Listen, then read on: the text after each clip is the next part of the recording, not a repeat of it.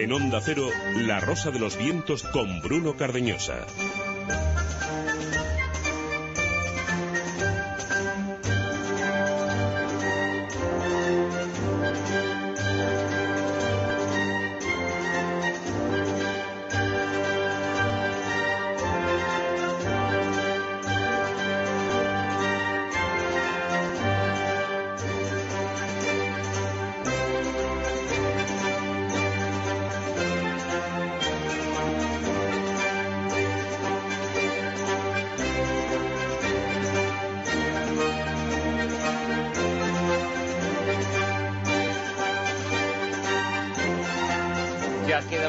Horas eh, para la Nochebuena, es hora de desear feliz Navidad a todos. Eh, feliz Navidad. Eso sí, da la sensación de que los valores navideños se dejan de tener especialmente presentes por estas fechas, eh, por Navidad.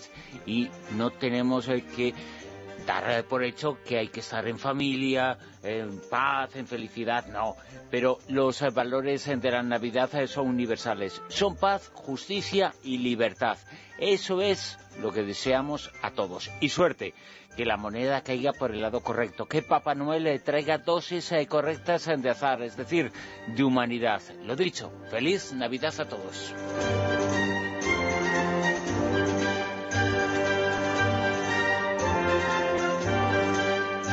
Saludos de Bruno Cardeñosa en nombre de todo el equipo que hace posible este programa con Sergio Monforte en la parte técnica Silvia Casasola en la codirección, Javier Sevillano en redacción y producción.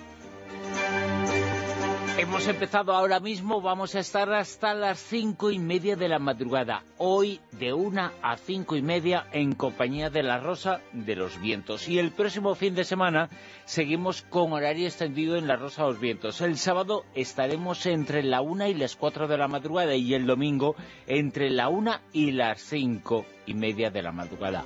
Os insistiremos, eh, pondremos en diferentes eh, redes, eh, pero recordamos, hoy Empezamos a la una, acabamos a las cinco y media. El sábado que viene empezamos a la una, acabamos a las cuatro. El domingo que viene empezamos a la una, acabamos a las cinco y media. Muchas gracias a todos eh, por estar ahí. Gracias por acompañarnos. Y en el programa de hoy, tertulia y muchas otras cosas.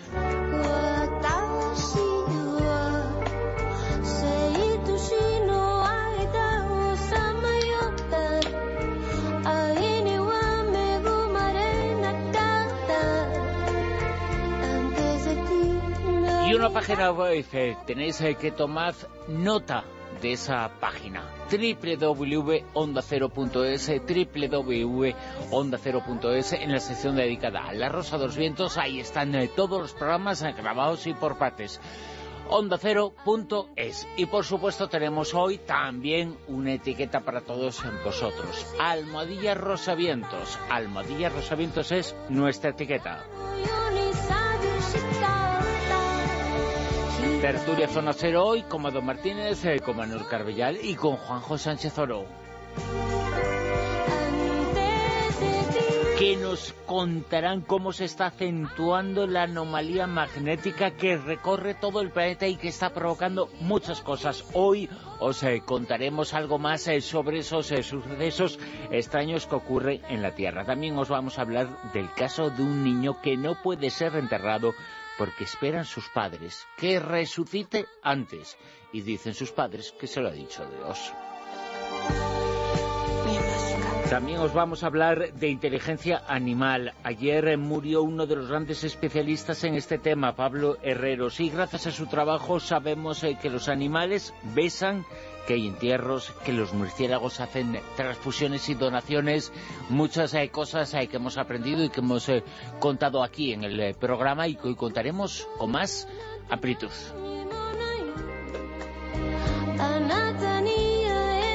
Hablaremos eh, de venganzas fantasmales, también mujeres con historia, con Silvia Casasola que nos hablará de mujeres judías y cristianas con la colaboración de María Lara y Fronteras del Futuro con Javier ¿no?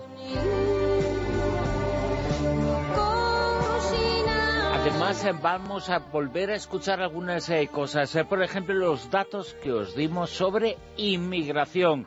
Os vamos a dar todas las pruebas, referencias científicas que muestran que la inmigración no genera más paro, no genera más delincuencia, que es buena para la seguridad social y que es una leyenda eso del turismo sanitario. Será en la cara B. Y tendremos una edición especial de materia reservada con Fernando Rueda. Invitado esta noche, recuperamos y recordamos a la figura de una de las personas que más saben de geoestrategia en nuestro país, Pedro Baños. Iván Benítez, en encuentros cercanos, nos alertará.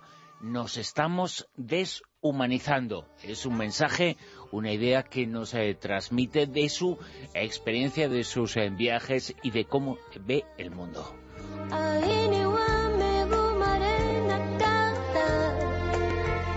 Lo dicho, vamos a estar hasta las cinco y media de la madrugada, casi toda la noche con vosotros, eh, casi toda la noche con los oyentes de La Rosa de los Vientos. Y desde ahora mismo, desde la una y diez minutos.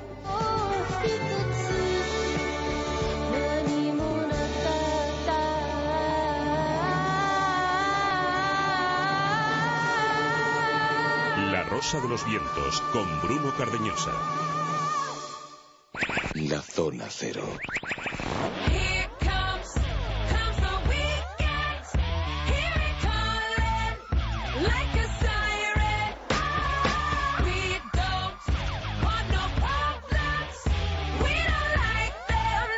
Tertulia Zona Cero con Mado Martínez. Eh, Mado, muy buenas, ¿qué tal? Buenas noches. Hola, guapetona. Con eh, Silvia Casasola. Hola Bruno, hola a todos, que estamos aquí ya en plenas Navidades. ¡Qué barbaridad! ¡Qué barbaridad! Sí, todos en Navidades. Eso, es indiscutible. Qué entusiasmo, Yo tengo un entusiasmo y, está comiendo polvorón Manuel. Jolines con la nostalgia, que los eh, polvorones el último se fabricó hace cuatro siglos ya. Perdona, cualquier momento es bueno para echarte un polvorón a la un polvo, no. Eh, Manuel Carvallal, muy buenas. Muy buenas, guapetón. Eh, muy bien. Juan José Cézoro, ¿qué tal? Hola, muy bien. Vamos a hablar eh, de muchas cosas y vamos a hablar de también inteligencia animal. Los animales se besan, los animales hacen transfusiones y donaciones, hacen muchísimas cosas. Y todo esto entre otros muchos eh, divulgadores eh, lo hemos conocido, falleció ayer gracias a Pablo Herreros, un tipo fantástico, extraordinario, que ha estado en nuestro programa en alguna ocasión, que estuvo hace muy poquito con nosotros, hace apenas 20 días el cáncer se lo ha llevado, una auténtica desgracia que lamentamos eh, muchísimo. Lo tuvimos, insisto, hace muy, muy poco en el programa, muy poco, en La Rosa de los Vientos. Un personaje extraordinario y la divulgación científica que hacía era fantástica. Pablo Herreros, el mundo de los animales y la inteligencia animal. Sí, qué pena, ¿eh? La ciencia está de luto, la ciencia española y, además a, mí me ha, tocado un poco porque hace un par de días, cuando preparábamos las propuestas, de, como hacemos todas las semanas, de los temas que podemos tocar en la tertulia, yo precisamente incluí una noticia sobre el último trabajo de, de Pablo Herreros que acababa de presentarse y 24 horas después Bruno me da la noticia de que justo acaba de fallecer. Él venía de una familia, ya llevaba esto de, los animales desde pequeño, porque sus padres fueron los fundadores y propietarios del zoológico de, en, Cantabria, donde él comenzó su relación desde muy chiquitito con, con los animales. Y él estudió inicialmente sociología, porque decía que sentía mucha curiosidad por las tribus humanas, ¿no? por, por lo que nos condiciona como especie. Pero cuando terminó de estudiar sociología decía que le sabía poco, que no, tenía suficiente, e hizo un máster en antropología, luego se metió con la primatología y, y combinaba todos los trabajos científicos que se están haciendo sobre la inteligencia y las emociones animales con su propia experiencia con los animales con los que ha convivido especialmente con los tres perros con los que pasó más tiempo, Trusca, Tara y Lupo, que son un poco como ya son un poco como el troilo de Antonio Gala, ¿no? Ya han quedado inmortalizados para siempre en, en las páginas de sus libros. Y la figura de Pablo Herreros, eh, estuvimos hablando con él eh, justo antes eh, de esta entrevista, que puede ser la última, la que le hicimos en La Rosa los Vientos. Estuvimos hablando unas horas antes con él, nos contó su trance, su enfermedad, en la entrevista se le notaba esos problemas de salud eran muy evidentes, en ese momento no lo contamos, pero fue una entrevista durísima que demostró, sin embargo, que sabía muchísimo de animales y que tenía un corazón extraordinario. Pablo Herreros. Nos comunicamos emocionalmente con los animales y, no solo con, con animales como los chimpancés, sino también con otros como los perros y los gatos. Y aquello, desde luego, pues marcó un antes y un después en, en mi manera de, observar también cómo eh, los animales poseen una profunda vida interior y más en concreto una, unos sentimientos eh, muy complejos. Estaba ya muy malito, muy enfermo. Pablo Herrero, sé cuánto nos atendió. Eh, no lo sabíamos eh, antes de hablar con él. nos lo contó. Bueno, fue una conversación que por, no se ve, ¿no? Pero fue durísima, fue un momento tensísimo porque le estábamos escuchando, sabíamos que había un problema, pero él eh, transmitía y daba a conocer eh, la información y lo hacía además eh, con una ilusión tremenda. En cuanto acabó la conversación lo dijo, que le había encantado, que fue muy duro, igual que enterarse ayer de la noticia, la triste desaparición de Pablo Herreros, que es una persona que deja huella y que es esa persona que, en cierto modo, gracias a sus libros, a sus trabajos, a sus investigaciones, consigue un hábito de inmortalidad. Sí, nos deja un, trabajo en distintos formatos que yo creo que va a dar mucho de sí en el futuro, porque él interrumpió sus estudios cuando Eduardo Punset lo fichó como guionista para el programa Redes, ahí descubrió el formato televisivo y a partir de ahí se convirtió en un divulgador científico de primera línea. En, España, a raíz de una entrevista que le hacen en el diario El Mundo, por ejemplo, quedan tan impresionados con su trabajo que le proponen crear un, primero un blog y luego un videoblog en la plataforma del mundo, Yo Mono, que luego se convirtió en un libro, que después se convirtió en una serie de televisión, o sea que estamos hablando de un divulgador con mayúsculas. Pero ¿qué es lo que divulgaba?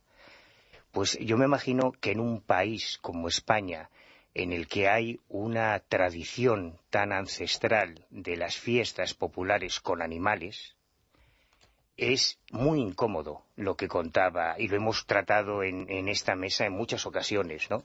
Para, otros países quizás es más fácil de asumir, pero en un país como con España, con una tradición de fiestas en las que se hay tanta implicación con, animales, con la tortura de animales, por decirlo con todas las letras, es, es complicado.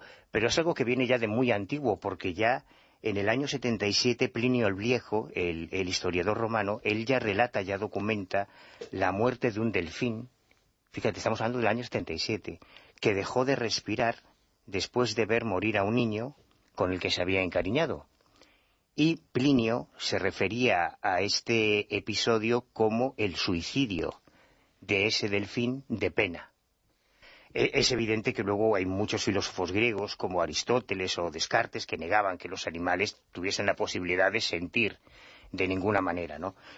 Pero a lo largo de la historia, otros naturalistas como eh, Charles Darwin, por ejemplo, fue uno de los primeros en hablar concretamente en su evolución de las especies de las emociones de los animales y una cosa son las opiniones filosóficas o, los puntos de vista, pero a lo largo de la historia los trabajos no solo de los primatólogos, que es lo que más se conoce, ¿no? Evidentemente en la escala evolutiva nosotros estamos mucho más cerca de los chimpancés o de los orangutanes o, de los simios que de cualquier otro animal.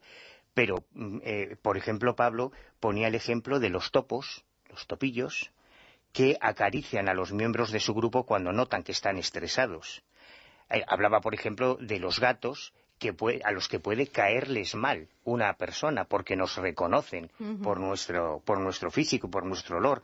El ejemplo que mencionaba Bruno de los murciélagos que, que, comparten la sangre con otros, con otros murciélagos, incluso los peces, que a mí es un, tema que siempre me ha sorprendido. Siempre se ha considerado que los peces no sufrían. yo esto lo he discutido mucho con pescadores. Esa de tienes memoria de pez, ¿no? Sí, sí, yo lo he discutido esto mucho con, con comunes amigos que son aficionados a la pesca y que se justificaban diciendo que bueno que los peces no sienten dolor, que hombre cuando le atraviesas el paladar con un anzuelo y luego se lo arrancas para volver a darle la libertad, pues no pasa nada porque ellos no sienten dolor. Y, eh, existen ya muchos trabajos académicos que se han hecho en ese sentido en cuanto no solo al dolor físico, que es obvio, que es evidente que sienten, eh, sino incluso a nivel de sentimientos. Por ejemplo, se han hecho trabajos sorprendentes con cefalópodos, con calamares, con pulpos, que identifican a los cuidadores de los acuarios que les tratan bien y reaccionan con aquellos que los han tratado mal. Por ejemplo, el Pablo ponía el ejemplo de llegar a lanzarles un chorro de agua cuando se acercan al acuario en señal de desagrado, ¿no? Joder, si esto no es un tipo de comportamiento inteligente, que baje Dios y lo vea. En el caso de los peces, por ejemplo, es cierto que aunque tengan una estructura cerebral muy diferente a la nuestra, tienen hormonas análogas a los de los mamíferos, lo que les hacen sentir dolor. Que nosotros somos mamíferos, ¿eh? Claro, claro. Es que lo olvidamos eh, muchas veces. No, hay montones... Somos igual de animales eh, que los animales. Sí, El ser humano es una especie animal y ya está una más, un mamífero más. De hecho, una frase de Pablo que decía mucho es que cuanto más conocía a los humanos, más comprendía a los animales y viceversa, ¿no? Porque todos tenemos mucho de animales y además todos esos comentarios de, de mm, el hombre es el lobo más es, lobo para el hombre, eh, llamar salvaje a alguien como si fuese algo despectivo. Él decía que no, que al mm. contrario, que si recuperásemos nuestra esencia animal nos comprenderíamos muchísimo mejor. Él enuncia en el último trabajo, bueno, en todos sus trabajos, montones de ejemplos, eh, incluso, a mí, yo esto no lo sabía, él menciona, por ejemplo, que se ha llegado a tal nivel en la investigación de, la, lo que él llama inteligencia emocional de los animales, que en la Universidad de California, en Los Ángeles, en mi querida UCLA, se ha creado un departamento específico que solo trabaja en ese asunto, en, eh, y, en el que han descubierto cosas interesantísimas, por ejemplo, para ayudar a niños con autismo, a pacientes con problemas cardíacos, depresión, a personas con baja autoestima, en base al trato con, animales. Uno de los hallazgos más, más, alucinantes, por ejemplo, que han hecho en UCLA es descubrir lo que los perros y los gatos piensan de nosotros a través de los registros cerebrales y de las reacciones neuroquímicas en el cerebro pueden traducir cuáles son los sentimientos que despiertan en esos animales unos u otros humanos. Si eso no es hablar de... Eh, Juanjo me mira mal. Si eso no es hablar de sentimientos, hombre, pues yo creo que, se parece bastante, ¿no? Entonces yo creo que en algún momento vamos a tener que enfrentarnos a este a este tema porque cada vez hay más y más evidencias de que somos mucho más cercanos a los animales de lo que pensamos. Y aquí hace una reflexión muy, muy interesante en varios de sus trabajos, Pablo, sobre el altruismo. Él documentaba varios, varios eh, ejemplos de comunicación entre grupos de animales ante un determinado problema, en el caso de los elefantes, de, de los primates, como colaboran entre ellos y llegaba a la conclusión de que probablemente antes de que apareciese la violencia entre los humanos, lo que nos hizo triunfar como especie en la cadena evolutiva fue precisamente la capacidad de empatía y de solidaridad y de colaboración entre distintos miembros de una misma especie para solucionar los problemas. Y esta es una reflexión muy interesante. Y luego hay montones de ejemplos. Ha tenido mucha difusión esta semana, estas semanas eh, siempre hay alguna eh, imagen, algún vídeo que, que se convierte en viral, que resulta entrañable. Ha habido dos esta semana que me han parecido preciosos, eh, que muchos oyentes lo habrán visto porque tanto en WhatsApp como en Twitter como en Facebook ha tenido una difusión extraordinaria. Uno de ellos es un grupo de hienas eh, que están a punto de atacar a un león, que prácticamente lo han acorralado, que se lo van a comer, y llega otro león para salvarlo, llega su amigo para salvar al león eh, de esa muerte segura y lo salva, eh, hace que las hienas se vayan.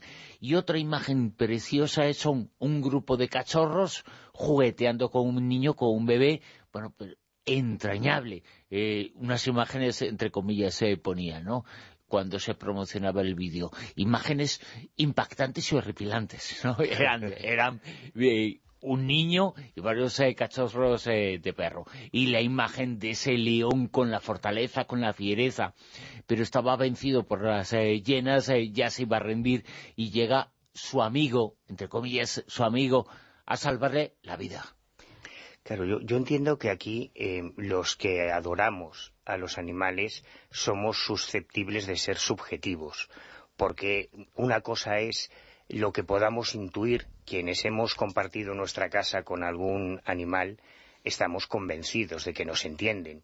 Cuando tu gato o el gato que vive contigo, es más correcto, se acerca cuando tú estás de bajón, estás de depresión y empieza a frotarse la cabeza contra tu pierna para, para que le acaricies, dices, es como si estuviese detectando mi, mi, estado de ánimo, ¿no? O, o, los perros, cuando tus perras te están esperando, o las perras que viven contigo, te están esperando a la llegada a casa, o de repente se te quedan mirando fijamente, no sé, yo creo que todos los que hemos compartido la vida con animales tenemos la sensación de que son algo más que irracionales. Pero una cosa es eso, las experiencias subjetivas o, la ternura o el cariño o esas imágenes tan bonitas de gatitos que vemos en, YouTube y otra cosa son los estudios científicos, los estudios de los primatólogos, de los zoólogos, de los naturalistas, los trabajos que están haciendo en laboratorio, caray, y eso sí que no es debatible. Eh, todos eh, señalan que no hay que humanizar a los animales, eh, que está bien, eh, que se le trate como animales, eh, porque humanizándolos eh, tampoco se soluciona algunos de los problemas a los que se pueden enfrentar. La única vez que, una de las pocas veces que yo tuve una experiencia que puede considerarse extraña fue con, con mi perro.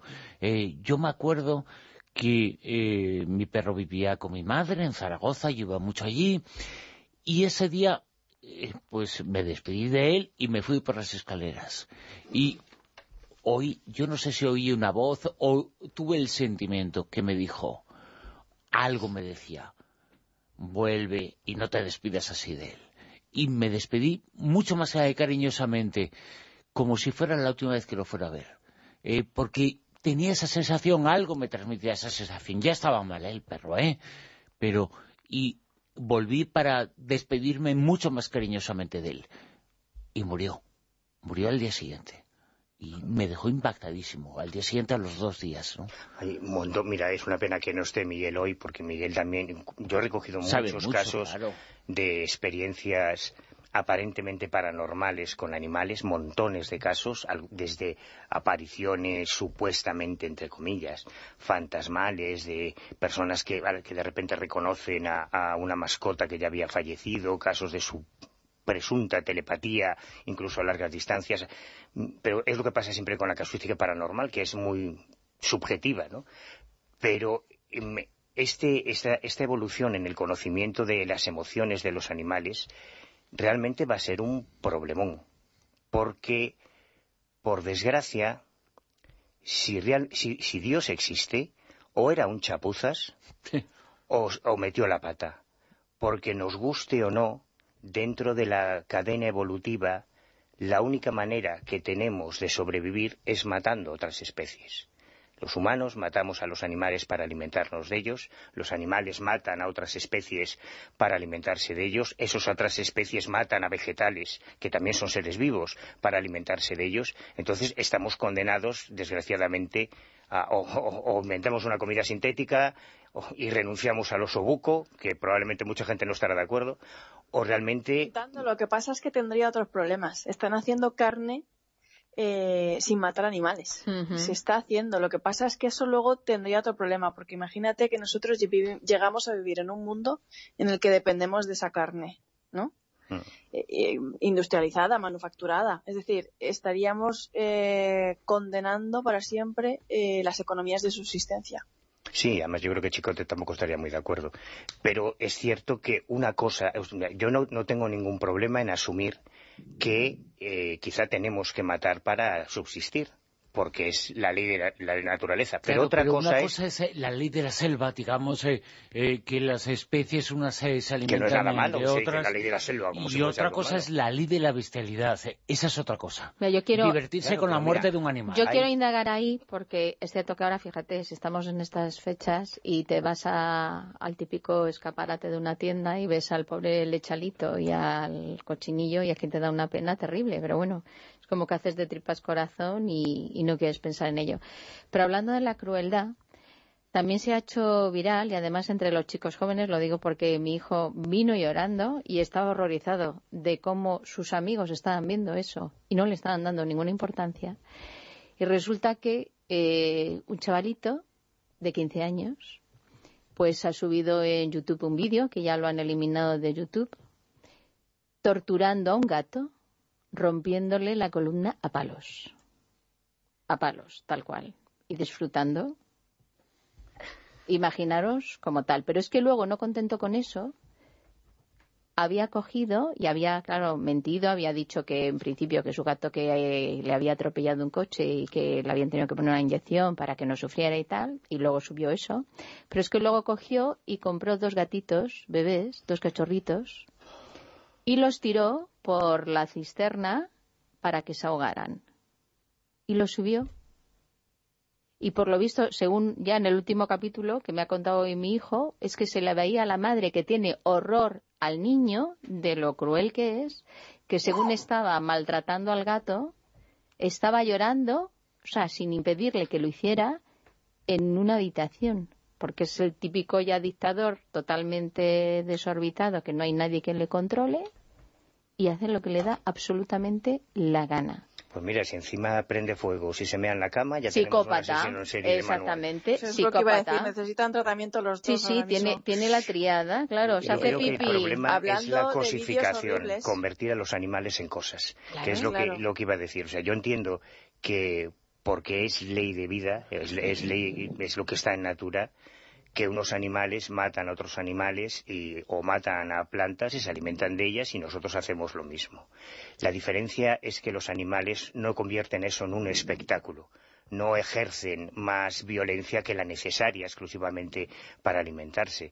En algunas de esas etnias o tribus que llamamos primitivas, que están quizá más cerca de ese espíritu animal eh, del, que hablaba, del que hablaba Pablo, cazan, y, si tienen que talar un árbol para hacer herramientas y para conseguir leña, lo hacen pero le piden disculpas a ese árbol o le piden o esa imagen que hemos visto tantas veces de los indios americanos el desarrollo de las urbes y del éxodo rural y de lo que han traído las grandes civilizaciones, de ciudades de 20 millones de, habitantes, de abandono de, las zonas rurales, ¿no? es que eh, la producción se tenga que masificar. Entonces, eso se puede mantener en sociedades pequeñas, una economía de subsistencia, en comunidades indígenas, en poblaciones rurales, en Galicia, tenemos tantos ejemplos en nuestro país, pero en el resto del mundo, en el mundo occidental de grandes urbes, eh, eso es imposible, porque para darle de comer a esa masa se requieren unas producciones y unas cantidades industriales que llevan a la masificación y llevan a esos tristes espectáculos, pues eso, de ver unas granjas donde los animales están maltratados, masificados. Sí, las gallinas, fíjate. Claro, tú eso no lo ves en una, en una granja de Galicia, no lo ves en una economía de subsistencia, lo ves en una economía capitalista de masificación, de darle de comer a la gran urbe, ¿no? Y es un poco lo que ha venido trayendo ese tipo de, evolución de nuestra geografía humana y de la forma en la que vivimos hoy en día en las grandes ciudades. Es lo que ha traído. Y hablando de vídeos horribles, y de lo que supone ver vídeos horribles y de lo que supone que circulen ciertos vídeos. Yo ya no sé, Ayer cometí el, error de ver un vídeo. Error grande. Vi el vídeo de otros animales que yo creo que nosotros, los seres humanos, somos los únicos gilipuertas que nos matamos a nosotros. Porque los animales por lo menos matan a otras especies para comer. Pero nosotros es que nos matamos los unos a los otros. Debemos ser la única especie también, además, que yo que sé, que le da por ahí, ¿no? Cometí el vídeo de ver el vídeo de la decapitación de una de las chicas que ha sido asesinada por estos tres miembros del Estado Islámico. He tenido pesadillas y no sé por qué sigue circulando ese vídeo por internet ni por qué lo estamos divulgando los medios de comunicación. A lo mejor es necesario, por una parte, que el mundo abra los ojos, que el mundo vea lo que estamos haciendo y lo que, de lo que somos capaces las personas y de, reaccionar, pero tampoco creo que, no sé, esas chicas tendrán unos padres, tendrán unas familias. Creo que tener que ver eso no sé, a mí no me gustaría que eso circulara si fuera hija mía o si fuera mi hermana o si fuera mi amiga. Y me parece que a veces los periodistas nos pasamos, porque de la misma manera que no puedes ver a un gatito que eliminan del YouTube un vídeo de, un maltrato de, hacia un gatito abusivo, creo que, ese vídeo eh, tampoco debería de estar circulando por las redes y además lo puede ver cualquier niño también porque lo están distribuyendo los medios de comunicación. Ojalá solo fuese pero hay, y mucho antes del Estado Islámico ya Al-Qaeda hacía decapitaciones, que grababa, que era una, un instrumento de propaganda. De, publicidad, que es lo peor encima. En, México, por ejemplo, es lo habitual entre los clanes del narcotráfico, las decapitaciones, las amputaciones de miembros que se graban y se suben a YouTube o a páginas especializadas en el mundo del narco para atrás. Es, un, es un lenguaje, ¿no? ojalá y el, y el vídeo hablando de eso, cuando yo estoy hablando de las esclavas sexuales del, del Daesh, lo que hacían era como incentivar a los posibles guerreros, a los posibles islamistas, a los posibles fundamentalistas, les ponían vídeos de cómo estaban ahí eh, toda la cantidad de mujeres, como ofreciéndolas, como diciendo, fijaros, si os hacéis de los nuestros, aquí podéis elegir a la que queráis. Acordaros de las imágenes. Era un reclamo. fíjate, si son unos mercenarios, son unos mercenarios, a ti te dan 10 mujeres, 500 euros al mes y una casa y un coche, que es lo que es que son unos mercenarios. Claro, pero eh, eh, eso, ha ocurrido y ocurre en los dos bandos, ¿eh? Eh, porque claro que ocurre en los dos bandos, el otro bando, el bando, entre comillas nuestro, ponía pintadas en las bombas que iban a matar a la gente eh, islámica en estos países de eh, Dios salva a la reina, por ejemplo, que era una pintada que, hacían, eh, pedían el perdón a, Dios y luego lanzaban la bomba, ¿no? Y la bomba atómica se lanzó en nombre de Dios Pero Vamos a ver, los campos de concentración ¿Existe alguna guerra en la que hubiera buenos contra malos? En las guerras todos son malos, o sea, eso es evidente y siempre ha sido pero me refiero... Pero ves, esto, por ejemplo, no ocurre en el mundo animal, volviendo al tema que es más interesante. Y precisamente con todo lo que estábamos diciendo de que estaba mencionando Mado del problema de la masificación en las ciudades, a eso exactamente es a lo que me refería a que en cuanto sea irrefutable ya, cuando todos los descubrimientos científicos que se están haciendo pongan sobre la mesa que los animales sufren, que los animales tienen sentimientos y que no son cosas con las que puedes hacer lo que quieras, tendremos que replantearnos qué hacemos. Podemos seguir haciendo exactamente lo mismo, que es lo que seguramente ocurrirá, pero ya no podremos escondernos como hasta ahora en que son cosas inanimadas que no sienten, que no tienen ningún tipo de sentimiento. Y vuelvo a insistir que en un país como España, en el que en el siglo XXI no solo siguen existiendo las corridas de toros o el toro de la Vega o las fiestas catalanas, sino que hay ligas de peleas de perros hay ligas de peleas de gallo, hay un montón de fiestas, de celebraciones, de pasatiempos, de formas de ocio que implican la tortura o, el, uso de animales porque se les considera cosas. Cuando seamos conscientes ya de que no son cosas, yo lo he dicho en esta mesa ya muchas veces, alguien va a tener que, que replantearse lo que ha estado haciendo durante todos estos años. Eso no va a pasar nunca. Hombre, no lo sé. Porque nunca habrá ese planteamiento de que no son cosas. Eh, una persona lo puede tener, mil personas lo pueden tener, millones de personas lo pueden tener, pero el poder siempre lo tendrá. Algún día se va a desarrollar un software no sé si se va a desarrollar nunca. Algún día se va a desarrollar un software sí, en que pueda traducir los gestos, las señales de un primate o de un delfín o de algún... Y como mucho se dirá, mira qué simpático, qué bueno, ala, bueno, eso dependerá de lo que te diga el perro. No, pero también es cierto que cada vez la gente está más sensibilizada a la hora de comer. ¿eh? Eso, eso se está notando. Hay una y entre la juventud. joven que evidentemente existen excepcionales, excepciones como el cafre ese, de los vídeos que mencionaba Silvia. Pero cada vez la gente joven está más concienciada de que los animales no son cosas. Mm. Yo es que como soy de pueblo y, he tenido contacto siempre con el mundo rural y con las granjas y todo eso, mm, yo en el, en el mundo rural nunca he visto maltrato animal dentro de lo que es la economía de subsistencia. Es decir, de, es que no lo he visto eso.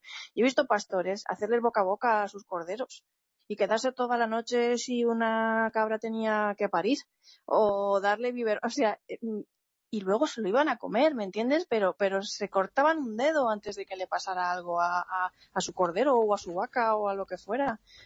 Los he visto tratarlo de una manera que no es lo que luego se ve en, esas granjas industriales y en esas factorías que realmente los tratan a patadas y dices, pero bueno, esta necesidad, esta crueldad no es necesaria, ¿por qué, no? O sea, es una cosa que contrasta muchísimo y creo que, también hay que poner un poco las dos caras, porque a veces nos quedamos solamente con una, que es, que es la mala, la bestia, la de que, bueno, que nos muestra eso, unas bestialidades en, en, en las factorías industriales que para mí pues no son lo que yo he visto, no sé, se aleja muchísimo. Sí, pero aún así también creo que mitificamos mucho el, el, o sea, yo he visto también en muchos países cómo los animales eran utilizados como el alimento de los dioses, ¿no?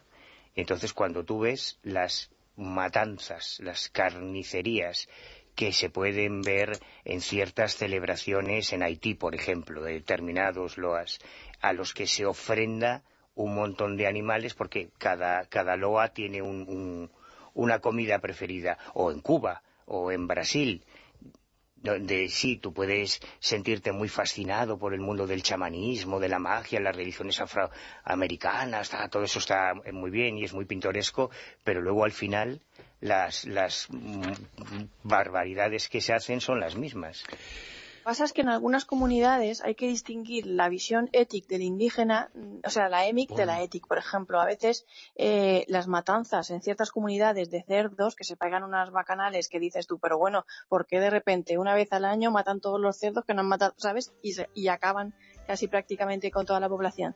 Tiene que ver con una regulación del ecosistema, es decir, los matan en realidad llegado a una época en la que son tantos que acabarían con todos los recursos agrícolas que ellos tienen. Vamos a estar hasta las cinco y media de la madrugada. La Rosa de los Vientos en Onda Cero ha comenzado hoy un poco antes, a la una.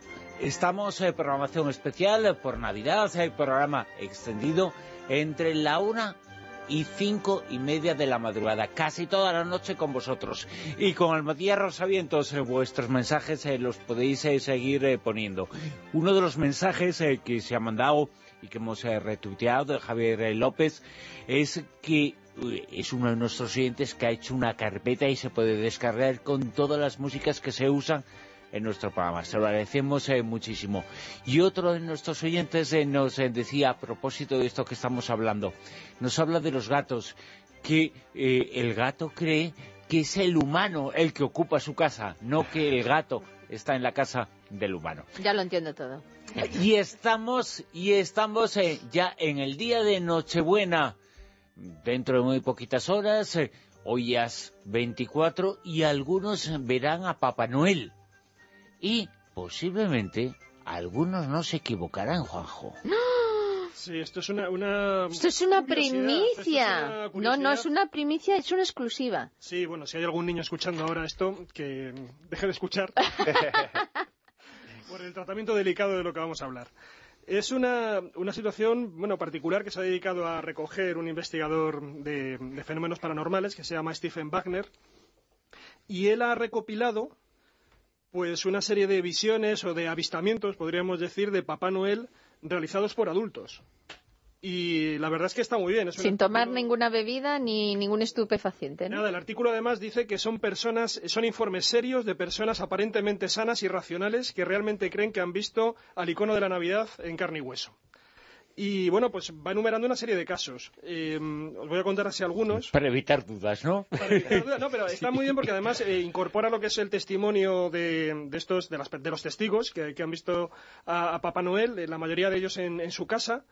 Y como digo, bueno. Bajando la, chimenea. Pues eh, hay de todo, ¿eh? Hay de todo. En su casa, en casa del investigador, dices. Lo vieron todos en allí. Casa de, en casa del ya sería sospechoso. Si se está comiendo el turrón y está registrando los cajones, entonces ya...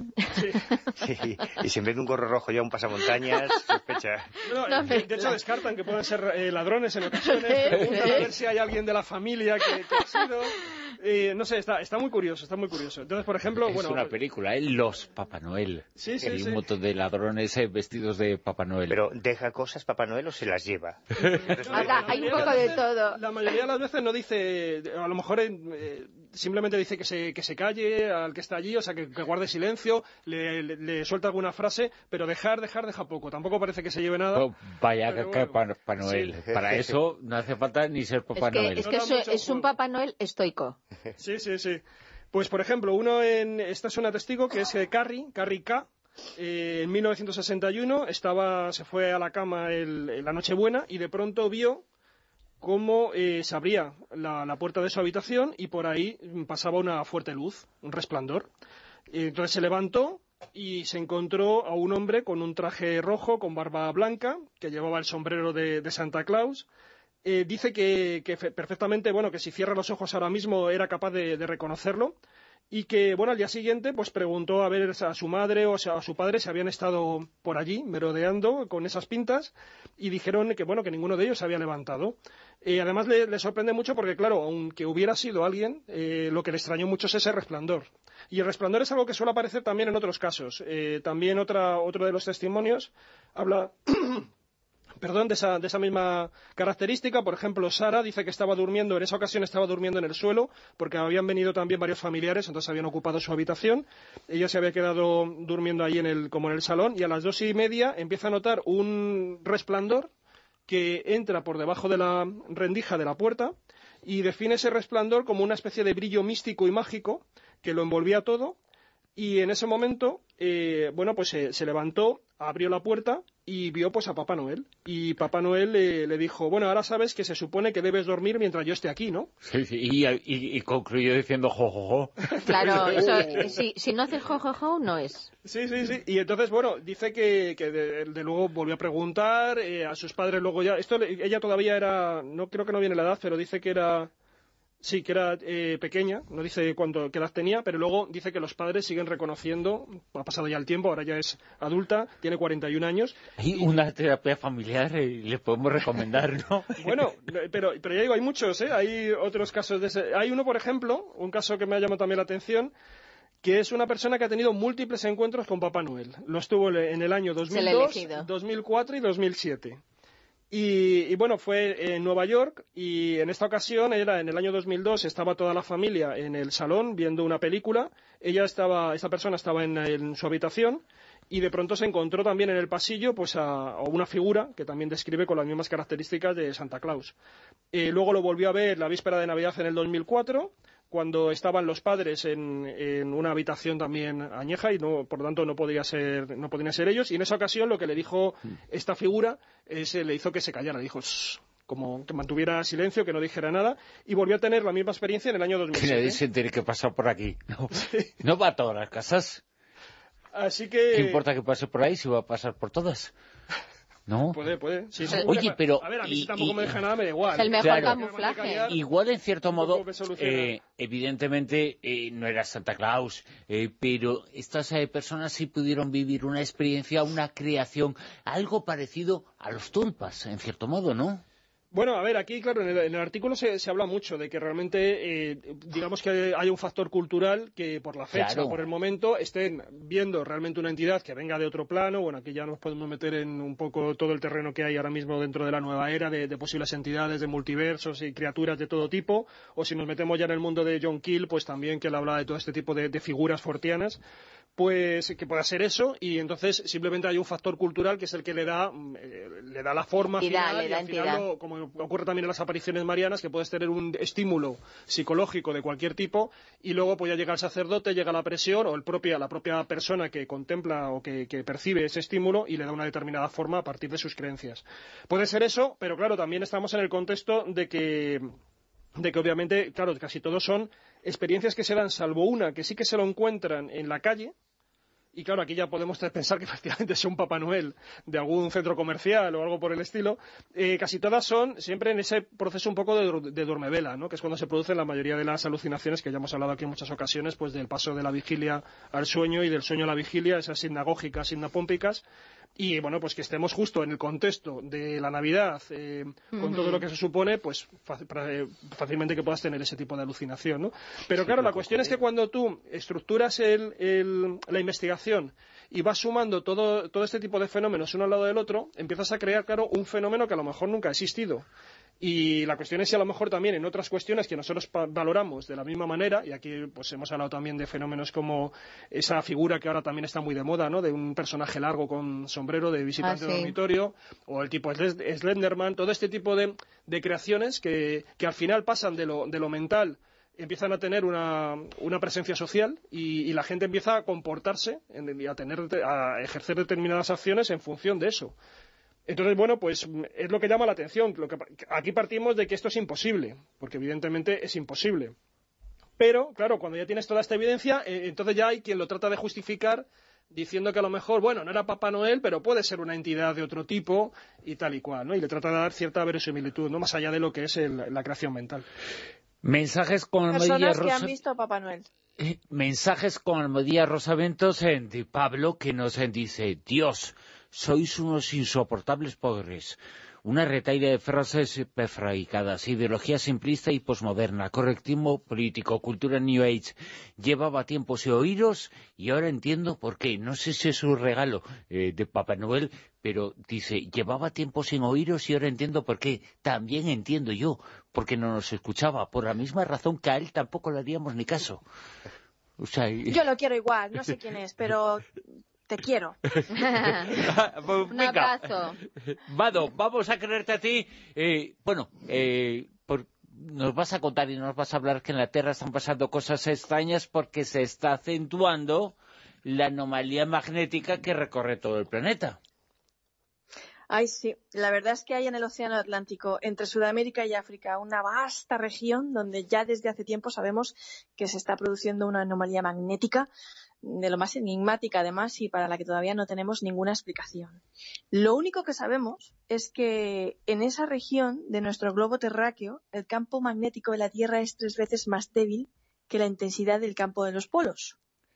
Y esta anomalía magnética fue bautizada como anomalía del Atlántico Sur y aunque ya han pasado varios años desde que fue detectada por primera vez en la década de los 50 eh, y que desde entonces ha ido acentuándose un 6%, cada vez se está acentuando más. Y, ahora estos días está muy, muy, muy activa.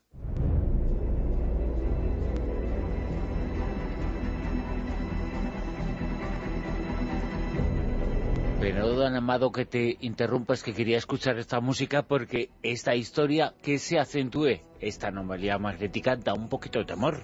Me está dando mieditis, sí. sí, sí. no, la verdad es que, eh, a ver, los científicos se están devanando los sesos intentando averiguar qué es lo que la está causando, cuál es el origen de la anomalía, qué demonios está sucediendo dentro del núcleo de la Tierra, no, para estar causando algo así. Salen los demonios. Sí, es un debilitamiento insólito del campo magnético y una de las teorías, y además la más probable, es que el campo magnético de esta región esté apuntando de forma incorrecta, porque efectivamente es que se está produciendo una inversión, ¿no?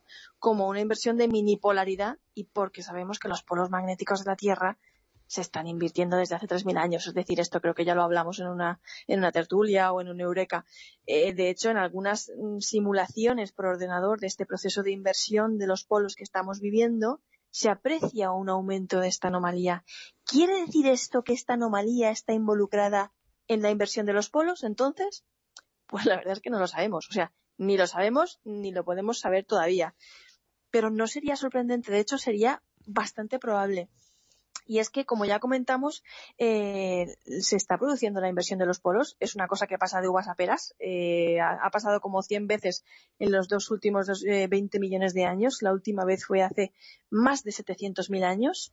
Pero pasa, es una cosa que pasa y a la Tierra le quedan un par de milenios al sumo para completar el actual proceso de inversión si la tendencia continúa, si no antes, ¿no? y, esto es totalmente impredecible, pero lo que los científicos dicen es que si el campo sigue debilitándose, dentro de un siglo podríamos tener serios problemas y que si el campo actual se reduce a cero, tendremos que prepararnos. ¿Y por qué?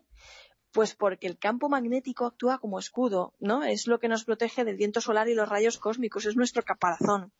Sin él estamos expuestos a la radiación, a desajustes de la magnetosfera, fallos en los satélites, problemas serios en las comunicaciones también, ¿no? Y esta anomalía del Atlántico Sur, eh, la importancia que tiene estudiarla es porque se está convirtiendo en un campo de pruebas y laboratorio de lo que nos puede deparar ese futuro cada vez más cercano y más cercano de lo que pensamos, además. Por eso es importante estudiarla, porque nos puede ayudar a anticipar en la medida de lo posible, ¿no? Eh, qué es lo que va a pasar y cómo podemos prepararnos. Pero bueno, entre eso y que según los científicos dentro de un siglo vamos a volver a tener el clima que teníamos en la Tierra hace 150 millones de años, yo creo que el reto que estamos afrontando como humanidad es enorme, porque este cambio climático va a sacudir los cimientos de nuestra civilización humana, ¿no? Sobre todo nuestra civilización tecnológica, que yo ya no sé si somos Homo sapiens o Homos tecnológicos. Es un planeta que ya de por sí está agonizando porque tenemos la contaminación, la deforestación, las guerras. Y digo yo una cosa, ya que estamos poniéndonos tan trascendentales últimamente y hablando de todas estas cosas, de los problemas que tiene el mundo, y yo creo que además en Navidades todos nos ponemos un poco a pensar lo que ha sido el año, pero también lo que ha sido el año en el mundo y las cosas que están pasando y las crisis, ¿no? ¿Y si dejamos de matarnos los unos a los otros por el petróleo y otras andeces y empezamos a trabajar juntos de verdad por salvar el planeta? Es que de verdad yo creo que nosotros como humanidad podemos hacer grandes cosas, las mejores. Y lo digo porque a lo mejor una de esas mujeres violadas y asesinadas en la guerra o donde sea, los niños masacrados, esclavizados, podría ser que tuvieran la cura contra el cáncer y la solución a tantísimas historias, ¿no? Frenar el cambio climático, colonizar otro planeta, yo qué sé, tantas cosas de las que somos capaces cuando nos ponemos a trabajar juntos. Y bueno, a los que estén pensando eso de, bueno, ya los que queden o la, para lo que queda en el convento me cago dentro y esas cosas, pues mira, mm, que se reencarnen, leche. que se joroben y que vuelvan, ¿no? A ver si se reencarnan de verdad. Sabes que dicen, ya, las futuras generaciones que se las ventilen, ¿no? Nosotros ya lo estamos viviendo y no. Hay pues que mira, a ver si se reencarnan. Hay que dejar, hay que dejar para los que vengan. Eh, tenéis eh, mucha esperanza en la gente, ¿eh? Demasiada. Es que debería ser así, porque es que Yo no, tengo ninguna. pero, es que con esa eh, actitud no haces nada. Soy realista. Ya, pero es que con esa actitud, como pues, no se puede hacer nada... el de voto porque pues te quedas con los todos los que votan y todos los partidos políticos porque este es el mundo que desean y quieren y que proponen. Desde luego, si uno quiere de alguna forma eh, que dejes o, un legado o intentar cambiar el, mundo con pequeños detalles, aunque, aunque sea con pequeñas acciones, desde luego con los brazos cruzados no se consigue absolutamente nada. Y lo que dice Mado, individualmente una persona puede conseguir muchas cosas, pero si encima se une y se hace grupal, y, y si ese movimiento grupal se hace ya mundial, pues ya ni te cuento. O sea que muchas veces eh, las personas pueden mover el mundo si se lo proponen. Mira, volviendo a lo que decía Pablo Herreros, él lo que sugería es que nos volviésemos un poco más primitivos. Al revés, o sea, que nos volviésemos un poco más... Los primitivos no se mataban como nosotros. No, y, los, los animales tampoco. Él, por ejemplo, mencionaba a los bonobos, que son ese tipo de primales que, de los que ya hemos hablado muchas veces, y los chimpancés, que eh, eligen a sus amigos, crean alianzas, cuidan en conjunto a sus seres queridos, velan a sus muertos, dan consuelo, sienten nostalgia, probablemente amor y afecto, cooperan, también se vengan, pero lo hacen en comunidad. Y eso es lo que les hace ser más fuertes, ¿no? Eh, yo entiendo que hemos fomentado mucho el individualismo y, el personalismo y la competitividad, pero bueno, así nos va. A lo mejor hay que volver a, un poco a, nuestro pasado neandertal. Y... No hay que mirar hacia el futuro, igual hay que mirar más hacia el pasado, hacia cosas que se han ido perdiendo con el tiempo. ¿eh? Por lo menos hacia las buenas. Claro, evidentemente. No, pero es que eh, hacíamos hacía poco una reflexión en las redacciones de aquí de la emisora y es que se premia más a la persona que es individualista, que pisa cabezas y que le da igual cómo conseguir las cosas por el mero hecho de, tener su recompensa que de las personas que realmente son nobles y que, y que miran por, por el, el de al lado. Y es así, tristemente, la sociedad de hoy en día es así.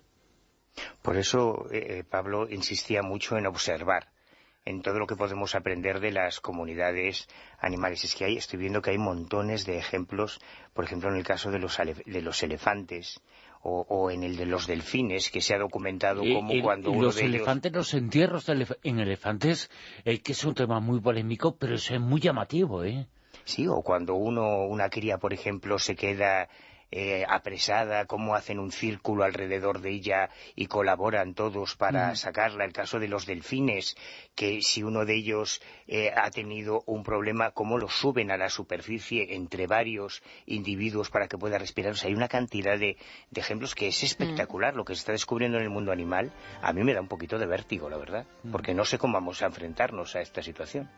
Os recordamos, eh, vamos a estar hasta las cinco y media de la madrugada en La Rosa de los Vientos, Navidad programa extendido hoy entre una y, cinco y media de la madrugada, entre una y cinco y media de la madrugada, el fin de semana que viene, el sábado entre una y cuatro y el domingo entre una y cinco y media. Como siempre en Navidad, hay muchas rosas los vientos. Ahora es el tiempo en Onda Cero para escuchar la actualidad, las noticias, nos ponemos al tanto de todo lo que está ocurriendo y después proseguimos.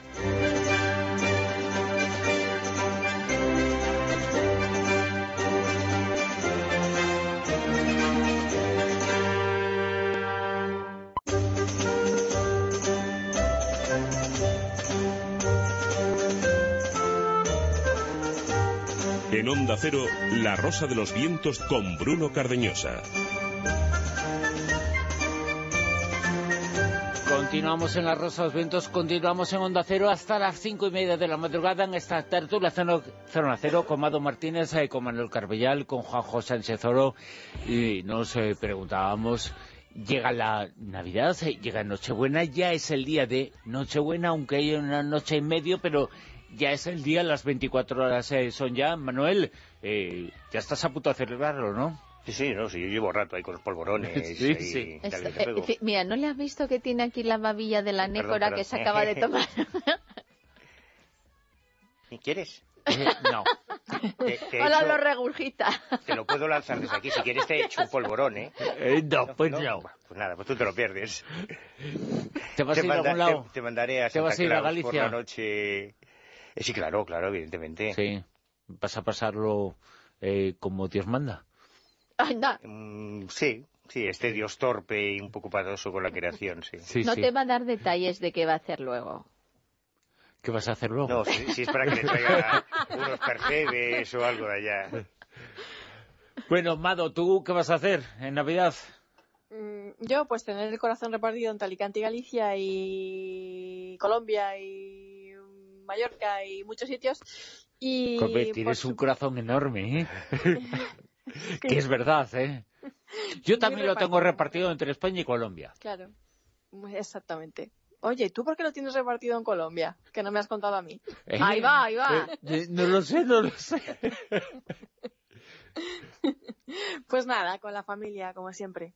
Sí, bueno. Sí como debe ser, con la familia. Que yo digo que mis sobrinos han visto a, Santa Claus todos ¿Ah, los años que yo me he disfrazado. Es verdad. claro. Ah, claro. Oye, y Juan José Sánchez me lo ha contado a mí alguna vez. Yo no he visto a Santa Claus, pero sí he visto a los Reyes Magos. Oye, perdona, ¿y por no le preguntas a Juanjo que dónde ah. va, a ir el pobre? No, pero le digo, le pido que no se explique su experiencia con los Reyes Magos. Ya, ya. Mi experiencia con los Reyes Magos. Sí. ¿Qué experiencia he tenido yo con los Reyes Magos? ¿Luchando por los caramelos o en la cabalgata? La que me contaste ayer, ¿no?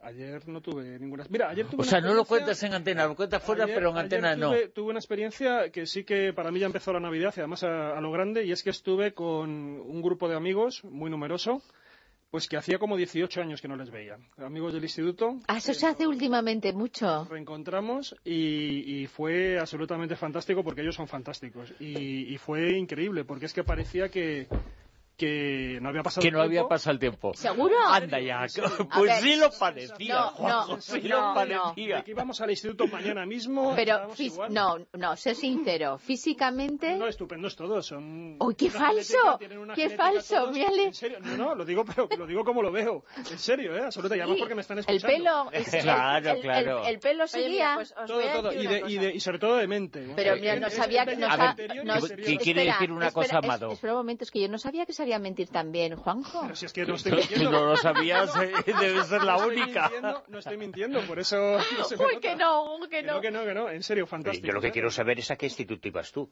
¿A qué os daban de comer para mantenerse así? somos de un barrio muy bueno, un barrio Ya muy veo, bueno, una veo. genética muy especial. tenemos elitista, elitista. Sí, sí, sí. A ver, ¿qué querías decir, Mado?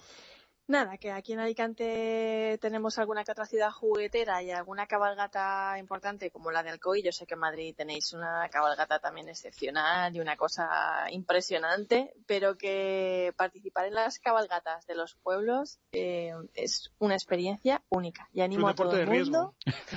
No, todo- un Bueno, eso- deporte de riesgo es participar en la de. Madrid.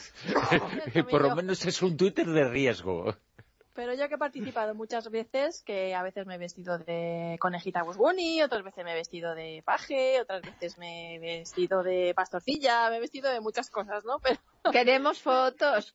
pero he, ido repartiendo, he ido repartiendo caramelos en las cabalgatas y de verdad que los niños te miran como si hubieran visto, no sé, o sea, es una experiencia maravillosa. Y animo a todo el mundo a que se ponga un traje y salga ese día, vaya a, su- a sus ayuntamientos, hable con las comisiones de fiestas, las collas y se apunten, porque es que la cara de los niños, de verdad, no, no, no has visto una cara más ilusionada y más flipada en tu vida. Te miran como si realmente fueras, no sé, Mágica. Claro. Sí. Como Yo- yo una vez- miraremos... Yo una vez me disfracé de camello, pero me detuvo la Guardia Civil enseguida. No, no llegué ni a la cabalgata. No llevabas demasiado pues, eh, Manuel ¿no? se parece un poco a Papá Noel. camuflado. ¿De verdad? Sí, sí, sí. yo, la primera vez que monté camello fue con Bruno y me hacía una ilusión. ¿Te acuerdas, Bruno? ¿El qué? ¿El qué? Que la primera vez que monté en camello fue Ah, es contigo. verdad. Sí, sí, sí, sí, sí. Hace, Mm. pues, va a ser un año. ¿Ibais- Sí. ¿Pero ibais disfrazados de beduinos o solamente... Pues sí. ¿Ves? Sí, sí. Porque Bruno llevaba, sí que llevabas, eh, te habías puesto el turbante de beduino. Sí. Sí, el sí, turbante sí. azul. Iría de Baltasar, que estaba, estaba negro el hombre. el pobre. Vimos el amanecer en el desierto. Esa- es verdad, es verdad. Hace justo, justo un año. Eso fue la Nochevieja, el paso de Nochevieja de fin de año al comienzo de año, que lo estuvimos ahí, lo vivimos ahí en el desierto, en Marruecos, en el Sáhara. Manuel, ¿cómo vamos a mirar estas eh, fotografías que son fotografías eh, del alma? Es una máquina que se está desarrollando en China y no es eh, broma, es eh, realidad. Otra cuestión es lo que la polémica puede estar ahí sobre lo que es fotografía, ellos dicen la confidencia, pero esta información nos lleva a China. La noticia es, creo yo, el presupuesto que, que dicen que tiene este proyecto que da un poquito de, de vértigo y que además está generando mucha polémica porque, mm, como ocurrió cuando se empezó a, a estudiar el genoma, como ocurrió, mm, por ejemplo, con el tema de la evolución de las especies, cada vez que la ciencia eh, se adentra en un territorio que hasta ese momento se consideraba exclusivo de la religión o de Dios, empiezan las suspicacias. ¿no? Y el titular es que es muy prometedor. Científicos chinos crean máquina capaz de estudiar el alma humana. Normal que esto genere cierta, cierta polémica. Al parecer se trata de un proyecto para construir una tecnología de imagen radiomagnética la más poderosa del mundo hasta la fecha, que cuenta con un presupuesto de 100 millones de libras, que es una pasta y media, que además es un presupuesto equivalente al costo del telescopio más grande del mundo que también se creó en China, solo que ahora esta tecnología no estaría enfocada al espacio, sino al espacio interior, al, al cerebro, al cerebro humano. Y lo que Unos pretenden... 200 millones de euros, para que nos hagamos una idea. Sí, yo hay días que no los gano. O sea, es una buena cantidad. Yo hay días que... No, no, no hay ninguno de esos, no. Lo gano siempre, todos los días. Pues... eh, Sobre todo en Navidad. Qué de mentirosos hay esta noche aquí, ¿eh? De verdad, ¿eh? No, quiere decir que no gana, pero no se me lo paga. Tenéis, me tenéis perpleja. No dices que te lo mereces, pero no te lo pagan. Sí. Lo que, lo que dicen estos eh, investigadores, los responsables de este proyecto, es que esos estudios eh, revolucionarán, son muy optimistas, revolucionarán los estudios cerebrales y, lógicamente, podrán ayudar mucho a crear futuros tratamientos revolucionarios contra el Parkinson, el Alzheimer y todo este tipo de, de enfermedades. Esta máquina de imagen radiomagnética de la que hablan mostrará un mundo diferente, con un fenómeno nunca antes visto. E incluso, dicen, eh, podremos ver el alma humana. Claro, y aquí es donde empieza la polémica, porque em, es cierto que mm, el desarrollo tecnológico está permitiéndonos descubrir características del cerebro que antes eran inimaginables, todo lo que ocurre dentro de nuestra eh, neuroquímica en el cerebro cuando, nos comportamos de distintas maneras, cuando soñamos en el, campo de los sueños, también se están haciendo cosas fascinantes. Y esta sería la primera vez, aseguran estos científicos que se permitiría eh, descubrir la conciencia propia, la conciencia humana, hallar cómo funcionan los componentes químicos, como el sodio, el fósforo y el potasio en nuestro cerebro, en fin, mm, todo lo que, lo que ellos identifican con el alma humana.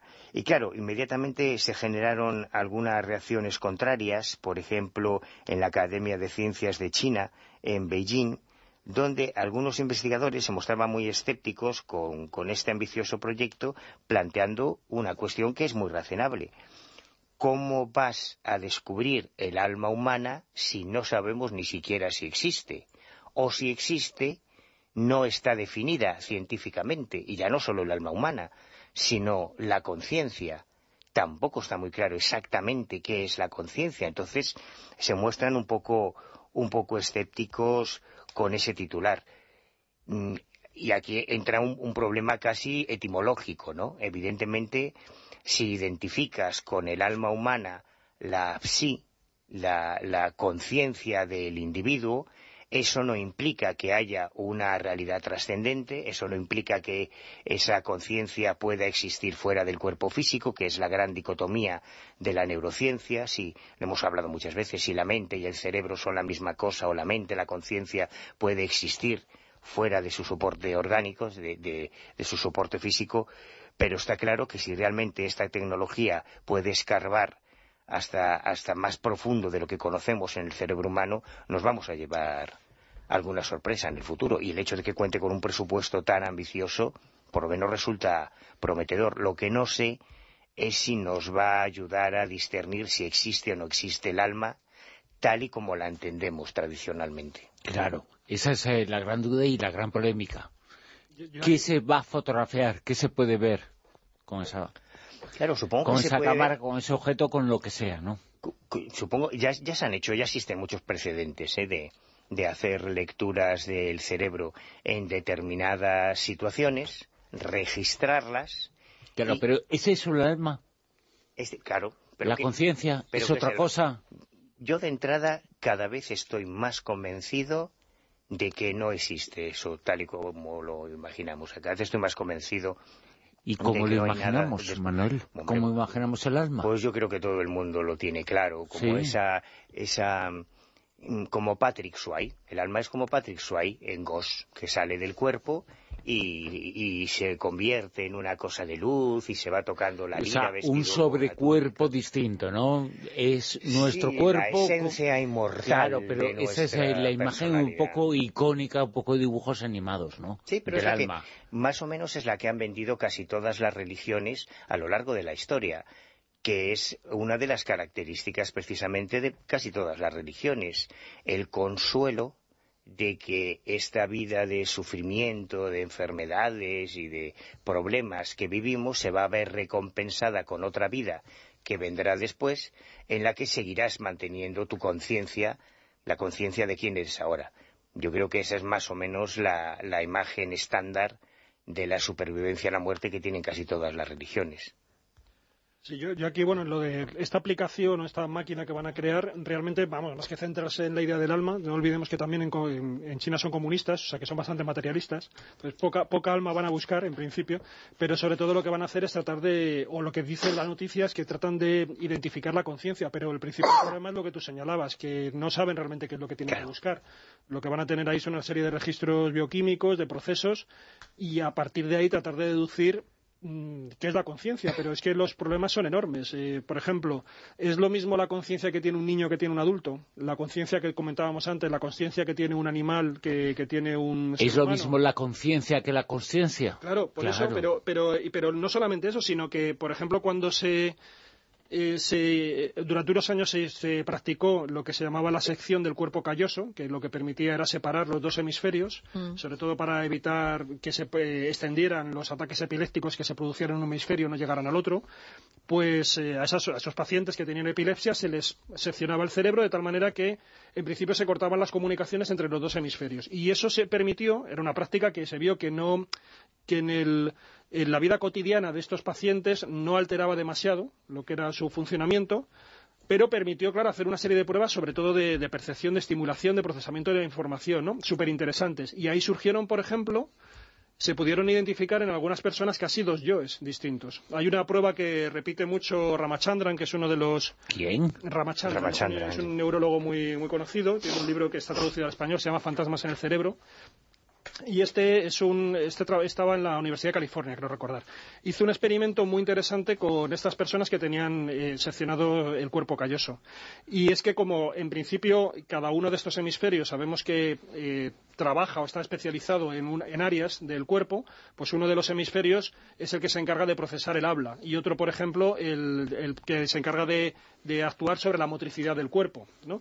Entonces lo que hacían era preguntarle al paciente la misma pregunta dirigiéndose a diferentes hemisferios. Por ejemplo, le decían, y es, una cosa que yo le escuché en una conferencia y es bastante alucinante, le preguntó a uno de los hemisferios, le dijo, dime por la boca, decir de manera oral, dime si crees en Dios. Y luego le dice, dime si crees en Dios, pero me lo escribes. De tal manera que si lo escribe está actuando un hemisferio, si habla está actuando otro hemisferio. Bueno, pues cuando no, recuerdo cuál fue de los dos, pero se supone que tenemos un hemisferio como más racional y otro que es más emocional. Pues el hemisferio eh, racional dijo no y el hemisferio emocional dijo sí. El mismo individuo, a la misma pregunta, dio dos contestaciones radicalmente distintas. Pero eso es porque el sujeto era gallego. Pues, no, no, no, no, está constatado, pero, pero es, es interesante porque demuestra eh, hasta qué punto podemos tener, claro, ¿cuál es la conciencia? Cuando tenemos conciencia del yo, eh, esa idea que tenemos ahí una especie de voz que nos habla y que parece como que es un interlocutor que tenemos ahí internamente y hablamos con él. Es que es muy, muy complicado. ¿cómo se llamaba este señor, este científico? Ramachandra. Ramachandra. Pues que se vaya contigo a Sivapur porque se encontrará con una piedra que levita. Bueno, o no. Ahora vamos a ver esta piedra qué es lo que hace, porque además es, muy, es un caso muy interesante de, cómo funcionan también las creencias y cómo a lo mejor estamos ante un ejercicio de, ilusionismo. Eh, es una noticia que ha aparecido también esta semana y es que hay una costumbre en un santuario en Sivapur, en la India, eh, que, al que acuden pues, diariamente cientos de turistas y, de devotos y van a ver eh, una pequeña piedra que supuestamente levita. Levita, eso sí, con ayuda de los devotos. Y es que allí hay una, tradición en torno a este santuario donde vivió hace unos 700 años un santón, un, musulmán sufí, que se llamaba Kamar Ali Darbest.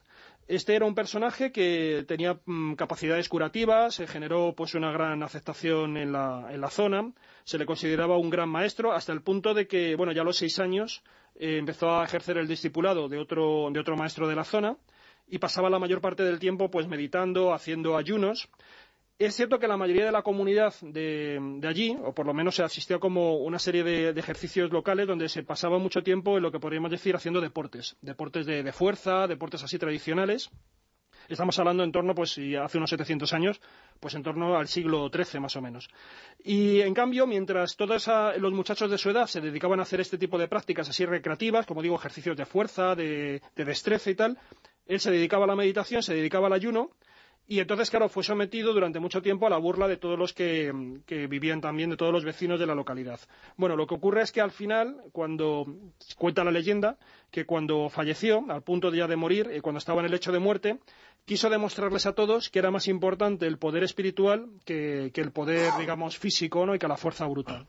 Y fue así como lanzó una especie casi de maldición que era que si 11 hombres se colocaban, colocaban sus dedos índices, al, eh, su dedo índice derecho debajo de una piedra, una piedra que, que, es la que ahora mismo se supone que levita, y que son, se calcula que debe tener unos 90 kilos, es una piedra que parece una especie casi de cilindro, pues él decía, dijo eso, ¿no? Dijo, si once hombres colocan sus dedos índice derecho debajo de la piedra y luego dicen mi nombre conjuntamente, haré que se eleve más alto que sus cabezas. De lo contrario, ni ellos mismos ni juntos podrán moverlo a más de dos pies del suelo. Y esto es una tradición que ahora mismo pues, se celebra allí diariamente. Eh, se escogen estos once hombres, tienen que ser, al, parecer, porque dicen que este santo sufí era célibe y por lo tanto casto, y entonces no se deja que, tampoco las mujeres puedan, como siempre, pues no puedan eh, practicar este ejercicio de levitación. Se colocan allí, hay algunos vídeos por internet, se colocan estos once elegidos, colocan sus dedos índice debajo de la piedra y ejercen una fuerza que permite superar, bueno, elevar la, piedra por encima de sus cabezas hasta que la dejan caer. Bueno, esto eh, a mí me recuerda, yo no sé si lo habéis hecho vosotros, porque esto era una práctica de campamento muy típica, ¿no? Que te tumbabas en horizontal, se colocaban los compañeros alrededor, colocabas también uno de los dedos. Cuatro, eh, debajo de, los, de las rodillas y de los... en las axilas, ¿verdad? Eso es, y conseguías también levantar ahí a, a la persona, ¿no? Entonces... Pues, no es ninguna tontería, es que esto es muy interesante porque eh, yo, por ejemplo, recuerdo un viaje a México en que en Tiahuanaco, en Tenochtitlán, no recuerdo dónde, llegan unos chamanes locales y nos muestran una práctica precolombina de magia, de que era como hacían levitar al gran inca o al, líder azteca, no sé, y hacen exactamente eso. Yo flipaba, decía, pero bueno, ¿cómo puede ser? Pero esto de la piedra, por ejemplo, además de la India, existe también en Pakistán. O sea, hay una serie de prácticas que tienen que ver con el ilusionismo y con la física aplicada, no, no tiene nada de sobrenatural, es simplemente distribución del peso, pero es muy interesante que en distintas tradiciones y en distintas culturas y en distintas épocas de la historia se haya llegado a la misma conclusión, de utilizar un fenómeno físico como una demostración de algo místico. No sé si habéis visto alguna vez la Ouija china. Es una técnica es muy parecida. En lugar de usar un vaso, se usa una plancha, una especie de cajón de arena y una, una especie de horquilla que toman dos individuos y que va dibujando en caracteres chinos, más que como la Ouija sería como la psicografía, pero en chino.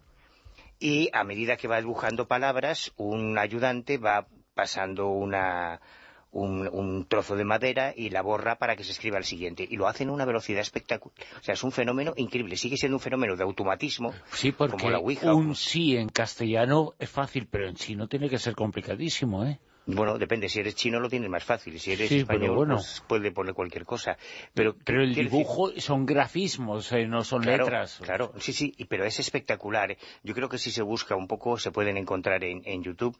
Y es un un fenómeno realmente sorprendente, como lo de la pirobasia, por ejemplo, que también es un fenómeno puramente físico, pero que existe en el contexto cristiano, en el contexto hinduista, en el contexto cristiano ortodoxo, en, en otras tradiciones, lo de caminar descalzo sobre brasas. Y ahí me parece muy interesante que en distintas culturas se llegue a la misma forma de demostrar bueno, el con trampa. Que tú, que tú, has publicado este mes también en. ¿Dónde eran? Enigmas, ¿no? En, Año Cero. Lo de los zambetos. Claro, también es un ejercicio de ilusionismo, ¿sabes? Que va buscando también ahí simular que es algo sobrenatural o algo Aquí lo que me ha hecho gracia ha sido un comentario de un viajero que, estuvo aquí en este lugar, en Sivapur, en 1984, se llama William Golf, y él lo que quiso fue pues ya el típico aguafiestas, que trata de ver si realmente esto funciona o no. Y dice literalmente, yo era uno de los once, y no pude pronunciar su nombre, es decir, se supone que tiene tienes que pronunciar el nombre del santón. Bueno, pues él ya no, no pronunció el nombre. Dije, de hecho, no dije nada. Eh, por lo cual, dice, significa que solo 10 hombres lo intentaron, no 11.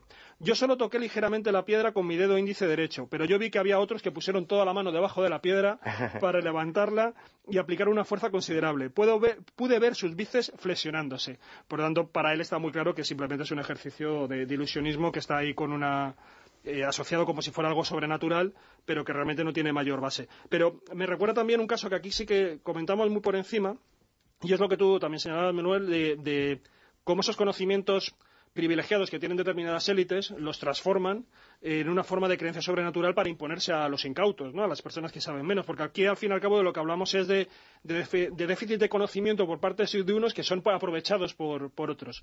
Y es el caso de una de las supuestas, de los templos, que se supone que era una de las puertas del infierno, del, inframundo en el mundo greco-romano, que se descubrió en, la zona de la actual Turquía, de la Turquía asiática, y allí eh, lo que apareció fue que esa, esa boca, que era una especie de entrada de cueva al inframundo, por ahí salían una serie de gases que, claro, solamente lo sabían los sacerdotes. Los sacerdotes lo que hacían era que se colocaban en el umbral de esta entrada al inframundo, se colocaban de pie y no les pasaba absolutamente nada. En cambio, colocaban un animal, un becerro, una, una cabra, un cordero, lo colocaban ahí y automáticamente el animal moría.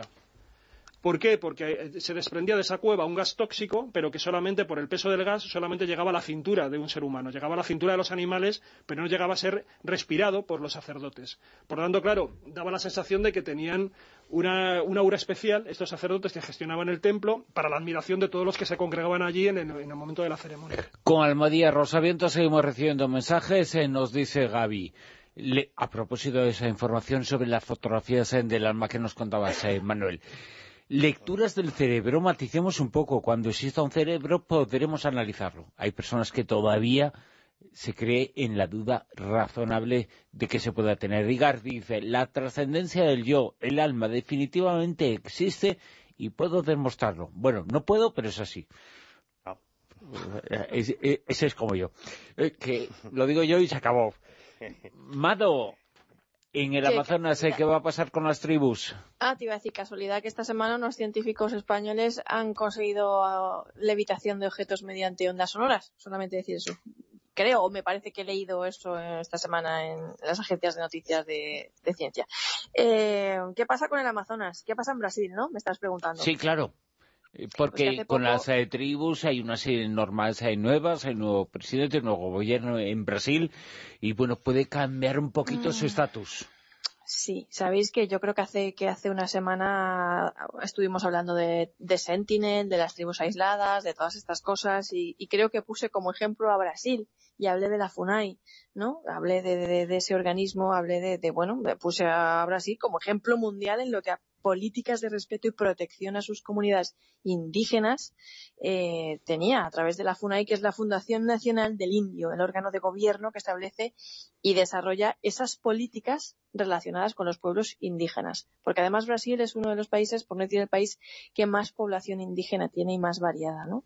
Y además el que más eh, población en situación de contacto inicial o en situación de aislamiento tiene es el espejo donde se miran muchos de los países del mundo con población indígena, la verdad, y, y, la FUNAI es responsable de demarcar y proteger las tierras que habitan estas comunidades y las únicas que garantizan su supervivencia física y cultural, porque sin estas tierras no son nada, ¿no? pero sobre todo se encarga de evitar que los foráneos, los furtivos, los madereros, los garimpeiros, los misioneros, etcétera, entren en sus territorios y porque están en situación vulnerable, porque los matan, porque acaban con su hábitat y porque son un auténtico peligro, ¿no? ¿Qué pasa? Que tenemos a Jair Bolsonaro, este presidente mm, electo de Brasil, con tendencias de ultraderecha, que ha mostrado una hostilidad extrema hacia esos 900.000 indígenas que viven en Brasil, que parece que quiere acabar con ellos porque ha llegado a decir, palabras de él, es una vergüenza que la caballería brasileña no fuera tan eficaz como los estadounidenses que exterminaron a sus indios. Eso lo ha dicho Jair Bolsonaro. Pero parece, eh, pero no quería decir eso, ¿eh? ¿Verdad, no? sí, sí, no, no quería decirlo. Eh, claro, y era un Twitter. No, no, no se puede decir, pobrecito. Claro, tampoco ha dicho eh, que los indios huelen mal No. carecen de educación y no hablan portugués. Tampoco lo ha dicho, es que no lo hemos No, imaginado, no lo ha dicho, Los lo- hemos somos interpretado malos, así. Y que además tampoco ha dicho que el reconocimiento de las tierras indígenas es un obstáculo para la agroindustria. Seguro que no lo ha dicho. Claro, Nos claro. estamos inventando todo. Que Sí, somos sí, sí. Es que había mucho Bueno, ruido esa noche en Vista Alegre. Eres muy mal pensada. Claro. Su cam- en su campaña dijo, además, que reduciría y suprimiría las reservas indígenas amazónicas. A mí lo de suprimir me da miedo que haya dicho eso. Y ha prometido varias veces que, palabras textuales, si soy elegido presidente, no habrá ni un centímetro más de tierras indígenas. Es más, luego se corrigió y dijo ni un milímetro. ¿Vale? O sea que eso sí que lo dijo bien clarito porque encima lo reafirmó. Y bueno, los mineros, los madereros, los furtivos, todos estos tienen que estar haciendo palmas, ¿no? Las mafias estas que se dedican a asesinarlos, porque han asesinado a muchísimos de estos indígenas y los siguen matando a veces impunemente porque es muy difícil que eh, llegar a esas zonas. Y, que... Y ojo, que son los que con su dinero, esa clase, con su dinero ha upado la opción política de Bolsonaro y ha logrado engañar a la población gracias a que exista una sobredosis de información. Para eso hay que pagarla y para eso es necesario que existan grandes fortunas detrás. Sí, el régimen de Bolsonaro es una puerta abierta a la aniquilación, el genocidio, la deforestación del Amazonas. Es un discurso público de incitación al odio racial, en Sí. definitiva. ¿no? Es que está en juego ahora mismo con, con, con, con él en la presidencia. Para mí están en juego los derechos constitucionales de Brasil, porque los derechos de los indígenas son derechos constitucionales. Las décadas de trabajo de la FUNAI, las décadas de trabajo de los antropólogos, del futuro de la selva amazónica también, de la biodiversidad de Brasil, no solamente de esos 305 tribus diferentes, sino de esa naturaleza, de ese pulmón que es el Amazonas, que realmente es, esos territorios que están ahí, están protegidos, están protegidos porque están los indígenas, que cuidan de la naturaleza que si no estuvieran, ya te digo yo, que ya se los habrían quitado de encima. De hecho, pues eh, aún así tienen un gran problema de deforestación porque los madereros ilegales no dejan de hacer incursiones a estas zonas. De hecho, hay pueblos que mm, están, que hacen frontera, por así decirlo, con sus reservas y que viven en un 90% del negocio ilegal de la madera. Y bueno, Bolsonaro, discurso homófono, homófobo, misógino, paranoico, racista, que yo creo que va a devolver a Brasil a la época del pasado colonial, que es lo que podemos decir de este militar que ha llegado al poder y que, bueno, algunos militares ya sabemos lo que pasa cuando cogen la batuta, otra cosa que da miedo. Es el presidente de Brasil y probablemente mala persona, porque con ese odio es difícil que pensemos otra cosa, ¿no? Es una cosa que dices, joder, ¿cómo, cómo se puede ser así? Eh, ¿Qué le han hecho los indios? Si es que los indígenas no se meten con nadie, las mujeres no se meten con nadie, los homosexuales no se meten con nadie, se está metiendo con gente con la que ya se meten otros, ¿no? Decir, Evidentemente, no- pero no sé. eh, eh, eh, el fascismo es así, eh, se acusa al que te da miedo, al que tienes un complejo de inferioridad tan grande palabra que tienes que defenderte atacándolo, ¿no? Me gusta que haya, lo hayas dicho, Bruno. Miedo. Ese odio es casi sociopático, es casi patológico, casi enfermizo y es fruto del miedo, de los prejuicios, de, de- de- de la ignorancia, del miedo al otro. ¿Qué, año, qué daño le hacen lo- lo- los indígenas? O sea, ¿por qué no pueden dejar que vivan en paz? ¿Qué daño le hacen los homosexuales? ¿Qué daño le hacen las mujeres? ¿Qué daño le hacen los diferentes? No, no se meten con nadie. Al contrario, son víctimas. Y no sé, eh, la verdad es que yo creo que, que- que en definitiva es falta de amor. Fíjate lo que te digo. No puede ser una, una persona feliz con tanto odio dentro. No puede, o sea, tiene que ser una persona amargada. Cuando uno sea así, es que realmente te ha faltado amor. Tienes miedo y falta de amor. Unas carencias muy grandes. Yo creo que Y necesitamos... falta de neuronas también, ¿eh? Sí, no, pero por eso, mira, necesitamos instituciones académicas que, que nos formen en algo más que en ser competitivos. Porque si no, acabaremos Si no está matando las neuronas con eso. no nos acabaremos devorando ideas. los unos a los otros Claro. con, con todas estas ideas. Y, y la verdad es que nos, nos formaremos en una sociedad de infelices, creo yo, ¿no? Porque al final seremos unos amargados, tendremos resentimientos, odios, y al final la vida yo creo que es más fácil, porque en realidad mm, lo que queremos las personas, y creo que queremos todo el mundo, es querer y que nos quieran. Exactamente. Ese es el leitmotiv. No recuerdo Sí. ¿De quién era la frase aquella de que el hombre que no conoce su historia está condenado a repetirla. No, recuerdo de quién era, pero... Eh, yo tampoco, pero... De Lord Byron. De Lord Byron. Es que es da, un eh, poco de... en serio, yo, yo os digo fehacientemente, soy director de una revista de historia, no es de nadie es un invento del paso del tiempo que se ha atribuido a mucha gente. Pero oh, puede ser, es verdad. Pues me, la, me, la, pido. No, son como muchas frases de, Oscar Wilde. No son de nadie. No, no, Oscar Wilde no dijo ciertas cosas. Normalmente creo recordar que se le ha atribuido a Lord Byron. Es una gran verdad. Quien no mm. conoce su historia, no recuerda su historia, está condenado a repetirla. Y lo que está pasando últimamente a mí me recuerda mucho la historia de Hitler, de cómo Hitler llegó al poder, de cómo ciudadanos alemanes, que seguramente eran unas personas estupendas, le confiaron el liderazgo de su nación que terminó a, a un personaje como Hitler. Claro. Eh, y todo tiene una razón y un contexto. Se sitúa en el final de la Primera Guerra Mundial. Hay un tratado, el Tratado de Versalles, que eh, pone como víctima, eh, como eh, culpable de todo lo que ha pasado en el mundo. Alemania, eso genera una serie de males dentro de Alemania, el nacionalismo alemán, ahí se metió Hitler y lo patrocinó, eh, sacó mucho la bandera, sacó muchas esas ideas, y luego llegó una crisis económica en todo el mundo que benefició esas ideas como las de Hitler porque había encontrado a quien acusar de sus males. Ya no era el gran poder, no era el gran capital, no, era el diferente, en este caso el judío. Y a partir de ahí pues eh, se hizo con el poder, eh, que nunca ganó unas elecciones, eh, fue segundo, pero pactó para poder ser presidente, poder estar en la presidencia y luego dio su autogolpe de Estado, ¿no? ¿Y no recuerda un poco la historia de lo que está pasando ahora? Sí. A mí me da un poquito de repelús, la verdad. Sí, sí, con personajes como Bolsonaro. a mí también me preocupa, me preocupa. como, Trump, como Bolsonaro, como, Trump, sí, ahora hablamos de, Trump. Claro, claro, evidentemente. Eso es el mismo fenómeno, las mismas ideas y el mismo tipo de gente. Aunque cambien de apellidos, es el mismo tipo de gente. Bolsonaro, Trump, eh, ese eh, de, Vox, eh, ¿cómo se llama?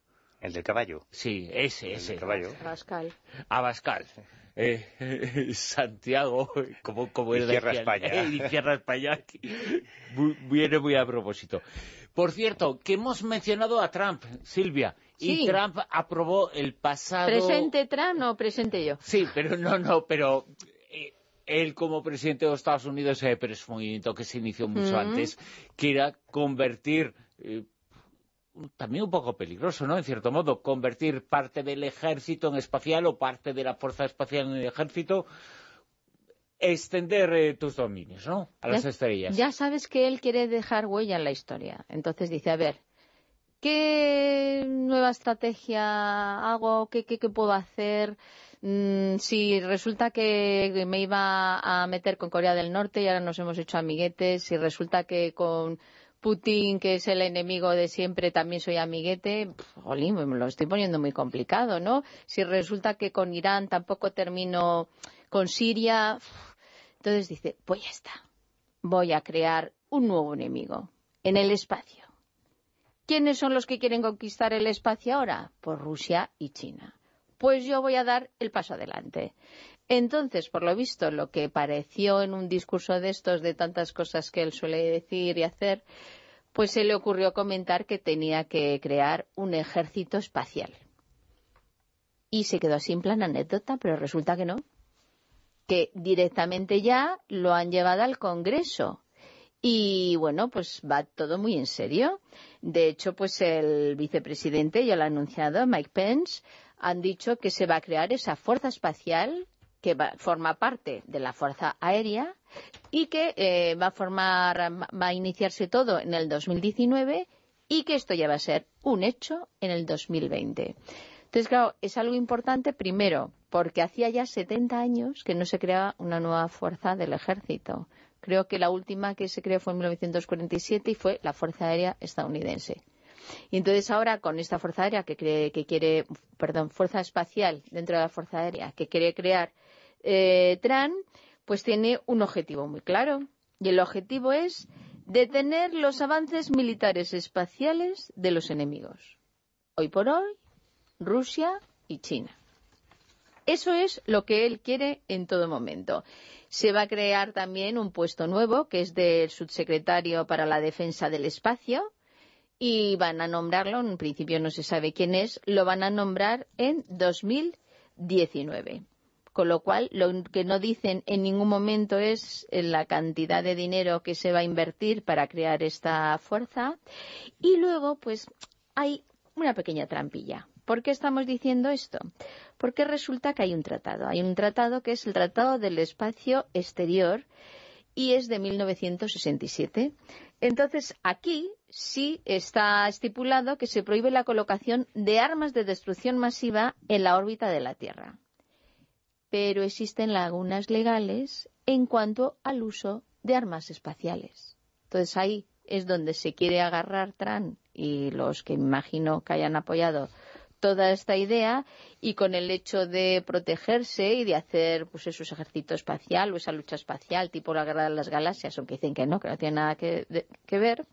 Pero claro, lo que quieren proteger pues es eso, el desorden de cientos de satélites de comunicación, de navegación, de meteorología, de reconocimiento de los cuales la sociedad depende, pues eso, una serie de cosas que se supone que quieren que proteger y con este subterfugio, pues de momento damos ese paso adelante, creamos este ejército, llamamos la atención de los organismos mundiales y bueno, pues son pioneros en esto. Ya veremos si los otros también, otros países, hacen algo similar o directamente pues pasan. Pero ya sabemos cómo es él lo que quiere es eso, dejar su huella. Hombre, yo, creo que está, se le puede decir muchas cosas a Trump, pero en este caso yo creo que tiene bastante razón en lo que hace, porque gran parte de lo que es hoy en día la guerra depende de los satélites. sí, sí, eso de todas, todas. Entonces, creo que Rusia y China han...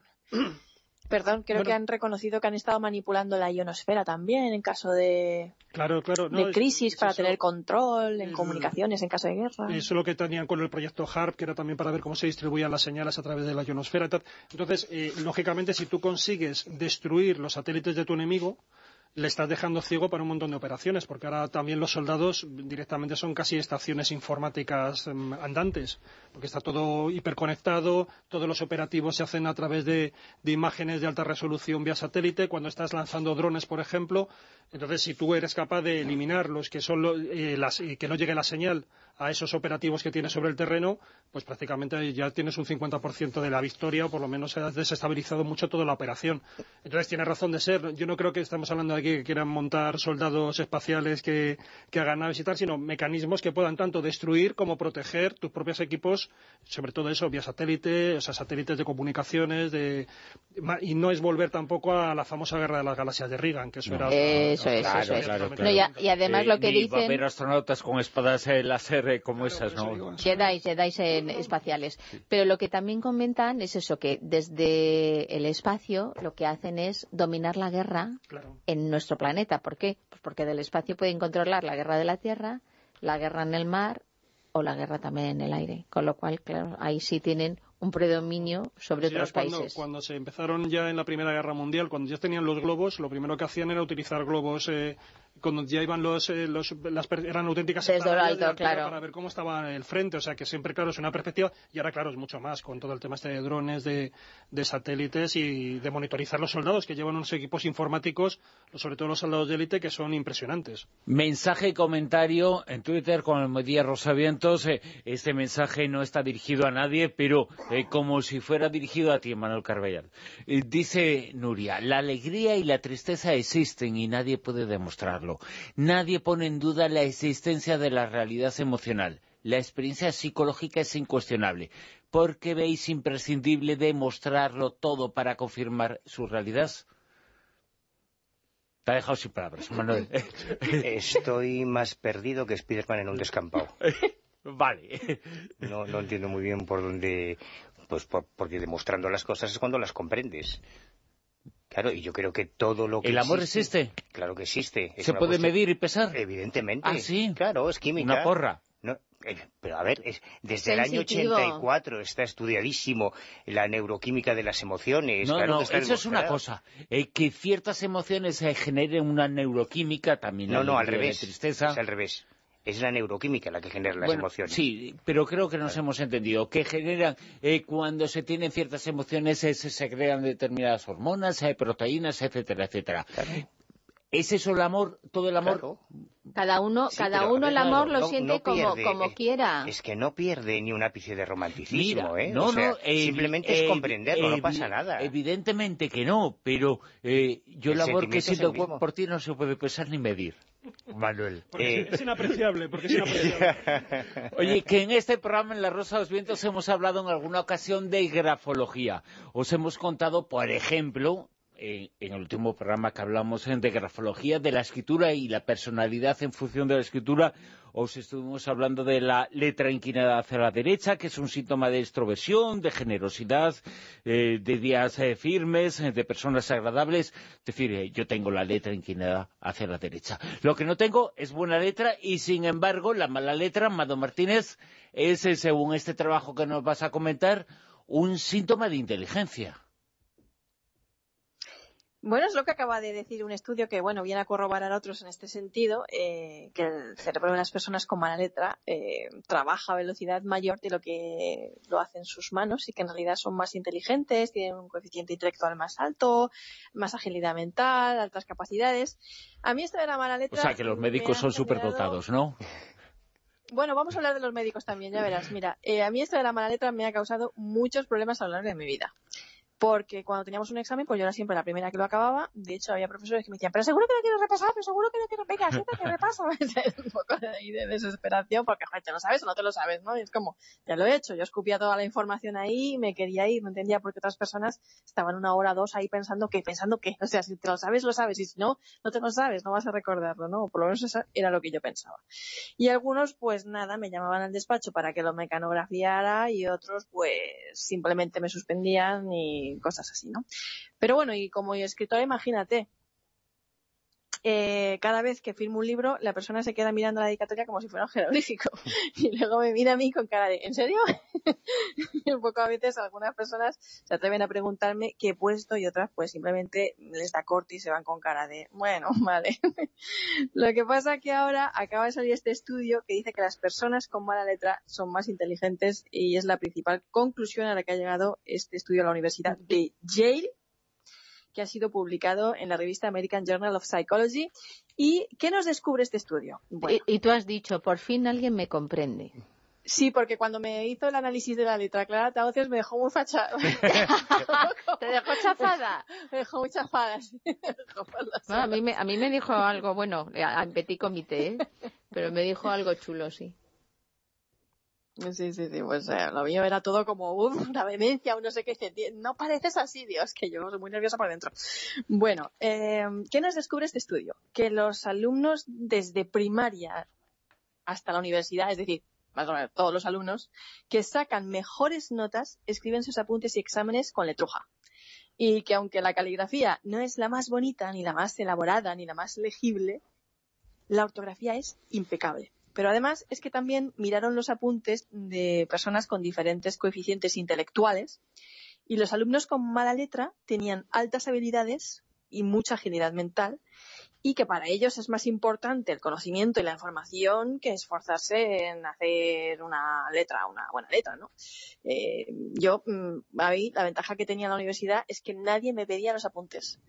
Y lo malo que luego yo a veces tampoco entendía lo que ponía yo misma, ¿no? Pero bueno, por cierto, que me pasa también en mis notas. Es tan mala mi letra que es hasta mala para mí que no la entiendo, ¿no? que este estudio de la Universidad de Yale no es el único. El año pasado eh, también la Universidad de Harvard realizó un estudio que venía a decir lo mismo, que las personas con mala letra tienen una mente que trabaja más rápido de lo que escriben, una característica propia, además de, de bueno, de personas con un coeficiente intelectual elevado, más inteligentes, más creativas, más ágiles mentalmente y que también tienden a hacer abreviaciones. A mí siempre me han dicho que tenía ¿Ah, letra de médico y yo decía que, es que yo siempre había querido ser médico y menos mal que no lo he sido, que no me hice médico. Y ¿Queréis saber por qué? A ver. ahora os lo voy a decir. Porque tenías mala letra. No, porque iría la consulta con el disfraz de conejito. Eh, imagínate. Pues que resulta que entre el disfraz de conejito y la mala letra podría haber causado muchos desastres, porque la mala letra de los médicos tiene consecuencias médicas desastrosas. En el año 2006, un estudio de la Academia Nacional de Medicina norteamericana llegó a la conclusión de que más de 7.000 pacientes morían al año en su territorio por culpa de la mala letra de los médicos, es decir, por los errores caligráficos en las recetas, y que más o menos un millón y medio sufrían alguna lesión, fallo o tratamiento equivocado por este mismo motivo. Eh, a partir de este estudio se empezó a trabajar muchísimo en el tema de la receta electrónica para evitar este tipo de problemas.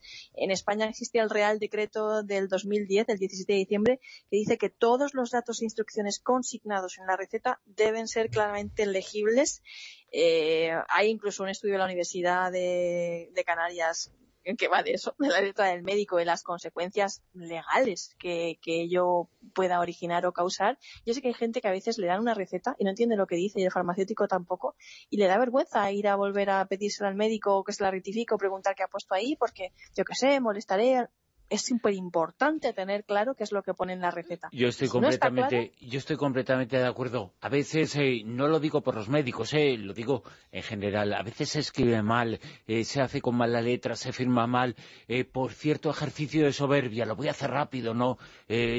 para que y, y tira el papel, ¿no? Entonces, bueno, pues también es importante escribir bien, sobre todo cuando lo que vas a poner en, esa, en ese papel es importante para la persona que lo va a leer. Claro, es que depende, en muchos casos, fíjate, 7.000 vidas al año, ¿no? 7.000 vidas al año en el territorio de Estados Unidos. 7.000 personas morían por un error caligráfico en la receta, por eso, por, la mala letra, por, por, la mala interpretación y por la ilegibilidad ¿no? Y además que, bueno, a pesar de que mm, es una característica propia de las carreras técnicas, eh, pues en los médicos, como tienen que estar haciendo recetas de continuo y, es más visible, ¿no? Porque tú vas a lo mejor a hablar con un abogado y te pasa un informe o lo que sea, pero no te está recetando a ti nada, pero los médicos sí. Entonces, eh, pues, Lady Londoner, eh, con Almodía Rosavientos, nos dice, tengo muy mala letra, soy Einstein. Manuel Carballal, un niño, así lo aseguran sus padres, va a resucitar. Bueno, ya me temo que, no, porque los días han seguido pasando y cuando eh, que está muerto, claro. Bueno, sí, bueno, sigue, no ha habido novedades en ese sentido, pero es una historia que a mí me produce una cierta ternura dentro del horror, ¿no? Porque esta es la historia de una... ha tenido mucha repercusión, además, en, Colombia el caso, ha sido recogido por muchísimos medios. Eh, esta es la historia de César Alexis Blanco López, que falleció el pasado 10 de diciembre, eh, en un tiroteo en Cali. Él y su familia habían llegado desde Venezuela hacía un par de años, se habían asentado allí, en la, en la ciudad de Cali, y bueno, hace unos días eh, falleció tras recibir varios disparos. Pero su familia, eh, su padre, Julio Blanco, su madre, sus hermanos, todos pertenecían a una iglesia evangélica y eh, justo después del fallecimiento, de, de, la muerte de César Alexis, tuvieron una serie de sueños en los que Dios les revelaba que se iba a producir el milagro y además esto fue algo que su pastor eh, reafirmó. Les decía que ese cuerpo es de Dios, pertenece a Dios y nadie más, y Dios hará lo que tenga que hacer. Así que a esta familia, presidida por, por, eh, por Julio Blanco, el padre de familia, no se le ocurre otra cosa que comenzar a velar el cadáver de su hijo y esperar el milagro. Bueno, pues si Lázaro resucitó y, Jesús al tercer día también resucitó, pues obviamente Dios lo puede hacer y si hemos tenido esa señal es que lo va a hacer. Así que esperaron tres días y como a los tres días no pasó nada, esperaron otros tres días y como tampoco pasó nada, esperaron otros tres días y ya al noveno día el secretario de salud de, de Cali dijo, bueno, bueno, ya está bien aquí la tontería y ordenó la, la inhumación, porque si a partir de las 48 horas ya empieza el proceso de, putrefacción, pues imaginaros después de 216 horas cómo estaría ese cuerpo. Pero a mí digo que me produce una cierta ternura porque me imagino esas veladas, esas noches enteras de toda la familia completamente atenta a las manos, a los ojos, esperando una reacción, esperando un movimiento, esperando realmente que se produjese. Pero es, que, es que así no se puede resucitar nadie, o sea, que le dejen tranquilo. Ahí observándole es que no vale. Pero mira, este... Hombre, por favor. es que, no hay intimidad, es que te mueres y no hay intimidad. Pero este caso me recordó a una de las historias... resucitar Hombre, por favor. Este caso me recordó una de las historias más duras que, yo me he encontrado en el ámbito del contactismo, que es muy desconocida, porque ha sido totalmente sepultada, me imagino que por vergüenza, se produce en el seno de la Fraternidad de Estudios, del Centro de Estudios para la Fraternidad Cósmica de Eugenio Siragusa, y esto es algo que los seguidores de Siragusa, que en España son legión, han acallado durante muchos años. Yo cuando he buscado información sobre este caso, sobre el terrible, el terrible caso Patani, la verdad es que me he encontrado solamente una referencia en un libro de, Miguel Pedrero. Y esto comienza el 28 de junio de 1978, cuando unos chicos encuentran el cadáver de una niña de corta edad metida en unas bolsas de plástico en, en un campanario en una iglesia en Italia, ¿no? Con una nota eh, adherida al cuerpo que decía polvo al polvo, espíritu del espíritu, hacer un acto de caridad, enterrarla vosotros. Se llamaba hija de Dios.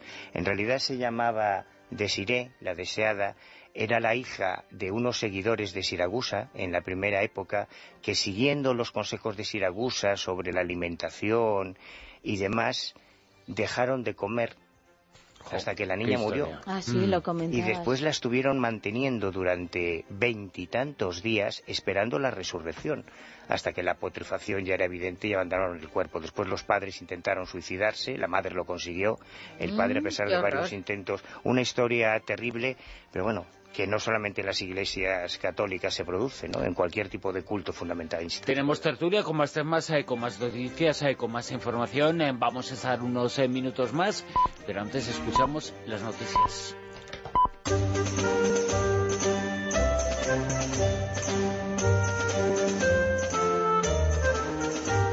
En Onda Cero, La Rosa de los Vientos con Bruno Cardeñosa.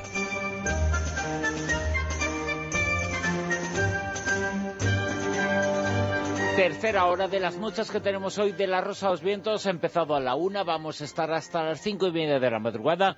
Hora de programa en la que tendremos eh, Fronteras eh, del Futuro con Javier Sevillano, Mujeres eh, con Historia, Enigmas de Mujeres Cristianas, Judías. Va a charlar Silvia Casasola con María Lara y muchas hay cosas muy interesantes. Y todavía unos instantes más vamos a estar en la tertulia Zona Cero porque tiene una información que mira hacia el futuro Juan José Sánchez Oro.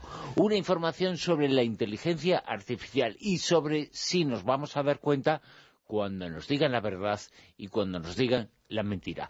Y esa inteligencia artificial, es decir, dirá las dos cosas, eh, si fueran seres humanos es muy fácil, es siempre mentira. Sí, bueno, es, es, un artículo que he visto en el New York Times, eh, que está traducido, o sea que es muy, muy accesible, y que, ah, bueno, me, ha resultado muy llamativo, porque claro, por un lado piensas, jolines, em, cómo avanza la ciencia, ¿no? Qué barbaridad, y al mismo tiempo qué barbaridad se puede hacer con la ciencia. Porque te cuento una serie de ejemplos de cómo está ahora mismo implantándose la inteligencia artificial, que, como digo, demuestra el nivel en el que estamos llegando, pero a la vez mm, las cosas tan inquietantes que se pueden hacer con ella.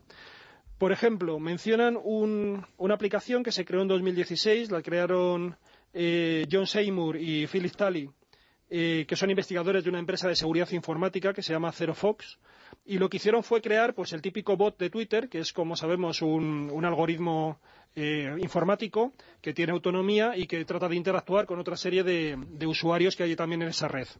Lo que ocurre es que aquí está dotado de una inteligencia artificial de aprendizaje profundo, y lo que es capaz de hacer es, el objetivo era generar titulares, generar noticias, viendo qué eran eh, los temas que más llamaban la atención de los usuarios con los que interactuaba, es decir, adentrándose un poco y captando cuáles eran los gustos de esos usuarios, generar sobre la marcha un titular, es decir, una especie de noticia falsa, que resultara muy llamativa y de esa forma el usuario al que iba dirigido, al que iba dirigido ese titular pulsara sobre el mismo y le llevara a un enlace donde ahí se podría descargar un virus. Ese era un poco el objetivo. Entonces, de ponen un ejemplo de qué, tipo de titular de noticia falsa llegó a generar, porque lo que estamos acostumbrados es que, vale, tenemos ahora muchas noticias falsas, pero esas fake news las crean inteligencias humanas y luego sí, tenemos un sistema de distribución automatizado a través de bot, a, través de un montón de, sistemas eh, eh, que, bueno, que eh, por sí mismos son capaces de divulgar esa información. Pero claro, aquí es que ya tenemos incluso en la propia génesis del titular es algo que hace la propia inteligencia artificial. Y el titular que creó fue los arqueólogos creen haber encontrado que la tumba de Alejandro Magno está en Estados Unidos por primera vez.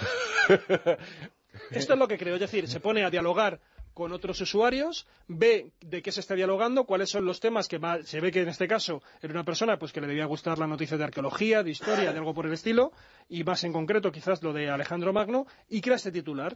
Claro, el titular con todo lo extravagante que puede sonar, para que el que sepa, mm, bueno, eh, que realmente, hombre, es muy complicado que esté la tumba de Alejandro Magno en Estados Unidos, que además tenía ciertos errores gramaticales, porque claro, compone todo lo que es la frase. Bueno, pues con todo y con eso, este tipo de, titulares consiguieron que el 66% de las personas cliquearan en ellos que era el objetivo que perseguía finalmente, para que a partir de ahí se pudieran descargar un, virus o pudieran llegar a una determinada página, pues de estas que pudiera captar algún tipo de información con fines de, hackear también eh, datos de, este, de estos usuarios.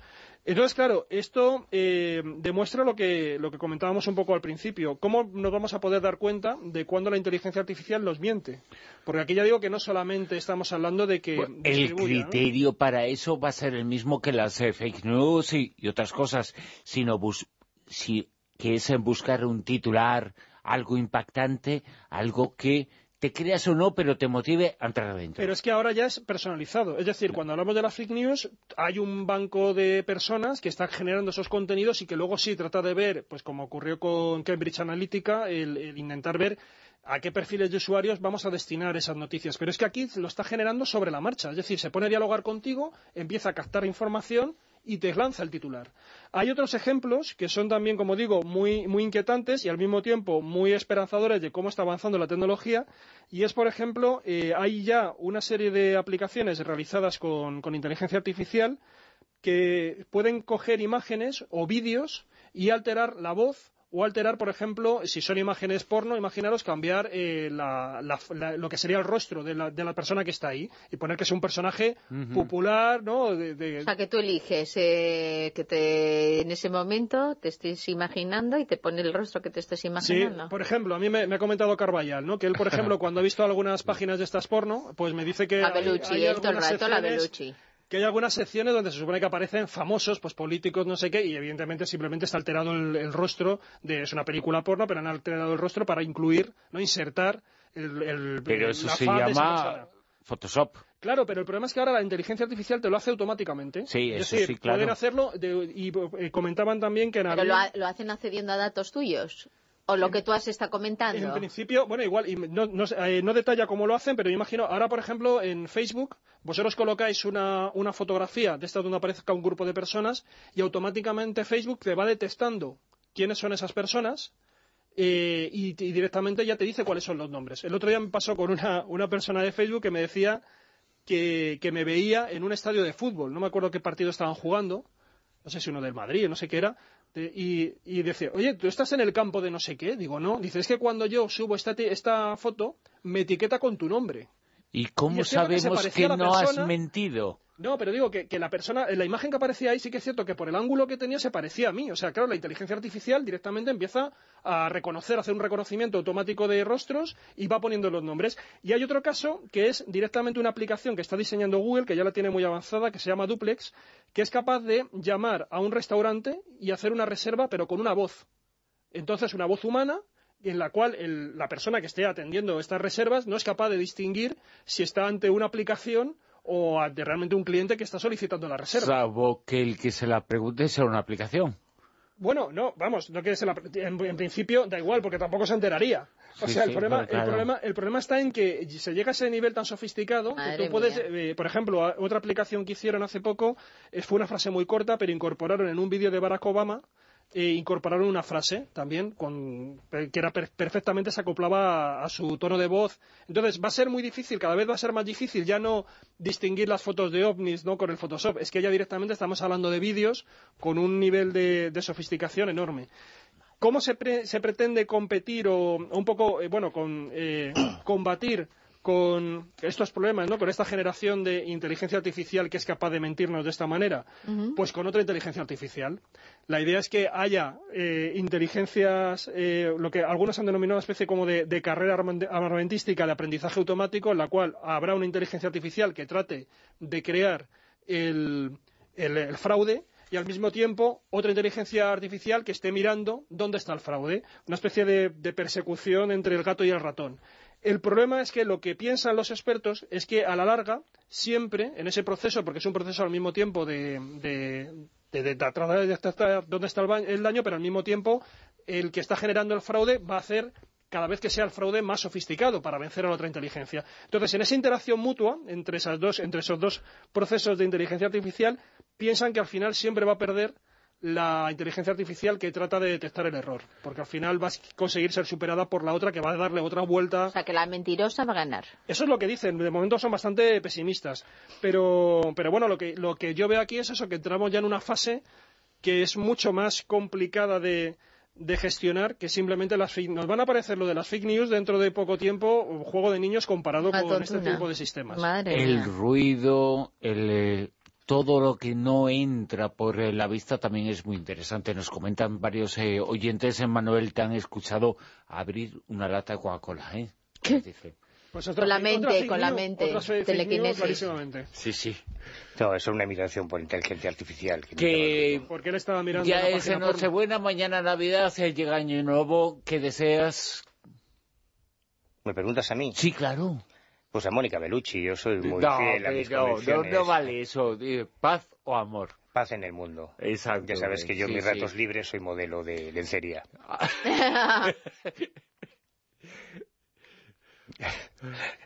no sé qué decir, Manuel. Te has quedado sin argumentos. Eh, es que tiene una visión muy extraña tuya ahora. Jorge Sánchez Oro.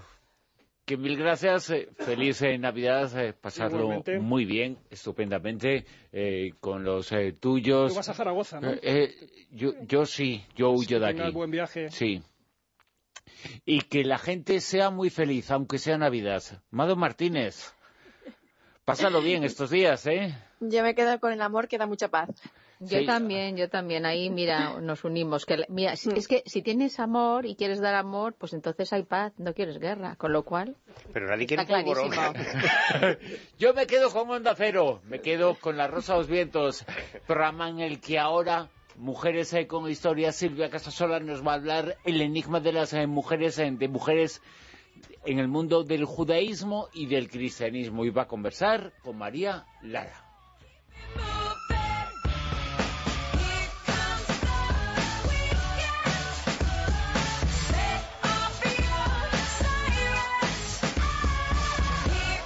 En Onda Cero, La Rosa de los Vientos.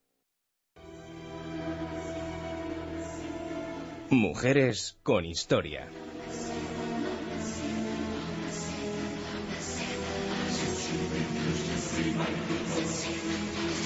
¿Cuántas veces hemos visto y oído que las mujeres en la religión han tenido un papel secundario, dirigido y manipulado a lo largo de los siglos? De tal manera que hoy en día se duda de la existencia real de la mayoría de las féminas que son citadas en la Biblia. Esta noche vamos a conocer a algunas de estas guerreras valientes, reinas o esclavas que dejaron su huella en el judaísmo y el cristianismo. Y para ello me acompaña la profesora de Historia Moderna y Antropología de la Universidad a Distancia, María Lara Martínez. Buenas noches, María. Buenas noches, Silvia. De estas féminas, la mayoría de ellas seguro que os suenan muchísimo. Pero se tiene poca información y la que hay no está clara, es sesgada o está contaminada, lo que crea más confusión.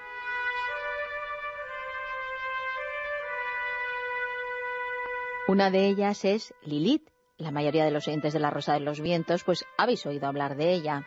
Empero sorprende mucho cuando se afirma que Lilith, según los textos hebreos, fue la primera esposa de Adán. Efectivamente, eh, Lilith eh, fue la primera esposa de Adán. En el Génesis vemos cómo se produce ese proceso de la creación a lo largo de siete días y eh, Lilith comparte el paraíso con el primer hombre creado sobre la tierra antes de que Eva irrumpa en aquel idílico escenario. Se dice que Eva había surgido de la costilla de Adán, de esa tremenda costilla que luego a lo largo del tiempo lamentablemente la misoginia pues ha recordado. Pero Lilith parece que eh, nació de otro modo. Y es que eh, determinados versículos no acaban de quedar claros. Al parecer, Dios determinó que Adán pusiera nombre a todas las bestias, a las aves y a todos los seres vivientes. Y cuando vio pasar ante él a todas las parejas, macho y hembra, ese primer hombre sintió celos y suspiró preguntándose por qué él no tenía pareja. Así que Dios, para mm, conformarlo, trató de reparar esa injusticia y formó entonces a Lilith, a la primera mujer, del mismo modo que había formado a Adán, aunque utilizó sedimento en lugar de, de polvo. La verdad es que el personaje de Lilith, no vamos a entrar si fue real o ficticio, porque está claro, es una especie de símbolo de independencia o igualdad en la relación de pareja que termina siendo totalmente ignorado y denostado por su rebeldía, porque en la Biblia apenas aparece. En la Biblia existe una única referencia a Lilith, es un pasaje breve en el libro de Isaías. Parece que Lilith mostró carácter desde el primer momento, no quiso obedecer a su marido, se encolerizó, le dijo estoy hecha de la misma materia que tú, con lo cual más o menos que no se pusiera tonto. Y al pronunciar, eh, bueno, pues esa primera riña, eh, Lilith mencionó el nombre mágico de Dios y así se elevó por los aires y abandonó a Adán, se fue por las buenas. Desde el Edén, Lilith se trasladó al Mar Rojo según esa tradición y cuando tres ángeles de Dios fueron a buscarla, Lilith se negó a volver.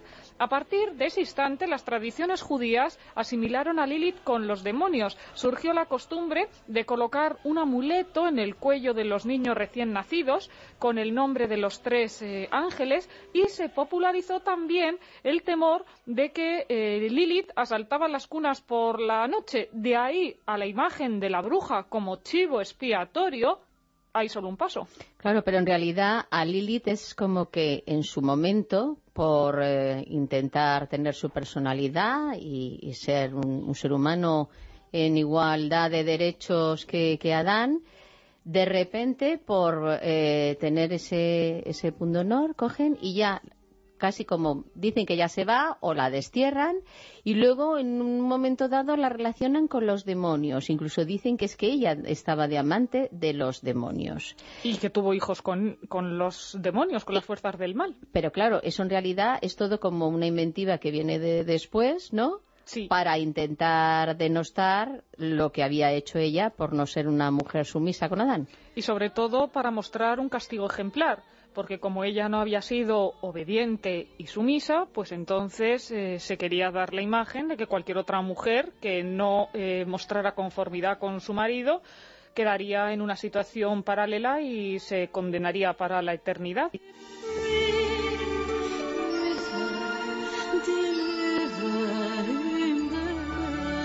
Queda claro el mensaje religioso castigador y apocalíptico, que era devastador para cualquier mujer que intentara ser ella misma sin la supervisión del hombre.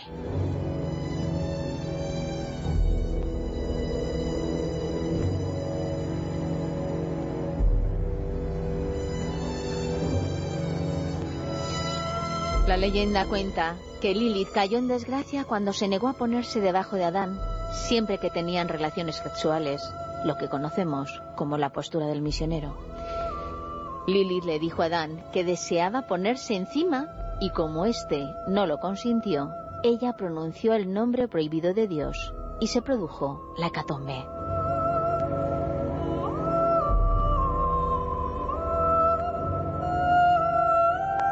Según la literatura hebrea, Lilith, además de una asesina de bebés, era un auténtico demonio que, ansiosa de hombres, no solo actuaba como un súcubo extrayendo el semen de los humanos, sino que después los mataba extrayendo su sangre, lo que la convertía de facto en la primera vampira de la humanidad. Vamos, que era una mala malísima, promiscua y asesina de hombres y de niños, solo por decir a Adán que ella era igual que él. Y a la pobre Eva, la segunda esposa de Adán, pues tampoco le fue demasiado bien, porque además de la misoginia de ser creada de una costilla de él, fue señalada como la culpable por tentar al bondadoso Adán, lo que propició la expulsión del paraíso.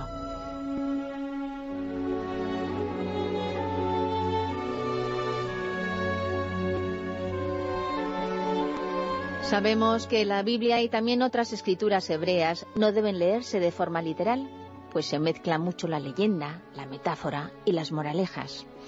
El problema estriba cuando también se incluyen personajes y sucesos históricos. Entonces se arma el lío. Dicha complicación ha traído de cabeza a arqueólogos bíblicos que han dedicado su vida a buscar pruebas que confirmaran la existencia de los personajes citados en los textos bíblicos. En esos textos aparecen muchos nombres de mujeres. Algunos pertenecen a valientes guerreras, otros a reinas y a veces son esclavas. La cuestión es que a día de hoy todavía se pone en duda su existencia.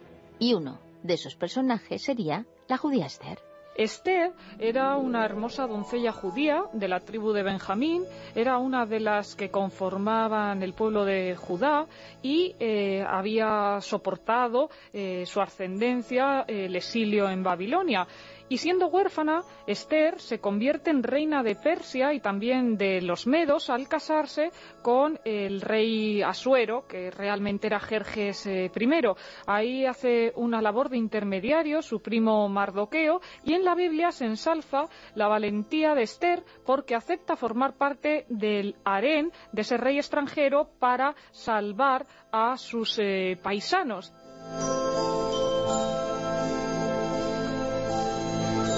El nombre original de Esther era Hadassat, que significa mirto, una especie de planta autóctona, y se supone que tradujeron su nombre al medo. Esther, a su vez, significa astro, estrella, y en la tradición hebraica era conocido como la estrella de la noche porque decían que Esther era la más bella de todas las mujeres del reino.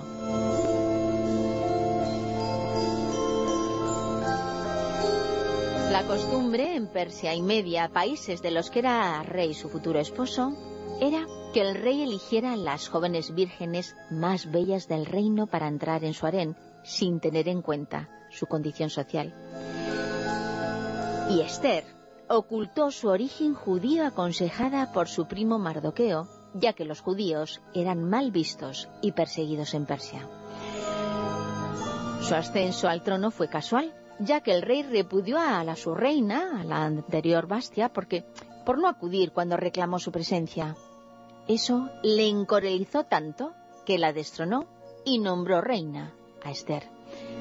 Por tanto, Esther es un personaje histórico real y los hebreos lo veneran porque gracias a su intercesión el pueblo judío no fue asesinado mientras estaba en el exilio, como en un principio ordenó su esposo el rey. A single thread in a tapestry, though its color brightly shine, can never see its purpose in the pattern of the grand design. Otro personaje femenino puesto en duda fue Ruth, supuestamente una antepasada del rey David, pero ¿era real o ficticio? Ruth era una moabita que se había casado con uno de los hijos de la familia hebrea de Noemí y de ese matrimonio que se había marchado de Belén de Judá a causa de una hambruna, pues eh, al final eh, se encontrarían con que eran parientes, antecesores de eh, Jesucristo. Y bueno, Noemí y Ruth pues representan también cómo nuera y suegra se pueden llevar bien porque juntas hicieron ese camino después de haberse quedado sin sus esposos.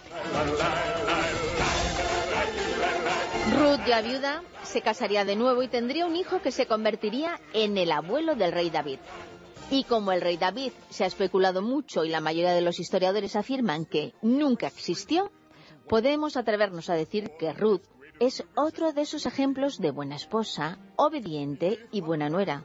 Perfil ideal de los judíos, aunque seguramente nunca existiera.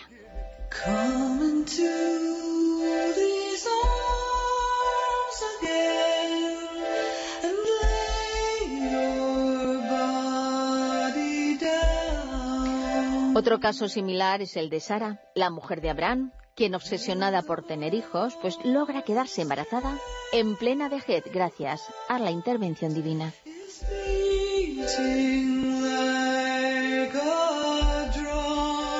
En verano, seguro que recordaréis que estuvieron emitiendo la serie El cuento de la criada en Antena 3, basada en la novela de la autora canadiense Margaret Atwood, quien argumentó su novela dando especial relevancia a las mujeres fértiles. Y ella partía del texto bíblico del Antiguo Testamento en el que se nombra a Jacob y Raquel, quienes no pueden concebir hijos y lo solucionan haciendo esposa a la criada llamada Bilha para que engendre esos hijos para ellos. María, ¿por qué en el judaísmo era tan importante que las mujeres fueran fértiles? Porque el derecho de primogenitura eh, marcaba todos los eh, rituales eh, de la sociedad eh, judaica. por ejemplo, cuando se produce ese encuentro de la hija del faraón con Moisés, con un bebé en una cesta en el río en Egipto, a partir de ese momento ella lo adopta y finalmente será cuando Moisés decida convertirse de príncipe de Egipto en el portador de esa libertad para los hebreos cruzando el Mar Rojo y el ángel exterminador precisamente se dirigía hacia los primogénitos de los egipcios, es decir, que en las sociedades antiguas estaba muy interiorizada la idea de ser el mayor de eh, los eh, retoños.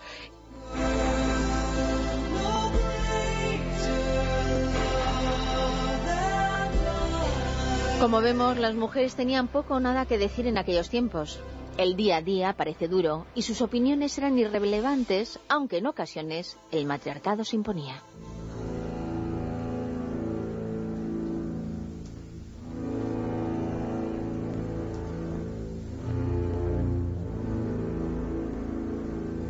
¿Pero qué pasó cuando apareció en escena Jesús de Nazaret? ¿La situación de la mujer hebrea cambió? La mujer vivía en Jerusalén, en Galilea, en Samaria, en un régimen de eh, opresión, por un lado por las eh, tradiciones eh, farisaicas, por otro lado por el papel que Roma daba a la hembra, que era el de eterna menor de edad. Y ahí se presenta un ser excepcional, Jesucristo, que va a fomentar una liberación de la mujer, se rodea de eh, adúlteras, de personas eh, que tenían una dudosa reputación, los convierte y eh, son esas discípulas las más activas en la transmisión del Evangelio, de la buena nueva del reino. De hecho, ¿qué habría sido ese primer momento del cristianismo sin María Magdalena, que es la mujer a la que más referencias hay en el, en el Nuevo Testamento por delante incluso de la Virgen y que es la primera que contempla la resurrección.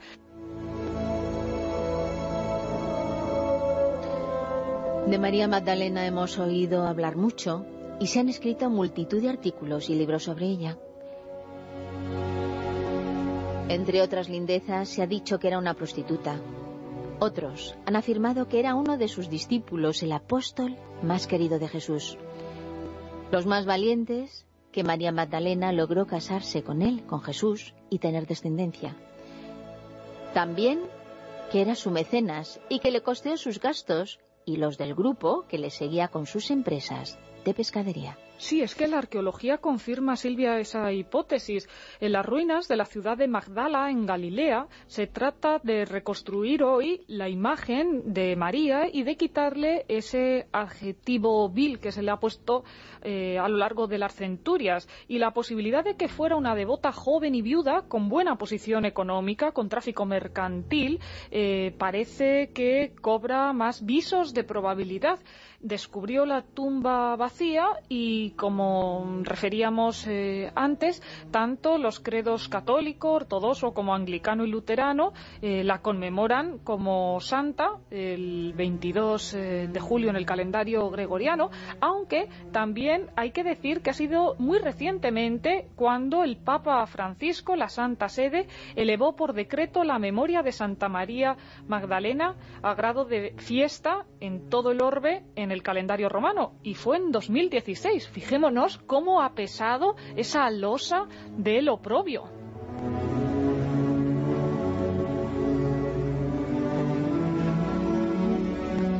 Por tanto, María Magdalena, acorde a esas pruebas arqueológicas, sí sería una persona real.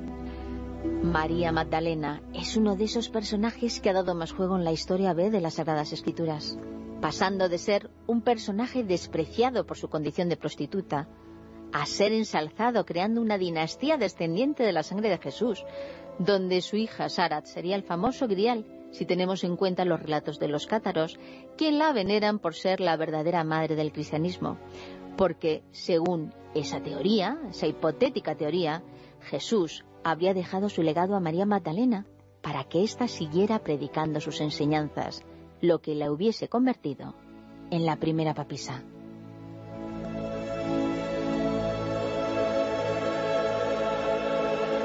Lo que está claro es que con la llegada de Jesús, las mujeres adquirieron un papel más relevante e igualitario. Y esas damas de Israel que acompañaban a Jesús en sus peregrinaciones por las ciudades y que algunas los asistían con sus eh, bienes a esos eh, apóstoles, pues eh, tenían nombres que han llegado hasta nosotros, como por ejemplo Juana, que era la mujer del administrador de Herodes, Susana, o también vemos la mujer anónima de la parábola de la dracma perdida o de la levadura o eh, esa última invocación cuando va camino del Gólgota con la cruz, hijas de Jerusalén, no lloréis eh, por mí. Al pie de la cruz de todos los apóstoles solo permanecía fiel Juan, el más joven de ellos. Se ha hablado incluso de que eh, estaba la posibilidad de que hubiera sido una papisa la primera que hubiera sido elegida por Cristo y en ese caso María, de María Magdalena, María de Magdala. además, todavía se debate hoy en los evangelios gnósticos si eh, no trató Pedro de eh, interceptar eh, ese mm, influjo tan grande que tenía María Magdalena sobre Jesucristo y viceversa, bueno, pues quitándola de en medio en el momento en el que se le iban a entregar las llaves del reino, porque si no podría haber sido una, una papisa, como digo. Y también, bueno, pues vemos otras mujeres en el Nuevo Testamento como las hermanas de Lázaro, Marta y María. Y eh, a lo largo del tiempo incluso en Francia se le tuvo tanta veneración a María Magdalena que por ejemplo en la Provenza eh, se llegó a decir que estaba su tumba aunque era bueno un relato geográfico pero incluso hoy se está tratando de eh, redescubrir esa verdadera identidad porque posiblemente María Magdalena no fuera prostituta. Decía José Saramago que a lo mejor en vez de expulsar siete demonios de su cuerpo lo que había hecho es despertar los siete ángeles que dormían buscando una voz amable en su interior. ¿Cómo no enamorarse de Jesucristo después de haber pasado, eh, bueno, pues eh, tantas calamidades y eh, ver por primera vez a un hombre que la comprendía y que le clavaba la mirada con el objetivo de ayudarle a la sanación interior.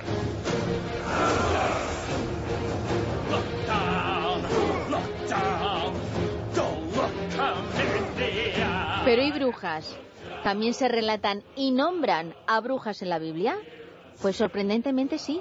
En concreto, la bruja de Endor. Es la única hechicera de la que se menciona su pueblo o su nombre, una denominación, y es en el primer libro de Samuel. A esta misteriosa señora acude el primer rey de Israel, Saúl, y nos situamos en el siglo XI a.C. Está abierta la guerra contra los filisteos. Lleno de incertidumbre, el monarca consulta a Dios, pero al no tener respuesta, porque ha desobedecido y Dios lo está ahí esperando y guardando cautela para que sufra un poco, bueno, pues Saúl pide a los hombres que busquen a una mujer que tenga el don de la adivinación. No pide un mago Merlín, no pide un adivino, pide a una hechicera. Una paradoja porque Saúl había expulsado a los nigromantes de su tierra. Y a pesar de la dificultad, los siervos acaban localizando a una visionaria capaz de contactar con los muertos. Saúl viaja disfrazado, de incógnito, de noche, hacia el oráculo, sin saber de que se trataba el legislador de Israel, porque actuaba con disimulo, la bruja tiene a ese hombre cara a cara y le hace prometer que no la denunciaría a Saúl, sin saber que era el mismo rey. Y a petición del soberano, la bruja de Endor convoca el espíritu del profeta Samuel. Y al ver el espectro de Samuel, eh, la bruja de Endor se siente burlada porque en una especie de espejo con el espíritu descubre que Saúl es el rey. No obstante, dicen que las huestes de Saúl tranquilizaron a la bruja de Endor para que siguiera con el conjuro y se ha comentado que el mandato de Saúl marcó la transición del pueblo hebreo de una federación de tribus a un estado. Para eso vale una bruja. Bueno, como veis, nosotros hemos tenido esta noche nuestra particular hechicera de la historia, que es María Lara, y la hemos disfrutado muchísimo y la seguimos la pista en La aventura del saber y en todos sus libros que va publicando constantemente junto con su hermana Laura. Con lo cual, pues nada, os animamos a que le sigáis eh, yendo pues en su Facebook y en todas las actividades que ella realiza, porque no paran, estas chicas no, no paran. Muchísimas gracias, María, por haber estado con nosotros. Gracias, Silvia.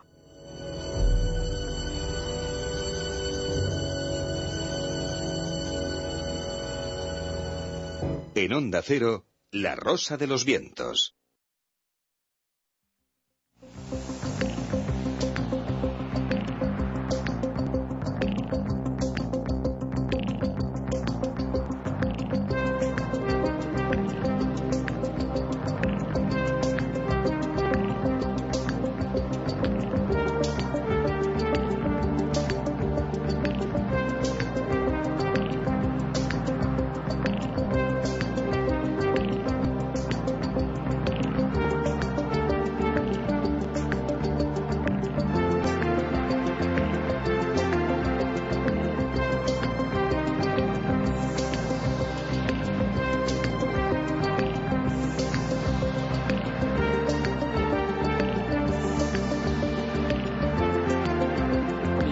Revista Año Cero ya está en el kiosco, tema de portada Milagros ante la ciencia.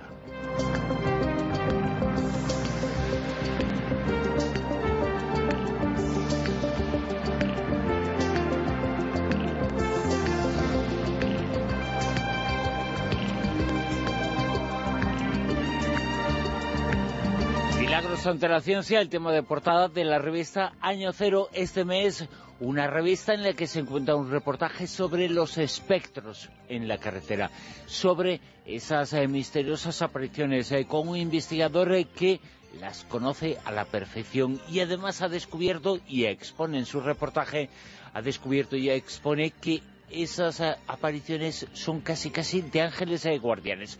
El autor eh, de ese reportaje es eh, Paco Quevedo, que ya está con nosotros. Paco, muy buenas, ¿qué tal? Hola, muy buenas noches y encantado de estar contigo, Bruno. Muchas gracias por acompañarnos, Paco, por estar con nosotros y por explicarnos, porque te lo vamos a preguntar ya mismo, ¿qué son o quiénes son los guardianes de la luz? Bueno, el artículo se titula Guardianes Invisibles y sí, yo eh, una de las conclusiones después de investigar este caso y otros similares, estoy convencido de que eh, existe otro plano de, de realidad donde alguien, seres de luz, posiblemente de estos que quienes han tenido una FM, una experiencia cercana a la muerte, hablan seres de luz que están ahí para echar una mano, quizá a entender un poco mejor esa realidad, pero también cuando eh, estamos vivos en esta realidad, en esta parte, eh, quizá no recordamos quiénes somos y a qué hemos venido, cuál es nuestro programa de vida, ¿no? ¿Qué, hemos venido a hacer aquí? Ante un evento eh, accidental que pueda acabar con nuestra vida e impidiendo que podamos eh, llevar a cabo lo que hemos venido a hacer, quizá esos seres de luz eh, puedan echar una mano de alguna forma, ¿no? añadiendo una energía extra que nos permita salir de una situación eh, final o muy peligrosa para, para nuestra vida, eh, quizá dándonos una orientación para no viajar a determinado sitio. Hay una cuestión interesantísima. Más que guardianes de la luz eh, marcan el stop y dice, por aquí no pases, ¿no? Pues posiblemente, posiblemente estén ahí para servir en algún momento eh, de guía invisible para soplarnos una inspiración eh, y tomar una decisión correcta que nos aleje de, un peligro que pueda llevar al traste, como digo, hacernos perder la vida incluso, ¿no? Vienen a ser algo así como ángeles guardianes, ¿no? Pues sí, el famoso ángel de la guarda, ¿por qué no? claro que sí. Aunque también podría ser eh, que nosotros, eh, cuando, imagínate, ¿no? damos veracidad a esto de que una vez muertos accedemos a otro plano de existencia donde continuamos viviendo en, eh, con nuestro cuerpo astral, en ese plano de energía, pero que somos capaces de ver esta parte de la realidad, el plano físico. ¿Y hay testimonios de personas que hayan visto esos guardianes? sí, sí, claro que hay, hay muchísimos testigos eh, de, avistamientos, como te digo, encuentros, sobre todo en experiencias, en experiencias cercanas a la muerte. Gente que ha visitado ese otro lado y ha vuelto, ¿no? Y ha contado que ahí se han encontrado con seres de luz que les han asesorado para, bueno, mantener la calma o para explicar un poco de cómo funciona, qué hacen allí, por qué o que se han encontrado con familiares fallecidos que te decía anteriormente. A lo mejor esos ángeles de la guarda somos nosotros mismos, una vez fallecidos, que nuestra ocupación en ese otro lado de la realidad, en ese plano energético, sería que quienes estamos aquí aprendiendo a descubrir quiénes somos, un espíritu en evolución viviendo una experiencia física, humana, por decirlo de alguna manera, a lo mejor en ese otro plano nos ocupamos de echar un cable ante una determinada situación eh, peligrosa final para, para la vida, como en el caso que relato en el artículo, ¿no? Una pareja que está empezando su vida y que eh, tienen un proyecto, un trabajo, una, un deseo de tener hijos, de acabar con ese proyecto, emprenderlo, porque estaban, eh, hablamos de gente que tenía 18 años apenas, y viene un accidente y te puede borrar de un plumazo todo eso que te queda por vivir. Alguien desde el otro lado, quizá familiares fallecidos, desencarnados, quizá ese ángel de la guarda, esos seres de luz, añaden un poco de energía extra para que salgas por tu propio pie de esa situación y, y bueno, pues conserven la vida, ¿no? Y con ello puedas acabar tu programa vital, venir a aprender lo que has venido a aprender a este, a este plano físico. Pienso así. Quien quiera más información eh, sobre este tema, sobre los guardianes de la luz de la carretera, se encuentra en este reportaje que está en la revista Año Cero de este mes. El autor es eh, Paco Quevedo, que ha estado esta noche con nosotros en la Rosa de los Vientos. Eh, Paco, muchas gracias. Muchísimas gracias a ti, un abrazo a todos y feliz Navidad.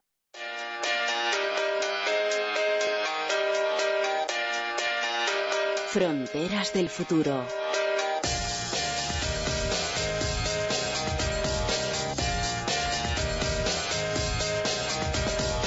Futuro en el que existirá una memoria colectiva sobre el dolor y el miedo gracias a este análisis de datos.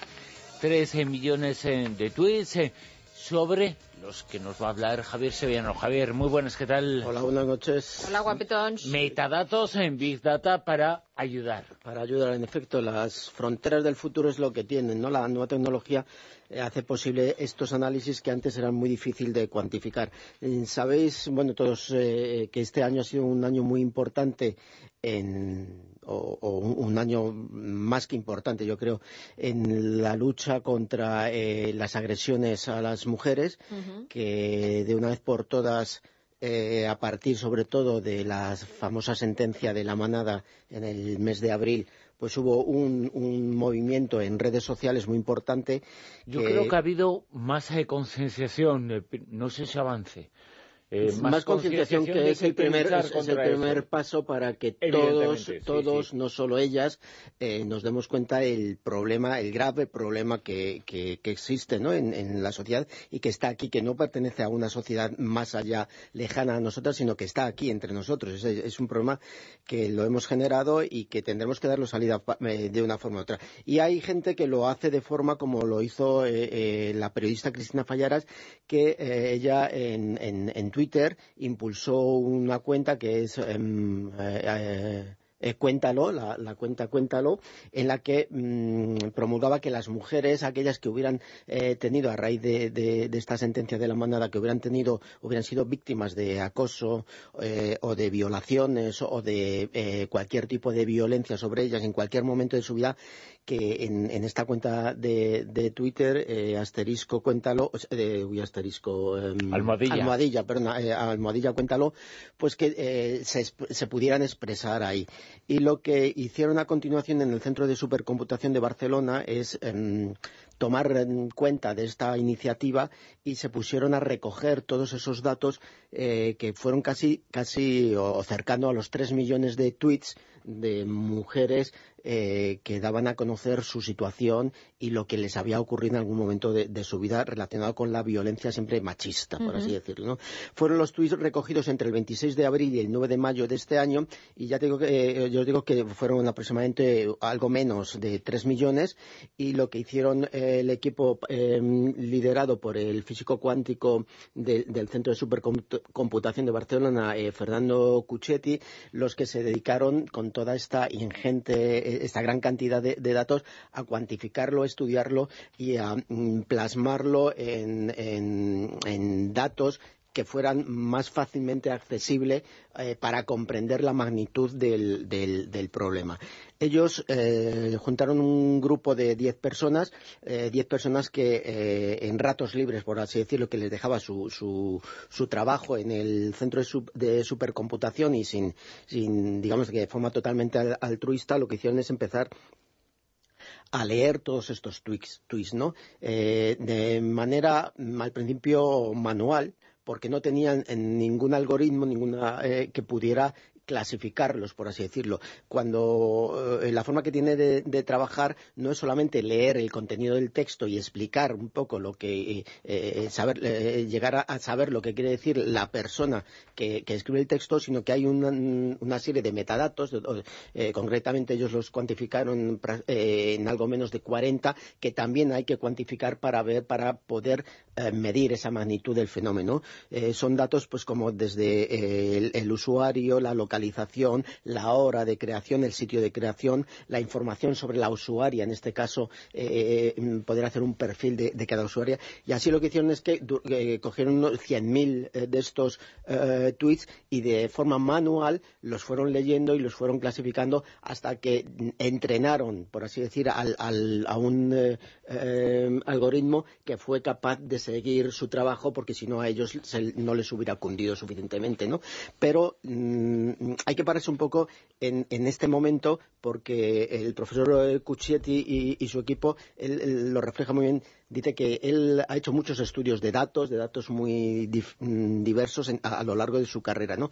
Pero que estos eran especialmente sensibles porque eh, el contenido que tenían esos tweets eran terroríficos. O sea, había, contenidos en que eh, a raíz de esta sentencia eh, se dio mm, eh, por medio de las redes sociales se dio voz a muchísimas mujeres que habían mm, padecido auténticas torturas, por así decirlo, en, cuanto a violencia ejercida sobre ellas, ¿no? Desde mm, personas eh, que nunca habían sacado esto fuera, en las redes sociales, en este caso Twitter, posibilitó esta mm, corriente que no se había producido nunca antes, al menos aquí en, España, y que además también ha coincidido con una corriente también más a nivel mundial, ¿no? Pero eh, ellos estudiaron la que ocurrió durante esas fechas aquí, aquí en España, ¿no?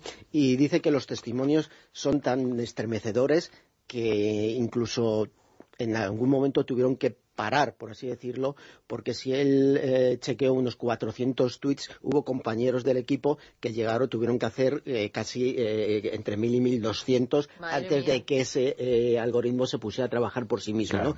Y los, los mm, contenidos de esos tweets eran terroríficos, eran, eran que parecía que, que, no eran reales. ¿no? De hecho, eh, algunos detractores de este estudio mm, dicen que de toda esa cantidad de tweets hay un porcentaje que ellos evaluaban en un 3% de que esas, esas eh, manifestaciones eran falsas.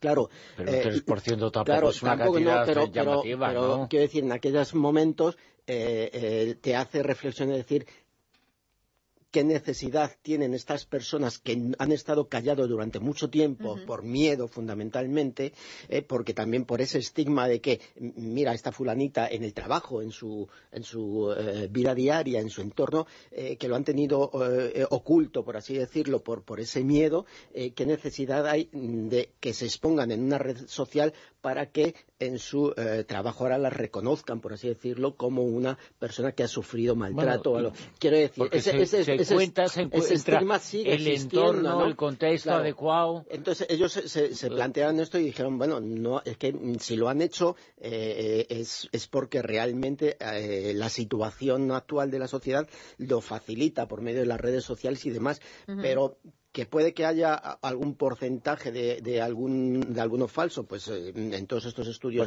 tan aleatorios existirán, exclusivamente. Pero la razón fundamental no era que hubiera muchos falsos, ¿no? Ellos analizaron, evidentemente la localización les costó mucho porque había muchos ilocalizables y, entonces tuvieron que eh, eh, inventar una herramienta para intentar localizar en, cada, cada, uno de los tweets, ¿no? El 30% fue, eran ilocalizables, un 20% de muy difícil localización, mientras que el, restante 50% sí estaban fácilmente localizables. Lo que ellos han, hecho y han querido con este estudio es intentar ayudar en ese movimiento a cambiar las cosas, es decir, dar la magnitud, porque eh, eh, lo que no querían es que todo este movimiento que se dio en esos días se perdiera, por así decirlo, en simplemente los testimonios aislados, por así decirlo, y que, no se viera una, magnitud, cuál era la magnitud. Y la magnitud pues eh, que ellos eh, han sacado es que de los 2.750.000 tweets analizados,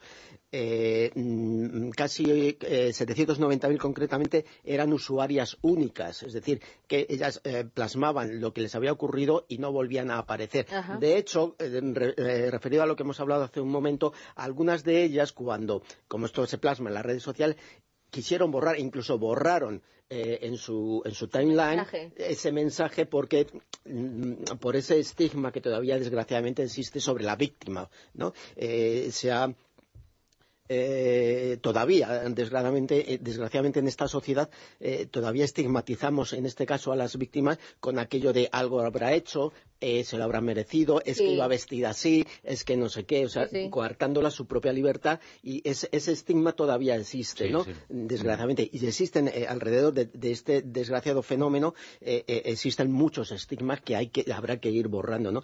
Entre ellos, el, culpabilizar a la víctima precisamente, ¿no? que la gente tiene la costumbre de decir, ah, no, no, yo no me meto. Claro, exactamente, eso es cosa suya. Son, de pareja, son cosas de pareja. Pues de lo que se trata de este estudio de metadatos, lo que es magnificar, poner en números todo, eh, eh, todo el horror y todo el dolor de estas personas, de estas mujeres. ¿no?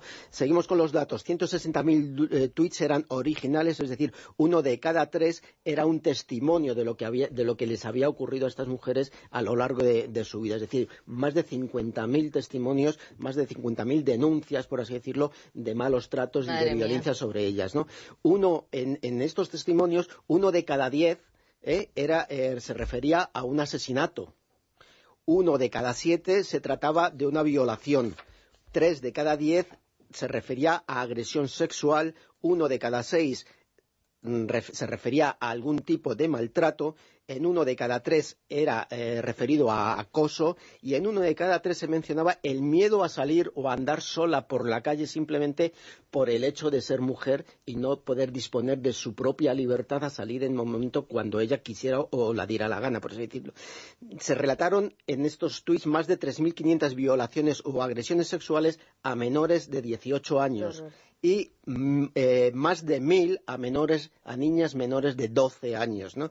Muchas de ellas, eh, eh, han querido magnificar, muchas de ellas eran la primera vez que muchas usuarias era la primera vez que relataban esto que les había ocurrido a lo largo de su vida. Y eh, las localizaciones de todos estos tweets, fundamentalmente el 34% eh, eran eh, localizadas en España, un 32% en Argentina, un 8% en Colombia y un 5% de Chile y México. Como veis, todo países hispanohablantes porque quisieron hacerlo todo muy, muy referido a, la, zona. Exactamente, ¿no?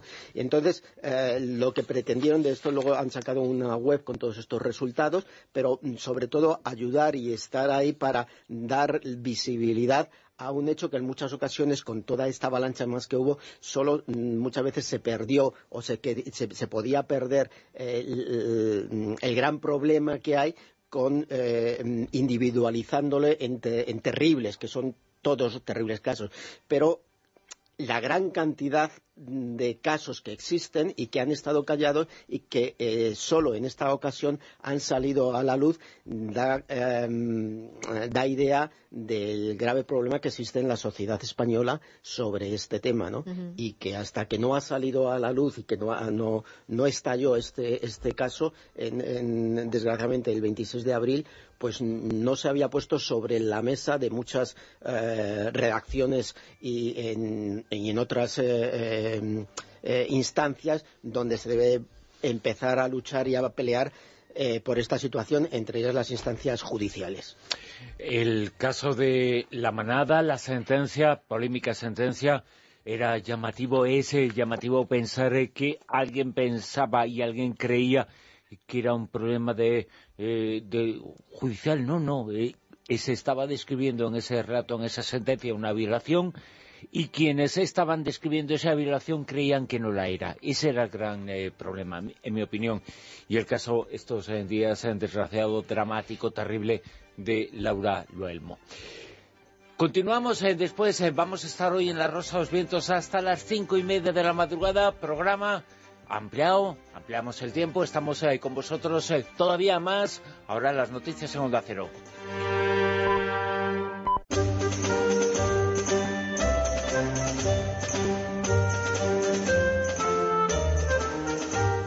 En Onda Cero, La Rosa de los Vientos con Bruno Cardeñosa.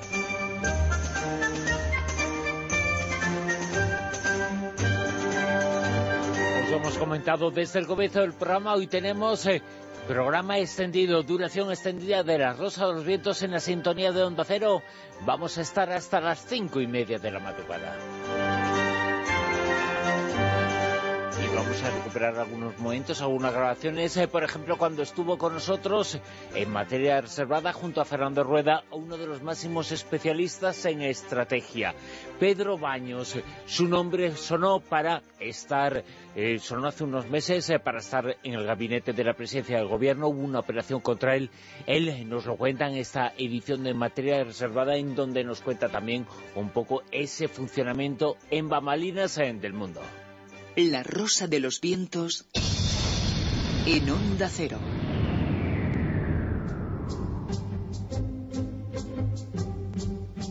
Materia reservada 2.0. Nos encanta y me encanta tener a Pedro Baños en el programa, primero porque está escribiendo unos libros eh, fantásticos y además eh, porque es un oyente del programa desde hace mucho tiempo.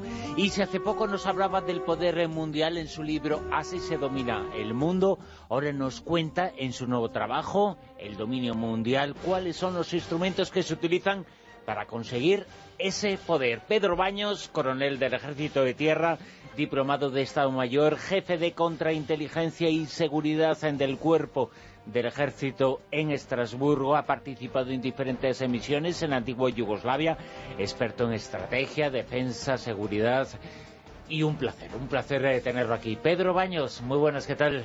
Encantadísimo de estar aquí siempre, Bruno. buenas noches. yo, según estaba diciendo el gran currículum que tenías, es que pareces un personaje de película, ¿eh, Pedro? Total y absolutamente. sin embargo, a mí lo que... Buenas noches otra vez. Hola, Fernando, ¿qué tal? lo, que, lo que me ha llamado muchísimo la atención es que... Eh, yo digo, he dicho muchas veces, incluso llegué a escribir un libro que se llama eh, ¿por qué nos da miedo el, el? Y, estos días he leído unas declaraciones de, Pedro Baños que dice que, eh, de alguna forma, que los servicios de inteligencia pueden dar eh, mucho, mucho más miedo del que, del que la gente se puede imaginar.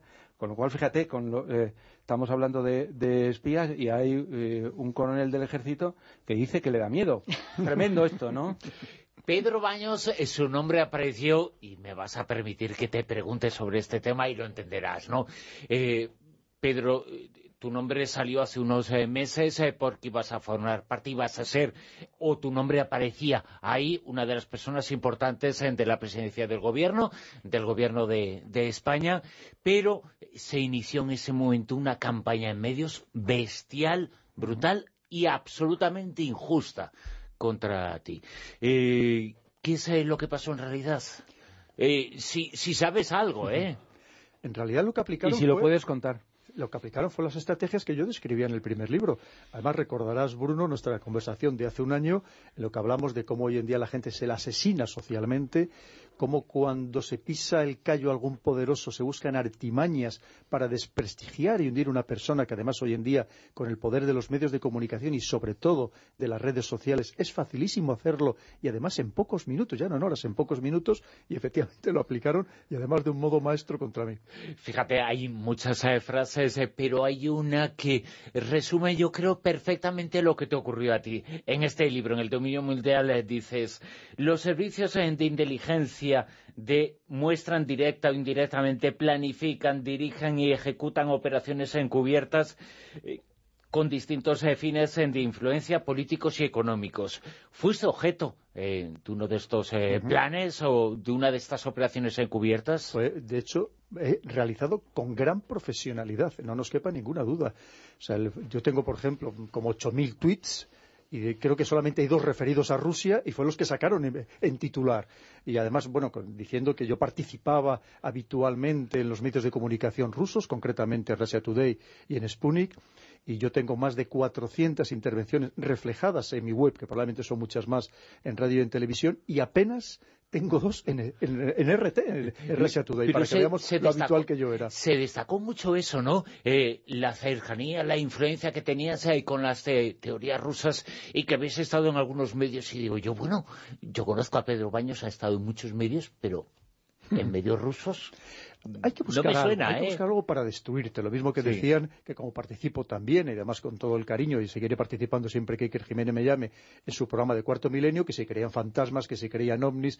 El, caso es destruir a la persona. Y como al final no se trata de decir la verdad, porque la verdad no es lo que se pretende. Se trata, como digo, de crear un artificio, pero que de tal manera que te asesinen socialmente. Una vez más es la clave. Y fijémonos si funcionan este tipo de acciones, e incluso más directas. Y tenemos el caso del señor Khashoggi en en Turquía, como también se le, asesina por parte de los servicios de inteligencia de una operación, para que veamos que sí que los servicios de inteligencia tienen, llevan acciones mucho más allá de los meros análisis o, de la mera reflexión. Perdón, una sola cosa eh, eh, sobre esta pregunta. Te ha preguntado Bruno y ha utilizado dos palabras, operación encubierta.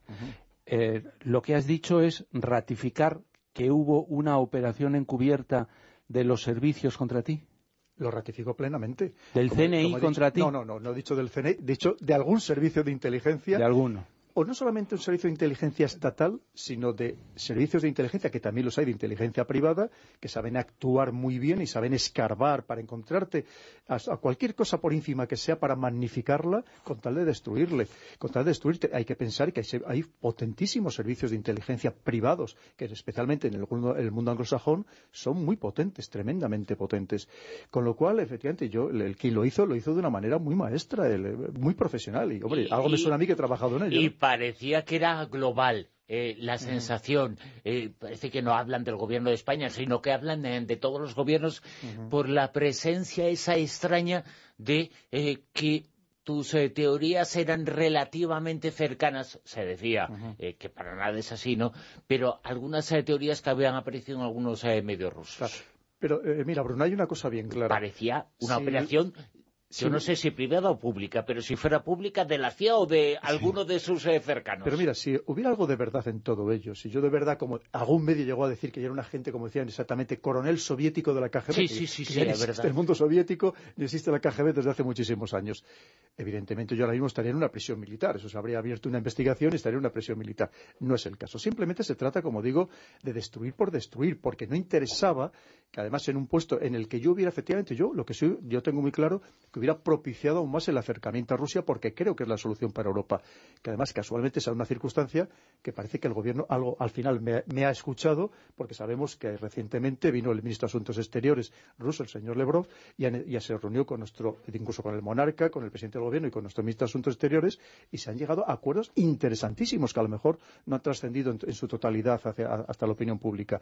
Pero se ha producido un gran estrechamiento con Rusia. Entre otras cosas, que vuelven otra vez, hoy estaba llegando el primer crucero, vuelven otra vez los barcos rusos que transitan por el Mediterráneo a recibir el apoyo logístico en Ceuta, que para Ceuta era una inyección de dinero fundamental, que le venía muy bien a, esa ciudad autónoma de España. Con lo cual quiere decir que a lo mejor alguien al final me ha escuchado, pero eso no significa que efectivamente en aquel momento hubiera intereses muy importantes en que yo no llegara a ese puesto, porque a lo mejor todavía hubiera, propiciado aún más ese acercamiento, pero no, pensando en el bien de Rusia, pensando en el bien de los ciudadanos españoles todo lo que hemos perdido con todas las acciones que nos han dicho que tendríamos que teníamos que llevar a cabo e imponer a, Rusia y que nos han supuesto una grandísima pérdida para el sector ganadero, para todos los productos agrícolas que le vendíamos, vegetales, eh, absolutamente de todo, que procedíamos de todo el sur y el levante de España, que se lo mandamos permanentemente a Rusia y que nos ha supuesto una pérdida de casi 3.000 millones de euros, ni más ni menos. Pero tú tienes localizado a quién es, a quién no le interesa realmente que tú consigas ese puesto, porque por tu sabiduría y tu experiencia, seguramente que si no tienes claro quién es o qué organismo es, tienes cierta intuición por pruebas que te han ido llegando. Mm, yo tengo bastante información al respecto, lo que pasa es que tampoco puedo hacer una, acusación directa. Pero ¿a quién no le interesaba? Pues a aquellos que piensan que nosotros tenemos que seguir enfrentando con Rusia a toda costa. Y no solamente desde el punto de vista estatal, sino también ideológico, porque ahora mismo hay un enfrentamiento muy importante entre aquellos que potencian, y voy a decir un nombre porque también lo sacamos a colación en, la primera entrevista del año pasado, que potencian ese ultraliberalismo que va en contra del nuevo neoconservadurismo que propugna Putin, pero exactamente igual que, el señor Trump en Estados Unidos, que es el señor George Soros. Aquí hablamos de él, ¿te acuerdas? Verdad. Y el señor Soros, que yo mencionaba en el libro todas las maniobras que llega a realizar en Europa, que lo estoy investigando ahora mismo ya muy a fondo, y no sé si atreverme a decir vaya mucho más, pero claro, el problema es que cuando uno se da cuenta o empieza a investigar mm, los tentáculos hasta dónde llegan de esta persona y de todas sus redes y de todos sus ONGs y fundaciones es realmente preocupante, realmente preocupante. Pero a muchos medios de comunicación, a, muchas, a muchos think tanks españoles, a muchas fundaciones, a muchas páginas mm, web que teóricamente se dedican también a temas internacionales, no nos podemos ni imaginar hasta dónde llegan sus tentáculos. Y evidentemente yo me había convertido en un enemigo suyo, entre otras cosas, porque ya había descubierto, y solamente fue una pequeña fracción de lo que hace en Europa y que lo ponía en el primer libro. Pero gracias eh, a toda esa desgracia absoluta, pero gracias a eso eh, podemos eh, conversar, tenerte aquí. Para nosotros es un grandísimo placer. Y hablar de este libro, El dominio mundial, que básicamente lo que hace es eh, presentar las eh, diferentes instituciones, uh grupos, organismos de poder que se utilizan para obtener ese poder, para que el mundo esté bajo nuestros pies. Efectivamente, Bruno, el libro en realidad son casi tres en uno, porque son tres apartados muy bien diferenciados, que luego si quieres podemos entrar en los otros dos, pero el primero, el, que es, es el grueso del libro, son efectivamente los elementos, los instrumentos, los útiles que utilizan los poderosos para manipularlos y condicionarlos sistemáticamente. Así como en el primer libro básicamente eran las estrategias que se emplean, es aquí es cómo van a, a materializar esas estrategias, con qué instrumentos. ¿Y de qué hablamos? Pues hablamos de la economía, cuando hablamos de la economía, hablamos desde las agencias de calificación, verdaderamente a quién pertenecen y qué intereses defienden, mucho más allá de los estados, evidentemente. Estamos hablando de cómo hoy en día se pretende acabar con los países a través de la guerra económica, lo que ahora mismo le están haciendo, por ejemplo, a Irán, además que allá tienen todas las acciones plenamente plenamente aplicadas, pero por cierto, con unas exenciones que ha puesto Estados Unidos a una serie de países, que también es interesantísimo para que veamos cómo se juega una vez más con la economía. Pero luego hablamos también de los servicios de inteligencia. En los servicios de inteligencia hay cuento con todo lujo de detalles, cómo nos espiamos todos los unos a los otros. Lo que acaba de decir el señor Macron, hoy que le sentó muy mal, a, o ayer que le sentó muy mal a Trump nada más llegar aquí a, a Europa, claro, dices que nos tenemos que defender de China, de Rusia, pero también de Estados Unidos. Porque Estados Unidos, y las pruebas están ahí, está, ha estado espiando a todos nuestros líderes europeos y seguro que lo sigue haciendo. Amigos y enemigos, como dices. Absolutamente. pero es que además es que recientemente, como también pongo, el, Congreso estadounidense, también instigado por, por Trump, ha autorizado la ampliación del permiso para espiar la Agencia de Seguridad Nacional de Estados Unidos, la NSA, a todo el mundo. Cuando digo a todo el mundo, digo a todos los habitantes del planeta. O sea, es una cosa verdaderamente tremenda, ¿no? O sea, que dices, pero ¿cómo es posible? ¿Alguien se imagina que aquí el presidente del gobierno, nuestro parlamento, autorizara al CNI a espiar, que dijera, eh, podemos espiar o pueden ustedes espiar a todo el planeta? Y digamos, es verdad, a todo el planeta. Pero sí, está claro que lo que dices del CNI eh, quedó demostrado en su momento, que el CNI eh, realiza, y eso lo conoces tú bien eh, realiza una serie de eh, unos, unos, centros que realizan eh, espionaje masivo de determinadas zonas y tal, y que esos, hablemos en términos claro, disquetes que pueden popular, se los pasan directamente a, Estados Unidos. El CNI, eso como es para el, el, extranjero, en teoría no comete ningún delito, pero digamos que somos parte de ese espionaje masivo. Una cosa es que haya acuerdos de colaboración, de, intercambio de información, que solo hay entre todos los servicios de inteligencia, y otra cosa es que, evidentemente, el CNI, lo mismo que el CIFAS, la inteligencia militar, obtenga información de aquellas áreas sensibles para España y especialmente allí donde hay fuerzas españolas destacadas. Eso, es, una cuestión. Pero otra cosa es espiar sistemáticamente a todo el mundo por el hecho de, ser un habitante del planeta. Y no vamos a comparar los medios técnicos ni muchísimo menos, claro. Hay que pensar que Estados Unidos, además, cuando hablamos de Estados Unidos, tenemos que hablar de lo que se llama los cinco ojos los cinco ojos de Estados Unidos, Reino Unido, con su GCHQ, que tiene, es absolutamente potente también, no tanto como la NSA, pero casi, y estamos hablando de Canadá, Australia y Nueva Zelanda, que, tienen o sea, la red por todo el mundo, distribuida absolutamente por todo el mundo, con estaciones en, todos los lugares. Y son los que les permite captar, interceptar y grabar las comunicaciones electrónicas, de, efectivamente, de todo el planeta. No tiene que ver, ni muchísimo menos, con, nosotros. Aparte, nosotros no tenemos ninguna habilidad de poder mundial. Pero ante eso, por ejemplo, la población, ¿cómo se puede defender? Porque con la argucia de que tienes que tener seguridad, de que hay alerta de terrorismo, de que hay enemigos pues siempre se están buscando todos los sistemas para al final estar espiándote. Incluso la población dice, no, no, yo prefiero estar tranquilo y yo prefiero que, esté todo controlado. Para si en un momento dado se declara que hay un montón de población que no está de acuerdo con eso, ¿hasta qué punto puede defenderse? ¿Qué armas o qué herramientas puede utilizar? No tenemos ninguna. Porque hoy en día ya no es que te espíen, digamos, de los modos tradicionales, que aquí ahora mismo nos han podido poner un, micrófono al margen de lo que estamos, digamos, radiodifundiendo. No, no, el problema es que te están grabando en tu propia casa, como también pongo también en, el libro, como hoy en día todos estos artilugios inteligentes, y vamos a mucho más con estas radio, estas casas domóticas, nos van a estar espiando de modo constante, y ya lo están haciendo, con estas televisiones que te permiten grabar en vídeo y en audio, en tu propia cama, casi cuando estás durmiendo, si tienes una televisión en tu dormitorio, pero si no en el salón, pero es que tenemos los últimos dispositivos que se compran pues a través de Amazon, por ejemplo, de esos que tú interactúas con ellos, que puedes hablar con ellos, que te están grabando permanentemente, aunque tú no quieras. Esa es la auténtica realidad. Es imposible sustraerse. ¿Cuál es la única medida de precaución que podemos adoptar? Yo sobre todo lo, pongo, lo, digo en el libro, para la gente joven, ser tremendamente prudente. Y como digo, pensar no en lo que eres hoy, sino en lo que puede ser el día de mañana. Porque cualquier transmisión que tú hagas por cualquier medio electrónico todo, como digo, es susceptible de ser interceptado y ser grabado. Y alguien te lo puede guardar durante años, y estamos viendo casos que te lo guardan durante años a la espera de que en algún momento te puedan perjudicar sacándolo a la luz. Que se dice hacer el villarejo, ¿no? Más o menos. Y han sido fruto eh, de esos... Eh, espionajes de esos archivos, objetivo de esa vigilancia a los presidentes de los gobiernos, incluido el español. Todos. Pero aquí están los informes, lo que desveló en su momento el Edward Snowden, de cómo la NSA, una vez más, la Agencia de Seguridad Nacional de Estados Unidos, había espiado a todos nuestros principales líderes europeos. Y además con el sarcasmo de que luego salió el señor Obama diciendo he dado la orden de que nunca más se vuelva a espiar a ningún extranjero. Bueno, efectivamente nos reíamos todos a cargajadas, ¿no? Mandíbula batiente. pero además pensando que estos dirigentes creían que tenían los medios de cifra más avanzados del mundo. Todos los temas de cifra tienen una puerta trasera o hay alguna manera de romperlo. Y pongo un caso muy curioso en el libro, que es muy desconocido, que el sistema de cifrado de las comunicaciones, incluso de los fases, de todas las comunicaciones, que se empleaban mayoritariamente en todas las embajadas del mundo, incluido el Vaticano, que se fabricaba en Suiza, que se pensaba que era el sistema más seguro que había, resulta que desde sus orígenes había sido penetrado por la CIA.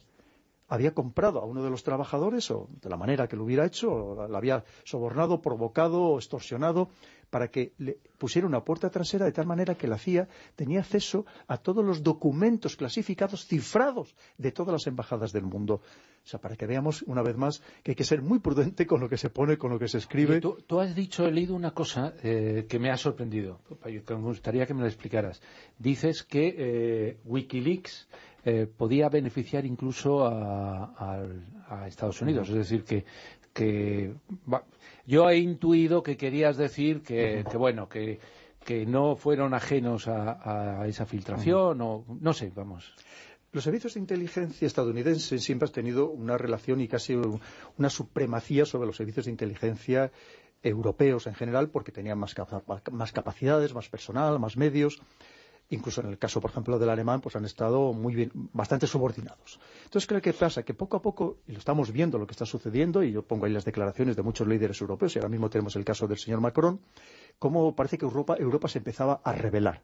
En ese, el estado de, sublevación contra Estados Unidos, contra el gran dominador de Europa desde después de la Segunda Guerra Mundial, también han, actuado muy bien nuestros servicios de contrainteligencia y destaparon algunas de las redes de espionaje, algunas que habían calado muy, profundo dentro de los sistemas sociales y políticos europeos, y a lo mejor lo que ponía es que pudiera ser que fue parte de esas redes quemadas, ya descubiertas, es decir, bueno, pues déjales que para que parezca que, que se han enterado de algo, ¿no? Pero que eran redes que ya estaban ya quemadas y por lo tanto ya no, ya, no funcionaban, ya no estaban en servicio. Pero eso no significa que en paralelo no sigan intentándolo por, otros medios y cada vez más, más Lo que es cierto es que además es muy curioso lo que me has planteado, porque aquí hay mucho empeño muchas veces decir, bueno, ¿quién tuvo interés efectivamente en desvelar estos cables de Wikileaks? ¿Sería Rusia? ¿Sería la propia CIA? No, lo que hay que leer son los decenas de miles de cables interesantísimos porque son cables irrefutables, porque son reales. Y eso, claro, muchas veces pone los pelos verdaderamente de punta. Yo lo que he dedicado muchas horas a ello, muchas horas, y aparte otras personas que me pasaron ya sus análisis, porque si no yo no hubiera sido capaz de hacerlo probablemente muchísimos años, y es lo que traslado luego en el libro. Para que, pero claro, es que son de datos absolutamente reales lo que ponían en esos cables y que, como digo muchas veces, es verdaderamente espeluznante. En muchas ocasiones eh, los servicios de inteligencia parecen formar parte de ese eh, indefinible pero forma de intentar influir en el pensamiento de la sociedad, de la colectividad. Por ejemplo, lo que ha ocurrido esta semana con Pedro Sánchez, evidentemente esa persona no tiene nada que ver con los servicios de inteligencia, pero sí su pensamiento parece estar dirigido, es el pensamiento de, mucha gente, un pensamiento radical, un pensamiento alocado. En todo ese pensamiento que existe en estos eh, momentos en algunos eh, personajes, ¿existe influencia de esa especie de tank, entre comillas, que son los servicios de inteligencia? Hay que pensar que hasta las grandes potencias tienen miles de personas dedicadas a esta función, miles de personas, expertas en lo que se llama operaciones de información que incluyen la desinformación, la propaganda, la guerra psicológica, y es exactamente así como funciona, Bruno, tal cual lo acabas de describir. Porque al final lo que se trata es de condicionarnos. ¿Y cómo nos condicionan? Mandándonos mensajes que afecten a nuestras emociones, porque el que controla las emociones controla las decisiones. Esto es muy importante entenderlo. Y al final son mensajes que nos esclavizan porque pasan directamente al corazón sin que pasen por la cabeza. Quiero decir que no nos da tiempo a reflexionar, analizarlos, a madurarlos, porque además son mensajes, el bombardeo es tal que cuando queremos empezar a pensar, en tal caso que queramos empezar a pensar en uno, ya nos ha llegado, llegado muchísimos más. Esto está todo perfectamente planificado y estudiado. Nada sucede por azar. Y ahí es en donde entran en juego las fake news, eh, sobre las que tú hablas bastante en el libro, las noticias eh, falsas, que ayudan a hacer ese concepto y esa creencia del mundo seguramente no como es, sino como quieren algunos que sean. Así es. Hay que pensar que es verdad que la desinformación nació con la información, no es nada nuevo en absoluto. En su momento, además, pues empleó la radio, cuando surgió la radio, si no anteriormente eran los pasquines. Lo que pasa es que, claro, hoy en día se hace de una manera instantánea y universal. Nos afecta absolutamente a todos. Hasta no hace muchos años, la inmensa mayoría de las personas estaba ajena a la información que podía recibir pues a través de los periódicos, pues a lo mejor leía uno el, fin de semana o lo leía una vez en, cada 15 días, pues en toda su vida. Pero es que ahora estamos recibiendo de forma machacona información, pero que no es información. Lo que son muchas veces son datos tergiversados, manipulados, incompletos, como digo, precocinados, que claro, al final lo que hace es condicionarte completamente. Pero ese es el mundo en el que estamos inmersos y vemos que hoy en día desentrañar la auténtica realidad es muy complicado, porque además nunca hay una noticia absolutamente falsa. Lo que se trata es de un modo muy astuto, muy artero, mezclar la verdad con la mentira para que al final tú seas incapaz de, descifrar cuál es la auténtica lo enseñó Goebbels en en la, teoría nazi. Pero te voy a dar la oportunidad de limpiar un poco tu imagen de prorruso, porque me he quedado absolutamente sorprendido de que defiendes no, que no solamente, porque se habla de fake news y, eh, se habla y se entiende que fue eh, los rusos los que montaron la que montaron contra contra eh, los demócratas a favor de Trump. Pero tú defiendes también que eh, Trump es producto de una fake news y que la imagen que tenemos no es la, real, ¿no? Efectivamente. Lo primero es que hay que pensar que el propio señor Donald Trump es un gran maestro del dominio de los medios de comunicación, del dominio de las audiencias. Recordemos que durante diez años fue presentador y director de un reality show. Sabe muy bien cómo controlar a las audiencias. Y él lo hace de tal manera que sabe que al final lo que manda, el que manda o el que, o el que de verdad predomina es el que aparece constantemente en la televisión, en la imagen. Porque la radio es muy importante, muy importante, tremendamente importante. Pero para una, mayoría de la población, especialmente la estadounidense, la que no está muy formada, muy documentada, la televisión es trascendental. Porque a lo mejor estará viéndola al final de su casa mientras está comiendo o en el bar pero ve una imagen constantemente. Y Tran ha sabido abrir los telediarios sistemáticamente. Es que vemos algún telediario en el que no aparezca Tran cuando no es por un motivo es por otro. Y al final eso significa poder. Cuando alguien está hablando de ti, sea por amor o sea por temor, significa poder, significa verdadero poder. Y es lo que como juega Tran con nosotros. Pero además es cierto que aquellas noticias que recibimos básicamente proceden de los medios demócratas de las dos costas. Pero eso no es tampoco Estados Unidos. La prueba está ahora mismo con las elecciones de medio término, aquí se ha vendido como una gran derrota de Trump resulta que ha mantenido el número de votantes, ha mantenido el número de votantes totales. Es verdad que eso es una cosa tradicional en Estados Unidos, no es la primera que pasa, es, lo habitual, que pierda en el Congreso el partido que está en el poder, en cierto modo se busca ese equilibrio de poderes también en un sistema democrático, pero en cambio ha aumentado el número de senadores, ha aumentado el número de gobernadores y sobre todo ha mantenido el número de votantes a pesar de todo, es decir, de todos los escándalos que ha tenido y de los ataques que ha tenido, los ha mantenido. Eh, tampoco vamos a pensar que yo soy, por Trump, ni muchísimo menos. Porque a lo mejor Trump le puede venir muy bien a Estados Unidos. A nosotros seguro que nos viene fatal. Pedro, ese bombardeo machacón que comentabas antes, que llega más al corazón que al cerebro para que puedas reflexionar, ¿Es algo que utilizan bastante los líderes populares, que están constantemente lanzando esos mensajes para que al final la gente llegue a ese punto de indignación y que intente resolver, incluso ideológicamente, se marque por una línea? Sí. Efectivamente. Además, cuando, sobre todo, mira, cualquier partido político que quiera llegar al poder tiene que ser populista. No nos engañemos, porque lo que no puedes decir nada en contra del pueblo. Si alguien piensa que algún líder político vaya diciéndole al pueblo hay que trabajar más, hay que esforzarse... Lo que ocurre es que los servicios de inteligencia o ese sistema de pensamiento parece que dicen, este es populista, este no, este es populista, este no. Y, se crea una imagen un poquito falsa, ¿no? Pero es verdad que sobre todo lo que comentabas, el, es cierto que sobre todo lo emplean de un modo con profusión son los extremos. Los extremos, porque siempre los extremos han bebido de los desfavorecidos, de movilizar a los desfavorecidos, a las grandes masas de, gente que vive en peores condiciones dentro de las sociedades. Porque, claro, son personas que obviamente están aspirando a que haya un cambio de sistema que les beneficie. Y, claro, esa persona que está en ese estado de desesperación, de frustración, es muy fácilmente movilizable. Y eso lo hacen todos los extremos. Y también lo hacen, estamos viendo, ahora los nacionalismos, que cada vez están imponiendo más en el mundo. Una de las cosas que yo hablaba también el año pasado era que se estaba produciendo un cambio de paradigma de liderazgo político y efectivamente poco a poco se va confirmando. Tenemos el último caso del señor Bolsonaro en Brasil, pero vemos que incluso dentro de Europa están empezando a salir grandes nacionalistas podemos también llamarles populistas si queremos, pero que se está produciendo un cambio muy importante y muy interesante dentro de la política nacional, que también es interesante y preocupante por un motivo porque una vez más puede ser que a ellos les beneficie a su país, pero en cualquier caso también la historia nos demuestra que los líderes fuertes, autoritarios, carismáticos, lamentablemente terminan enfrentándose entre ellos. Tú hablas mucho en el libro de cómo se utilizan diferentes eh, instrumentos eh, para ejercer el dominio mundial en el mundo de los recursos naturales. La utilización de diferentes eh, elementos para hacerse con el agua, para hacerse con el petróleo, con el uranio. ¿Cómo un país que se hace con el poder no en otro, sino de lo que le interesa de ese otro. Hasta no hace muchos años esos países o esas eh, zonas del mundo se conquistaban por el poder de las armas. Hoy en día ya no se hace así. Hoy en día se hace a través de esa otra manipulación económica muchas veces, muchas veces corrompiendo claramente a los, dirigentes, porque hay países que presumen de democracia y nosotros no somos, no somos corruptos, sí, pero, pero son corruptores. Es decir, saben a quién tiene que corromper para hacerse con esos recursos. Y muchas veces sin importarle que la población, la mayoría de la población de esos lugares, a pesar de ser países riquísimos, vivan en la indigencia más profunda.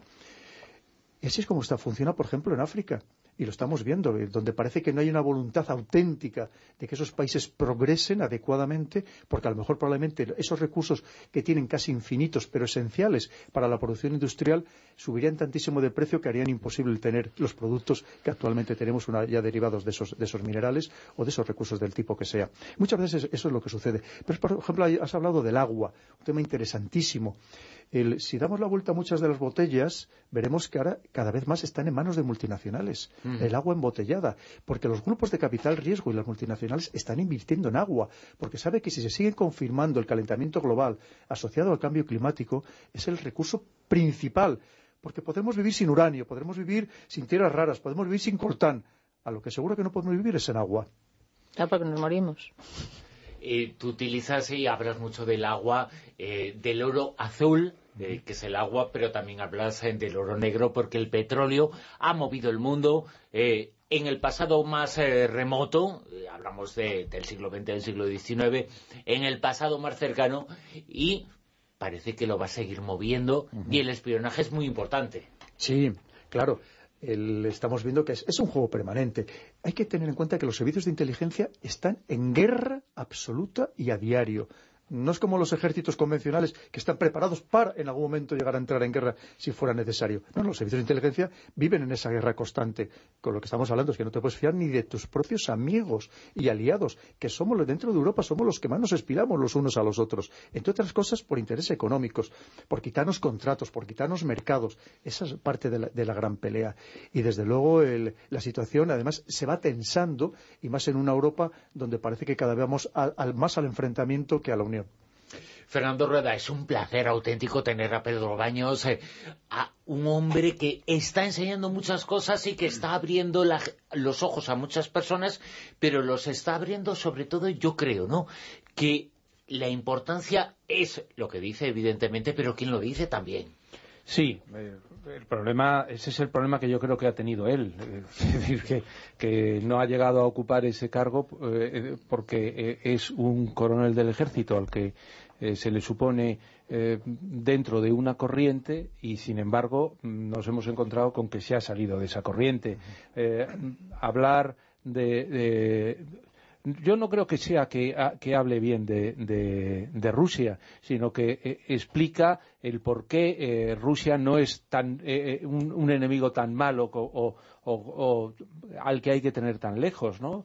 O antes, que he hablado de, de Irán y que yo te he oído hablar en, en varios momentos de, de, Irán, sobre todo en ese enfrentamiento con, con, Arabia Saudí, que de alguna forma Arabia Saudí y Estados Unidos están intentando eh, un poco eh, acabar con, con, con, Irán, ¿no? Lo que pasa es que a veces yo creo que eh, en ese tipo de cosas mm, es verdad que hay una, una imagen de Arabia Saudí está claro, ¿no? Con lo de Khashoggi lo hemos visto. Son unos pues eso, pues lo que son, ¿no? Es una dictadura y tal, ¿no? Pero quizás eh, a veces se nos olvida decir que, que Irán eh, es otra otra dictadura y que, y que bueno y que apoya grupos terroristas y que hace ese tipo de cosas. A lo mejor ese tipo de mensajes que son más obvios eh, no han salido de, de, tu boca, ¿o sí? Fernando, ¿sabes lo que pasa? Que el, cuando se pretende atacar a alguien o se le ataca ya de facto, claro, hay que demonizarle y hay que demonizarle y sobre todo convencer a las poblaciones de la necesidad de atacarle. ¿Qué es lo que hacen con nosotros? Es una manipulación absoluta. Tenemos el caso de Siria, todo lo que ha sucedido en Siria, cómo nos convencieron con los cascos, los cascos blancos, el Observatorio Sirio de los Derechos Humanos, y está que todo ha sido un montaje. Cada vez se va descubriendo más. Incluso ya hay, resoluciones de algunos parlamentos europeos diciendo, el, caso, por ejemplo, últimamente tuvimos de Holanda que ha retirado toda la ayuda que había ido dando a los cascos blancos. Quiere decir que poco a poco se van quitando esas tramas pero tramas que claro, que penetran muy fuerte entre la población porque te lo dicen de manera tan machacona que obviamente la gente que no es experta y no tiene por qué serlo en absoluto, que bastante tiene con sacar su vida diaria adelante, pues obviamente se lo traga pero incluso gente profesional que también se termina por tragar el cebo. Claro, entonces, si vamos a atacar pero pasó con, la Libia de Gaddafi, que tampoco era la Libia que nos habían aquí contado, o cuando vimos cuando el Saddam Hussein, que de repente pasa de ser el gran aliado y el gran amigo de Occidente, que Francia le da la Legión de Honor, que muchas ciudades de Estados Unidos le dan las llaves de oro, y que todos los países occidentales le están apoyando, y de repente cuando se le quiere demonizar, resulta que era el peor de los demonios o bueno, tenemos el caso casi con Kim Jong-un, que vamos poco menos que tranca si le quiere dar el premio Nobel de la Paz ahora, ¿no? Para que veamos cómo nos condiciona. Y el caso de Irán es el mismo, que efectivamente, que a lo mejor no sea una, una democracia de corte occidental, mm, evidentemente no lo es. Ahora, de ahí que sea el gran demonio que nos han querido tampoco vender, no es cierto.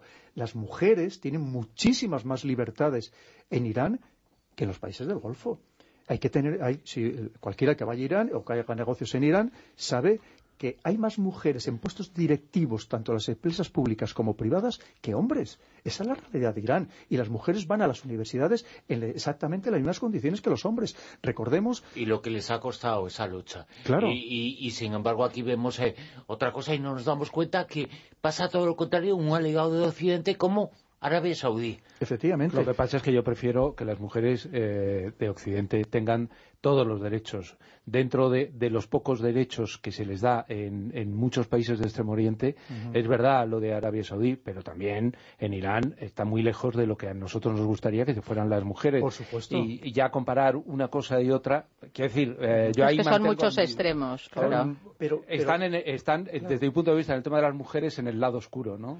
Sí, pero yo conozco a mucha gente, incluso algunos, algunos muy cercanos a mí, que han ido recientemente a Irán y lo que te cuentan no tiene nada que ver con lo que aquí nos están trasladando todos los días.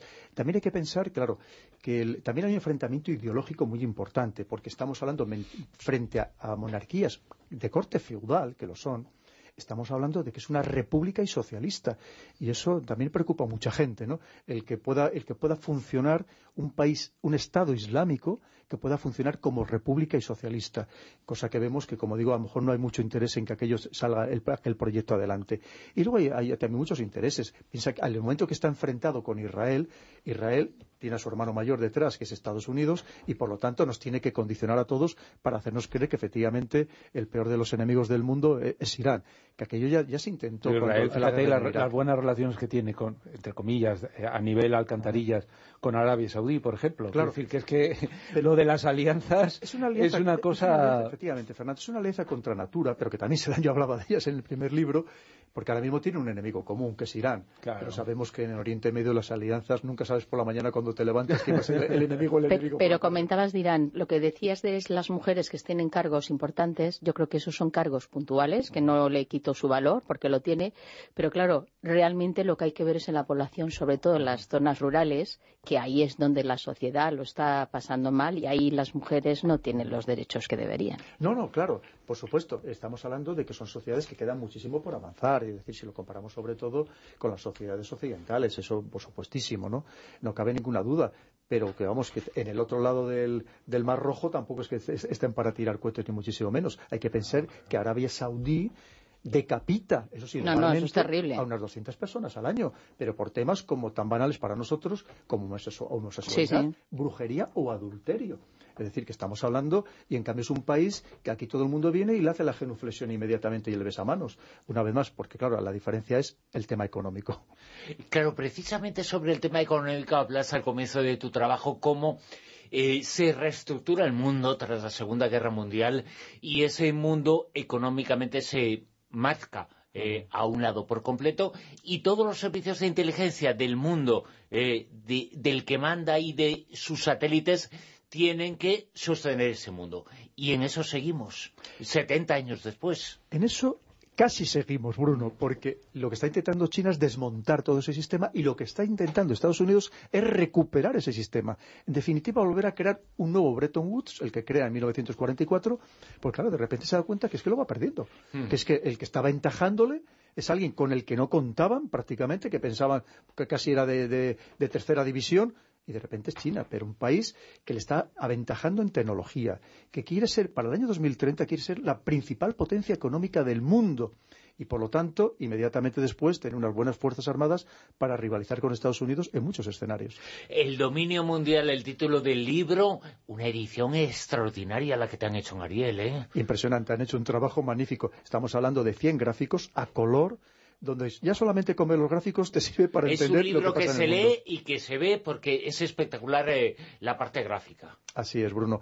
Además, tiene tres lecturas. Una serían los gráficos, que ya son muy ilustrativos de por sí. Luego tiene la leyenda del gráfico, para el que ya quiera profundizar en alguno de ellos. Y luego el resto del texto. Es un libro muy especial y desde luego es totalmente inusual que un libro de geopolítica esté tan sumamente bien ilustrado. Pero antes, en el principio, comentaba Bruno que uno de los temas, hablando de economía, era lo del tema de las agencias de calificación. Nos tenemos que fiar cuando nos dan los datos de las agencias de calificación, porque sabemos que muchísimos países han tenido, pues eso, que pedir rescates y hacer verdaderas cosas, quitándole muchísimas posibilidades de consumismo a la población por esas agencias de, calificación. ¿Hasta qué punto nos tenemos que fiar de lo que nos dicen? Yo les llamo muchas veces agencias de descalificación, más bien, ¿no? Son instrumentos igual de poder. ¿A quién pertenecen? Si son todas americanas. Y además no solamente eso, sino que están relacionadas con grandes grupos de, medios de comunicación, como es una de ellas, por ejemplo, con GES, el, grupo GES. Estamos hablando de radios, de televisiones, de periódicos, de revistas. Claro, si tú tienes el poder de la comunicación y además tienes el poder económico, tú puedes crear y destruir países. Y todo eso además lo tenemos que enlazar con las otras grandes herramientas que crea también eh, en Bretton Woods en 1944 Estados Unidos, que es el Banco Mundial y el Fondo Monetario Internacional, donde el único país que tiene derecho de veto es Estados Unidos. Eso al final significa que tiene, la economía mundial la tiene en sus manos, y especialmente a, partir de 1991, cuando desaparece el bando opositor, que se basaba en principios completamente diferentes, en las necesidades y no en los beneficios, que era el bando soviético. A partir de ese momento, Estados Unidos ha hecho lo que ha querido en el mundo, y ha cometido también sus, arbitrariedades, por supuesto, como gran dominador, sí, como gran influencer en, en, todo el planeta. Lo que pasa es que, como digo una vez más, de repente le han salido, sobre todo, el gran competidor, que es China, en todos los planos, en todos los planos, y en cierta medida, desde el punto punto de vista geopolítico, Rusia, que Rusia no tiene poder y la capacidad económica ni de lejos de Estados Unidos, ni la décima parte de la capacidad económica de Estados Unidos. Como siempre aprendemos muchísimo contigo, es un placer de geoestrategia, de espionaje, de servicios de inteligencia con el coronel Pedro Baños, eh, que ha estado esta noche una vez además eh, con nosotros, que ojalá no sea la última, eh, porque nos encanta estar contigo y charlar. Pues Bruno, eh, muchísimas gracias a ti y a todo el equipo, que tenéis un equipo fantástico y ya os digo, efectivamente, yo cuando estoy viajando por la noche, que me gusta mucho viajar en coche por la noche, siempre os oigo, tenéis un programa estupendo, enhorabuena. Y es un placer contar contigo entre los oyentes. ¿eh? Muchas gracias. Un abrazo. Y ahora vamos a recuperar, es el momento idóneo, una cara B que hicimos sobre inmigración. La inmigración no causa paro, no causa delincuencia, no perjudica la sanidad, hay mucho mito, hay leyendas urbanas, hay noticias eh, falsas y es importante dar eh, los datos y la información sobre la inmigración, los eh, datos verdaderos que los ofrecemos aquí en esta sección. Respirar para sacar la voz, despegar tan lejos como un águila veloz. Respirar un futuro esplendor, cobra más sentido si lo creamos los dos. Liberarse de todo el pudor, tomar de las riendas, no rendirse al opresor. Caminar erguido sin temor, respirar y sacar la voz. La cara B.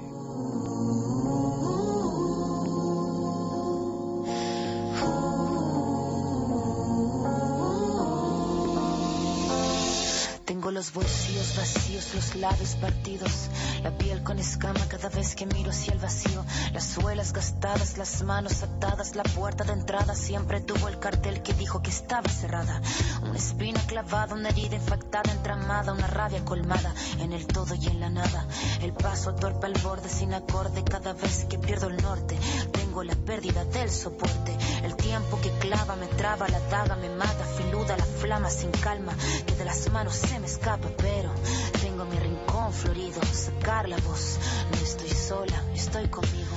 Y nuestro rincón es este, es la cara B. El verano ha mostrado su cara más dura, la cara de la mentira, la cara del engaño, la cara que creemos, eh, pero es solo percepción. Es fácil creer cosas eh, que no son, vale con tener eh, miedo, vale con ofrecer mensajes e ideas que se cuelan por el sentimiento más primario. Las circunstancias han provocado que se hable mucho de inmigración y en vez de solidaridad se ha buscado remover sentimientos oscuros, eh, se ha buscado nuestra sombra por encima de nuestra luz. el puño cerrado, no tengo nada, pero nada suma en este charco. Se ha utilizado la mentira para lograr eh, fines, eh, se ha dicho que la inmigración perjudica el trabajo, a la seguridad, a las pensiones. La ciencia dice que es mentira, no se puede rebatir. La ciencia dice que no, y la verdad es la verdad, el resto son mitos, leyenda, falsedades.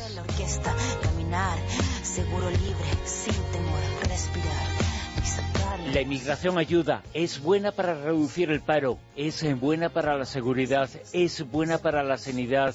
Quien no lo cree es libre, pero esa libertad se sustenta en mentiras. Nosotros sustentamos a la libertad en la verdad, en los datos.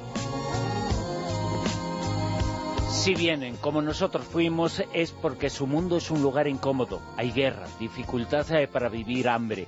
No pueden trabajar, no pueden sacar adelante a los suyos. Eh, lo único que quieren es sobrevivir.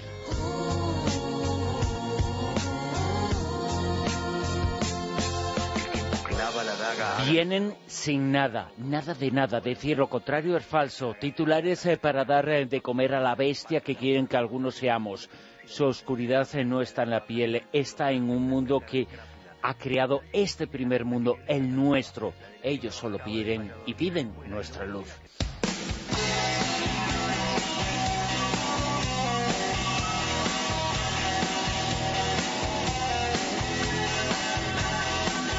Antes de seguir, vamos a centrarnos en un colegio, en el Colegio Santa Cruz de Mislata, en Valencia, por su situación y características más del 60% de sus alumnos no son nacidos en España.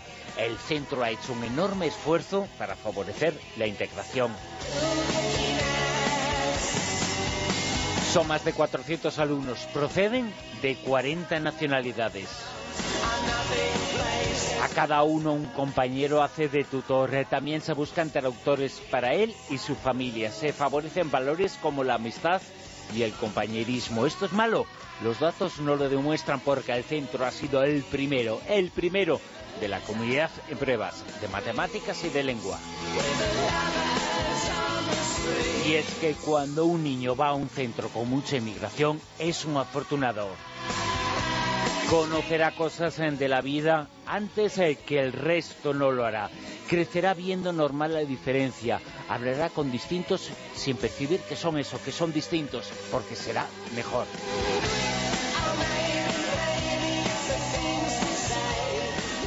Si hay eh, problemas eh, de plazas y u otros problemas serán burocráticos, serán provocados por un sistema que niños como ellos mejorarán serán más cualificados en todo y sobre todo en humanidad, eh, porque verán la humanidad como normal. Y dicen algunos, nos quitan el trabajo, pero esos algunos son víctimas de una serie de mensajes manipulados y que buscan que la percepción sea la verdad, pero es una percepción subjetiva, la verdad es clara. Y esa verdad nos dice que la población inmigrante es la más afectada por la crisis. Sufren una tasa de paro de más eh, del 35%, el doble que los españoles. Los que vienen no nos quitan el trabajo, al contrario, son víctimas y no nos engañemos. No hacen trabajos eh, que los de aquí no hacen. Esa es otra trampa. La verdad es que hacen trabajos por el dinero que los de aquí no hacen. El sistema capitalista se aprovecha de ellos. Se tiene que elegir entre la explotación de aquí o entre la muerte de allí. Insistimos, todo es un problema de percepción, un problema subjetivo. Cuando se preguntan a los nacionales eh, qué porcentaje de la población es inmigrante, los resultados son rotundos. La gente cree que ese porcentaje oscila en algo más del 25%. Pero, ¿qué dice la verdad? La verdad eh, señala que España tiene un 8,5% de la población inmigrante, que es de los países de Europa que está en el furgón de cola, de los que menos población no nacional eh, tiene. La gente piensa lo contrario, pero la realidad eh, dice que vienen pocos, que nos hacen falta más. Esa es la avalancha. En absoluto, el 8,5% de la población no existe ninguna avalancha.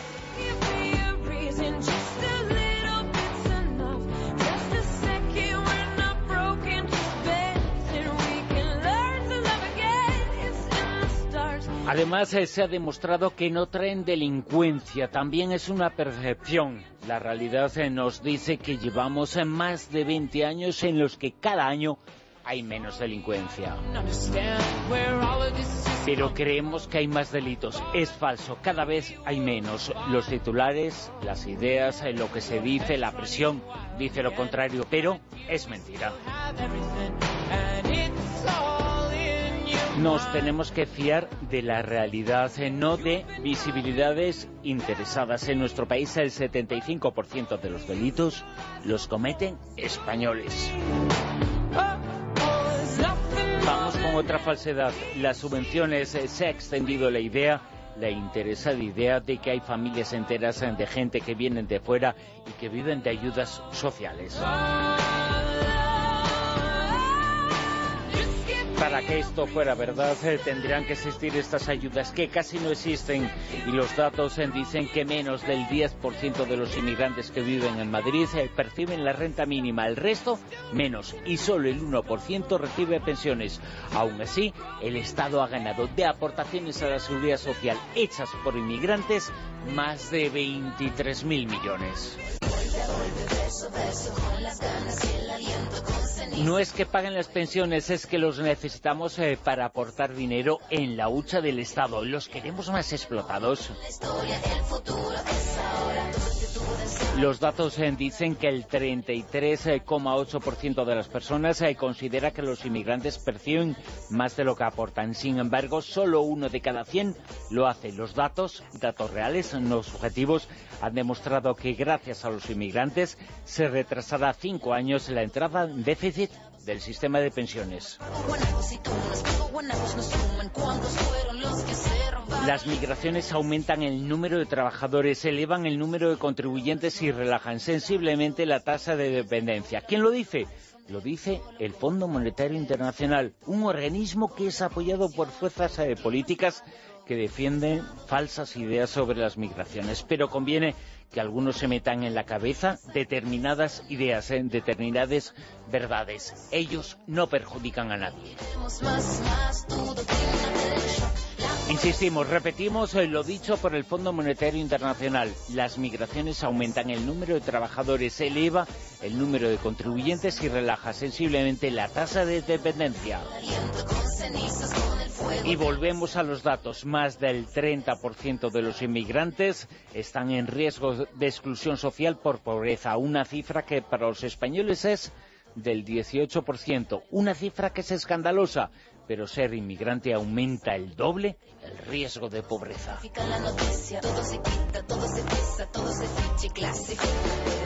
La sociedad seguirá repitiendo falsedades. Algunos hablarán del llamado turismo sanitario, que es otra gran mentira. No existe, no hay un solo caso que avale su existencia, ni un solo caso, cero. La avalancha de ideas eh, falsas, eh, sin embargo, nos dirá lo contrario. Los datos son los datos, en la ciencia es eh, la ciencia y la ciencia dice que van a urgencias la mitad de veces que los españoles colapsan la sanidad. Mentira, insistimos, la usan la mitad que nosotros.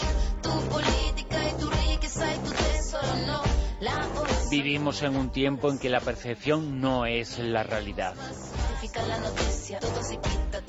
Vienen y los que vienen nos hacen mejores. ¿eh? Tenemos que recibir a la gente que llega desde lejos con los brazos abiertos. Gracias a ellos somos mejores. Siempre habrá alguno que diga, ¿los meterías en tu casa? Esa respuesta es para los que están al otro lado, al lado de los que quieren eh, poner eh, mentiras. Eh. No es una respuesta solidaria, es una idea que se repite. Nos quieren ahí, nos quieren en la mentira. Pasemos de esa frase. Quien la dice está envenenado.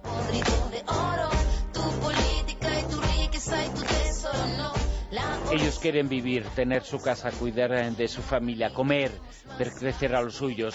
No piden más. ¿Se lo vamos a negar?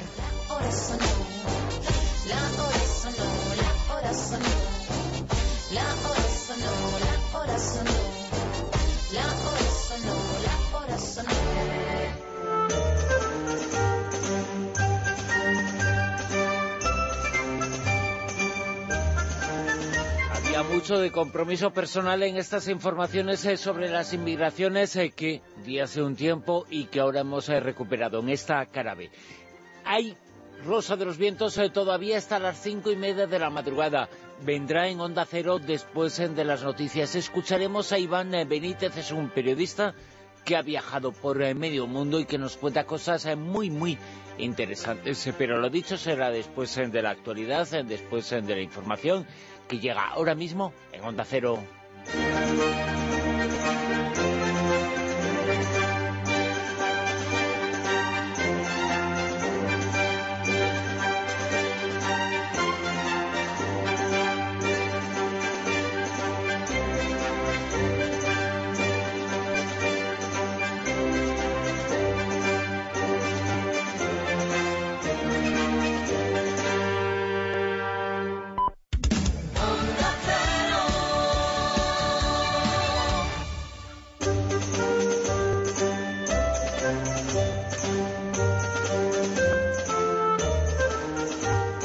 Onda Cero, La Rosa de los Vientos con Bruno Cardeñosa.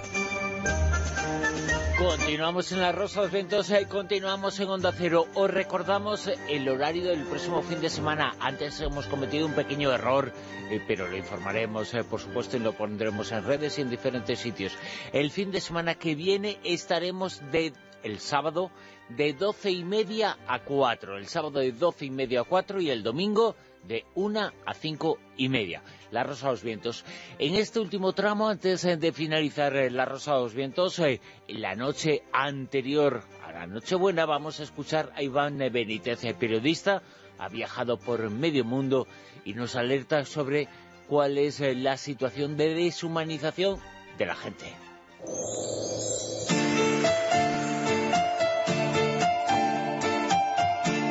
Encuentros cercanos.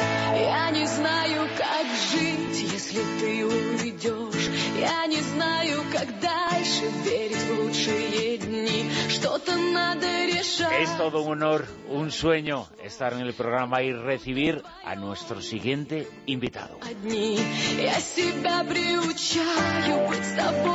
Es un periodista que se hizo fotógrafo para estar más cerca de las personas, adicto a viajar a observar y a escuchar.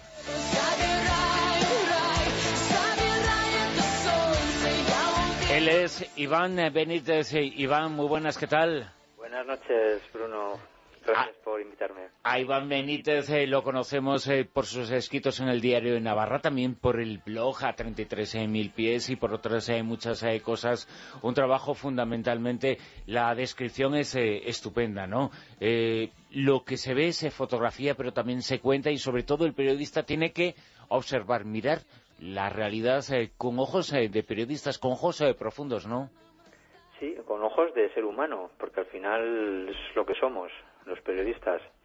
Y, creo que los, por desgracia, se está deshumanizando todo, incluidas las profesiones. Una profesión, el periodismo, el fotoperiodismo, la tuya, que hace honor a ese dicho, ¿no? Que vale una imagen más que mil palabras. Y en tu caso lo has comprobado cien mil veces, ¿no? Sí, eh, cada día tengo más claro que, las imágenes son las que quedan. La historia nos, nos no sé, es al final eh, los eventos que ocurren a lo largo de la historia siempre quedan congelados en unas imágenes. Lo que nos está ocurriendo ahora mismo con los refugiados de Europa eh, quedará en la retina de, las nuevas generaciones por alguna imagen, supongo. Tú no has olvidado de todas formas eh, la palabra. La palabra es muy importante. Escuchamos y, vemos eh, y leemos tus crónicas en el diario de Navarra con tus imágenes, pero no has olvidado la palabra en tu trabajo, que también es muy importante, porque el fotoperiodista siente, ve fotografía, pero también lo cuenta, ¿no? Supongo que las fotografías se quedan en, muchas ocasiones cortas y con las palabras pues yo intento cerrar el círculo. Eh, muchas veces lo consigo mejor, otras veces eh, me quedo más corto, pero bueno, eh, yo la verdad que no sé fotografiar sin escribir y no sé escribir si no, sé, si no la acompaño una fotografía. Porque el mundo, y tú lo has comprobado en tus viajes, el mundo es muy bonito, es maravilloso, pero también está repleto de desigualdades e injusticias que te has encontrado en todo el planeta, ¿no? Sí, pero me he encontrado más eh, cosas bonitas que, feas, por, decirlo de una, manera llana, ¿no? Mm, me he encontrado a más gente buena que, mala. El, problema es que los desastres, pues al final, pues la violencia es, nos, pues al final nos golpea y, deshumaniza.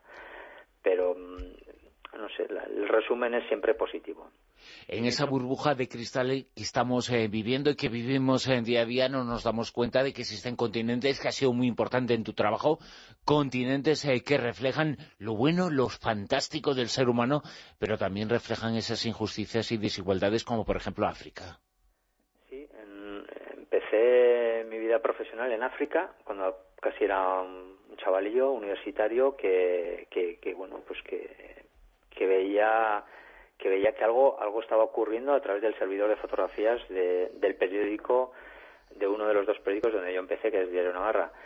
Y claro, yo con un café en la mano y veía esas imágenes que entraban en el servidor de, fotografías y veía imágenes, por ejemplo, de Sudán.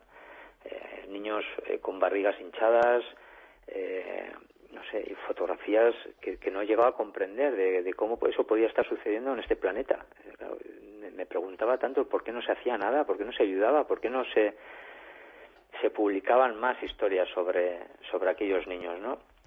Y total que, claro, yo necesitaba respuestas y me cogí la mochila y me fui a Sudán. Me hice pasar por misionero comboniano con la aprobación de los misioneros combonianos que estaban allí y, bueno, pues me dejé caer allí como un paracaidista, eh, completamente mm, perdido, porque tampoco me informé mucho, no había demasiada información sobre Sudán, entonces era Sudán del Norte y Sudán del Sur, eh, conformaban el mismo país.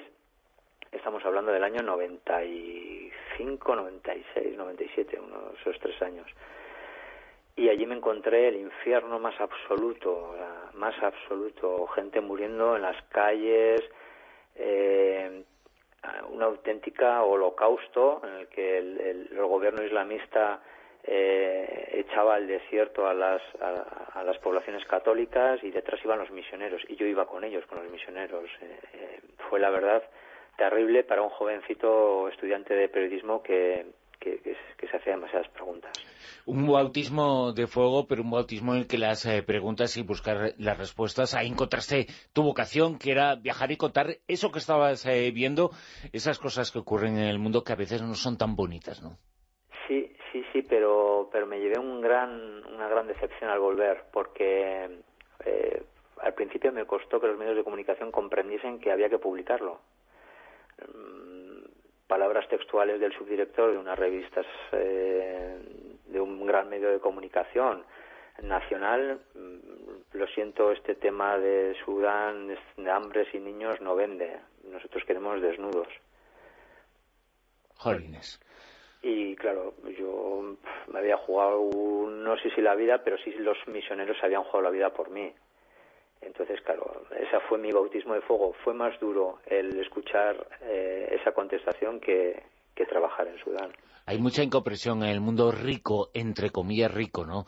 Eh, en el primer mundo, podemos eh, decir, sobre lo que ocurre ahí, porque en cierto modo en Sudán, en el Congo, en países eh, que conoces tú muy bien, se está viviendo día a día una tercera guerra mundial y no lo estamos contando, no nos estamos dando cuenta. Quizá futuras generaciones lo estudien como lo que es, que todo el mundo se pelea por absolutamente todo, pero mueren ellos.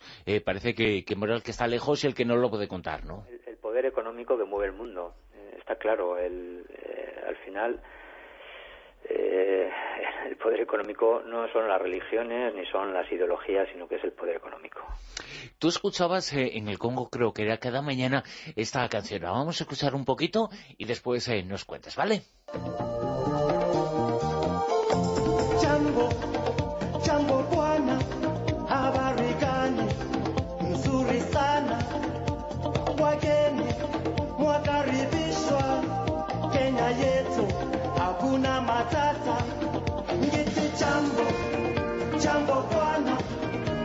Una canción que no era un grito de guerra, sino un grito a la vida, eh, con ese café, ese desayuno. Cuánta alegría en la música y cuántas eh, cosas eh, tristes por contar, y eso cuentan encima con una sonrisa, ¿eh?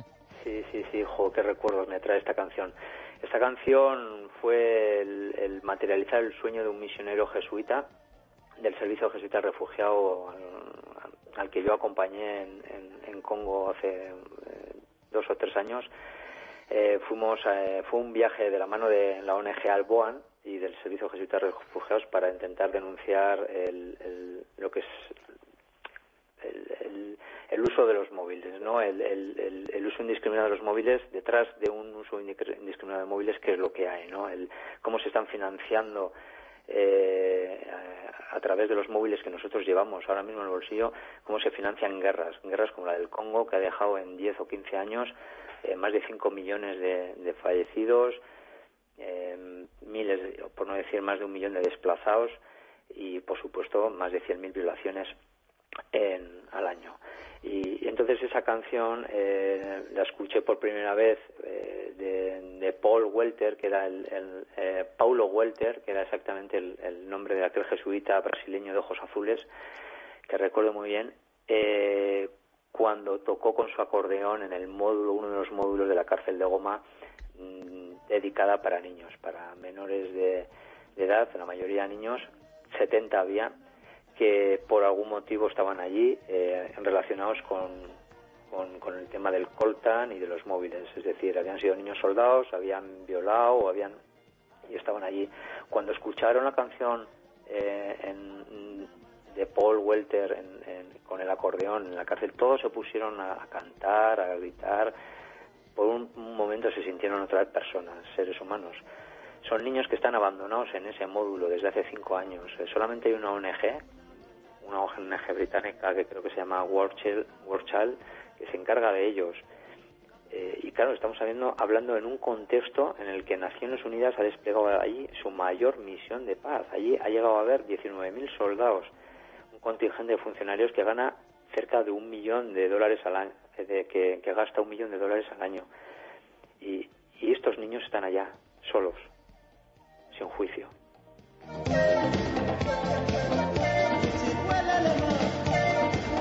Unos niños que son eh, víctimas de ese mundo que queremos, eh, pero de ese mundo que olvidamos, eh, que queremos porque queremos que la tecnología está a nuestro servicio, pero nos olvidamos de que en muchas ocasiones hay mucha sangre y tú te has encontrado sangre, guerra, niños, violaciones, un mundo terrible que no sería necesario que fuera así para que tengamos lo que tenemos, ¿no?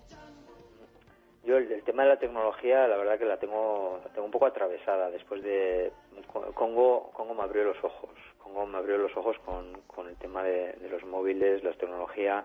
Eh, nosotros somos, entre comillas, cómplices de lo que está ocurriendo allá. Podríamos eh, reducir el consumo de coltan y, y eso significa que muchos de los niños que se juegan la vida cada día en las minas, en las galerías de las minas, como la de Rubaya, en la que yo visité, que es la más grande de, de, aquella zona de Kivu Norte, al este del Congo, eh, y que mueren cada día por sacar eh, unos granitos de color eh, casi azul, con el que se utilizan para la, fabricación de, de, chips, baterías, de, cualquier tipo de, teléfono, de consolas o armamento, nosotros, si redujéramos el, el, consumo de, de estos teléfonos o de esta tecnología, podríamos ayudar mucho a este país. Son chavales que ni siquiera saben para qué es el coltan. Están allá, se sumergen en estas galerías, eh, en donde no se puede respirar, donde huele alcohol, porque la mayoría están alcoholizados, los alcoholizan, etcétera, etcétera. Es un desastre humano que ocurre a los ojos de Naciones Unidas. Dice la Carta de Derechos Humanos que todos los hombres nacen libres e iguales. Eh.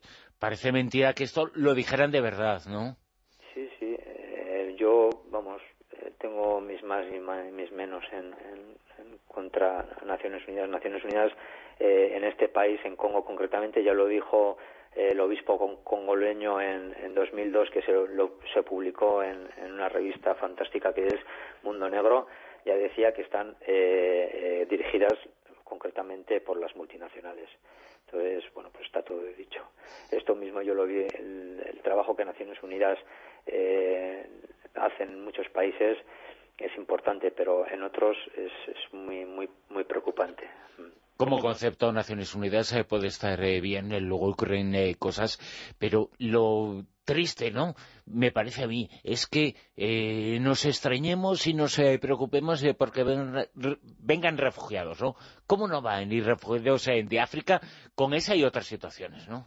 Eso, eso es, es, muy, vamos, es demencial, o sea, que, que, Europa se esté llevando las, las manos a la cabeza porque y que diga que vive una crisis por las personas refugiadas, pero por favor, o sea, es que el medio millón de personas que han entrado en Europa no representa más que un 0,1% del total de la población europea.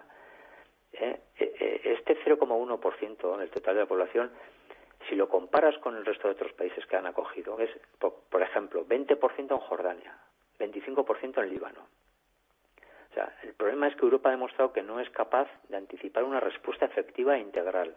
Ese es el problema. Y claro, ¿qué vamos a hacer? En los tres primeros meses de 2017, mil personas han fallecido en el mar y la Unión Europea sigue impasible, impasible.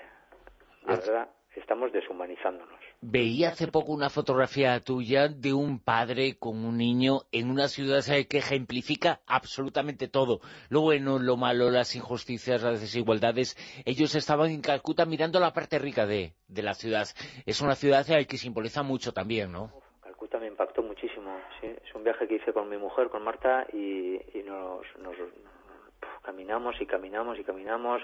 Nos encontramos con, con el mayor de los contrastes. El, el, hombre que, que, está en una letrina, eh, los famosos Dalit, que, que, el gobierno indio dice que no existen, pero bueno, que están allá, sacando con las manos las, los, las heces de, de los ciudadanos, de los vecinos, y justo al lado pues las joyas más caras del mundo, las joyerías, bueno, este planeta es así, es un, planeta de contrastes, pero que lo importante es, eh, yo creo que, que, mirar a los ojos a las personas que están eh, en cada lugar y, intentar hablar con ellos y, que ellos se sientan escuchados, que es muy importante, y, y comprenderles y, que ellos vean que, que tú no vas a pasar a su lado porque como si fuesen un, mueble, ¿no? Entonces, no sé, sé, la gente yo creo que somos todos iguales, seres humanos, eh, y que lo que nos diferencia es que hemos nacido en un país o en otro,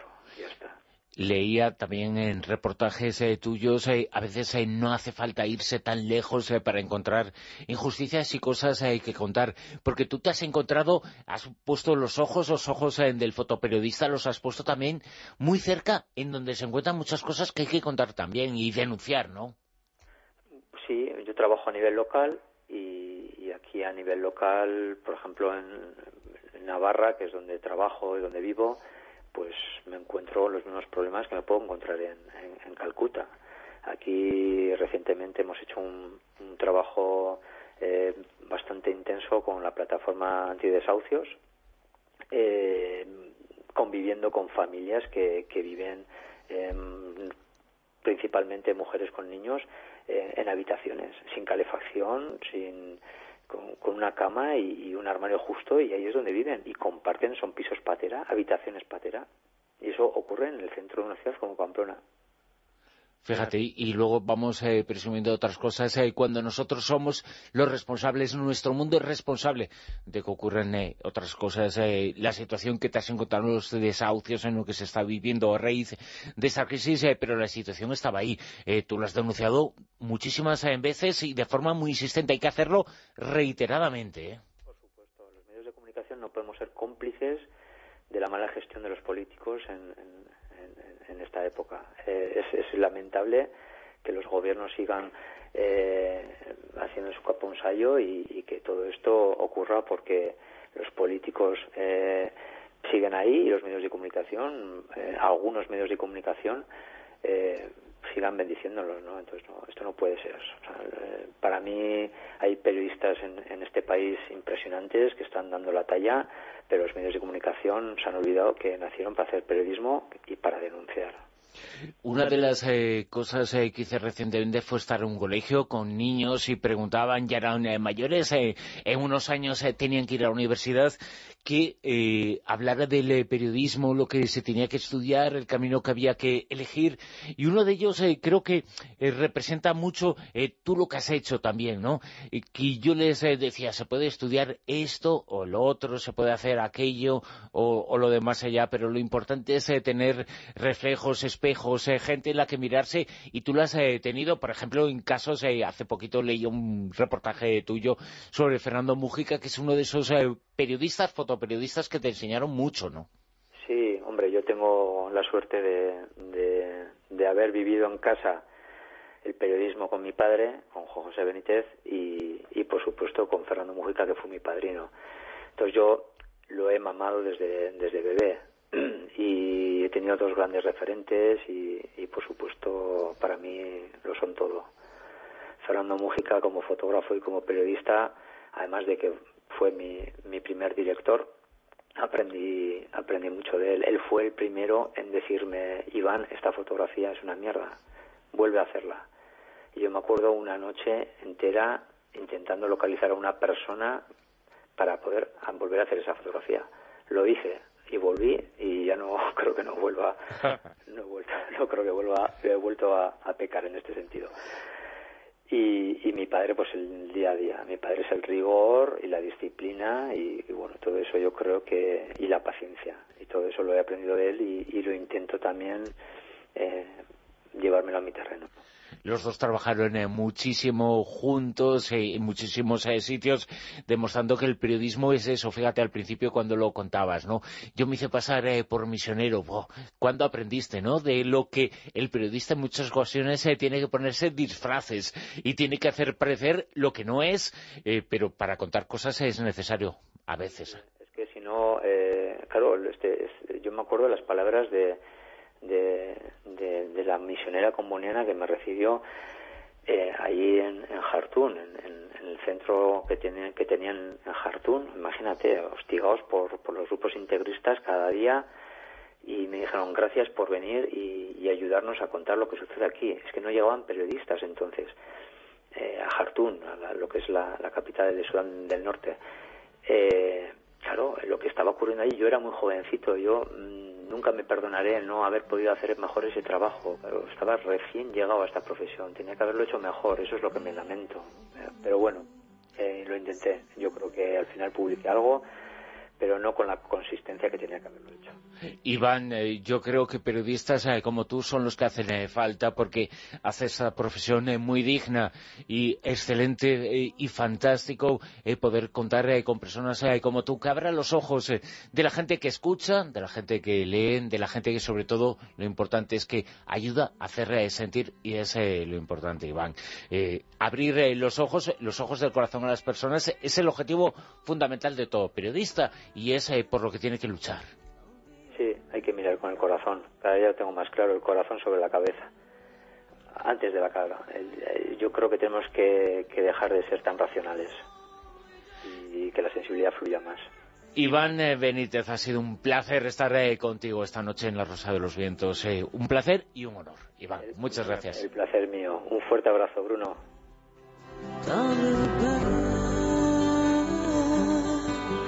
Oh.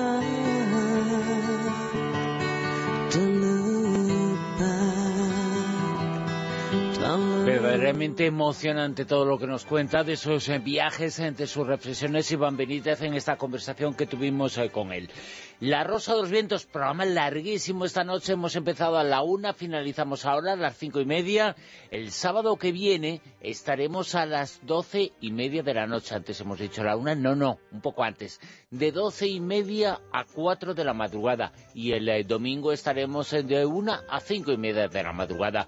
Es decir, horario extendido por estas eh, navidades, eh, como siempre en estas fechas de La Rosa de los Vientos, un programa que por supuesto os desea feliz eh, Nochebuena, feliz Navidad, dentro de poquitas horas estaremos cenando con la familia, ojalá sea un día y un momento estupendo para todos vosotros.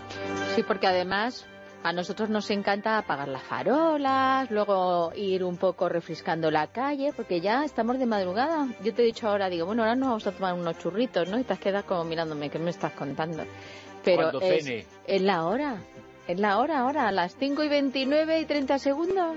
Vamos, nada más salir y luego ya a dormir un poquito. Y al próximo fin de semana pues ya volvemos, porque durante la semana, entre día y día, tendremos que currar algo. Pero muchísimas felices fiestas a todos y cada uno de vosotros. Y que os acordéis que la rosa sigue viva aquí en Onda Cero. Muchas gracias. El próximo sábado a las doce y media. Feliz Navidad. Gracias por acompañarnos.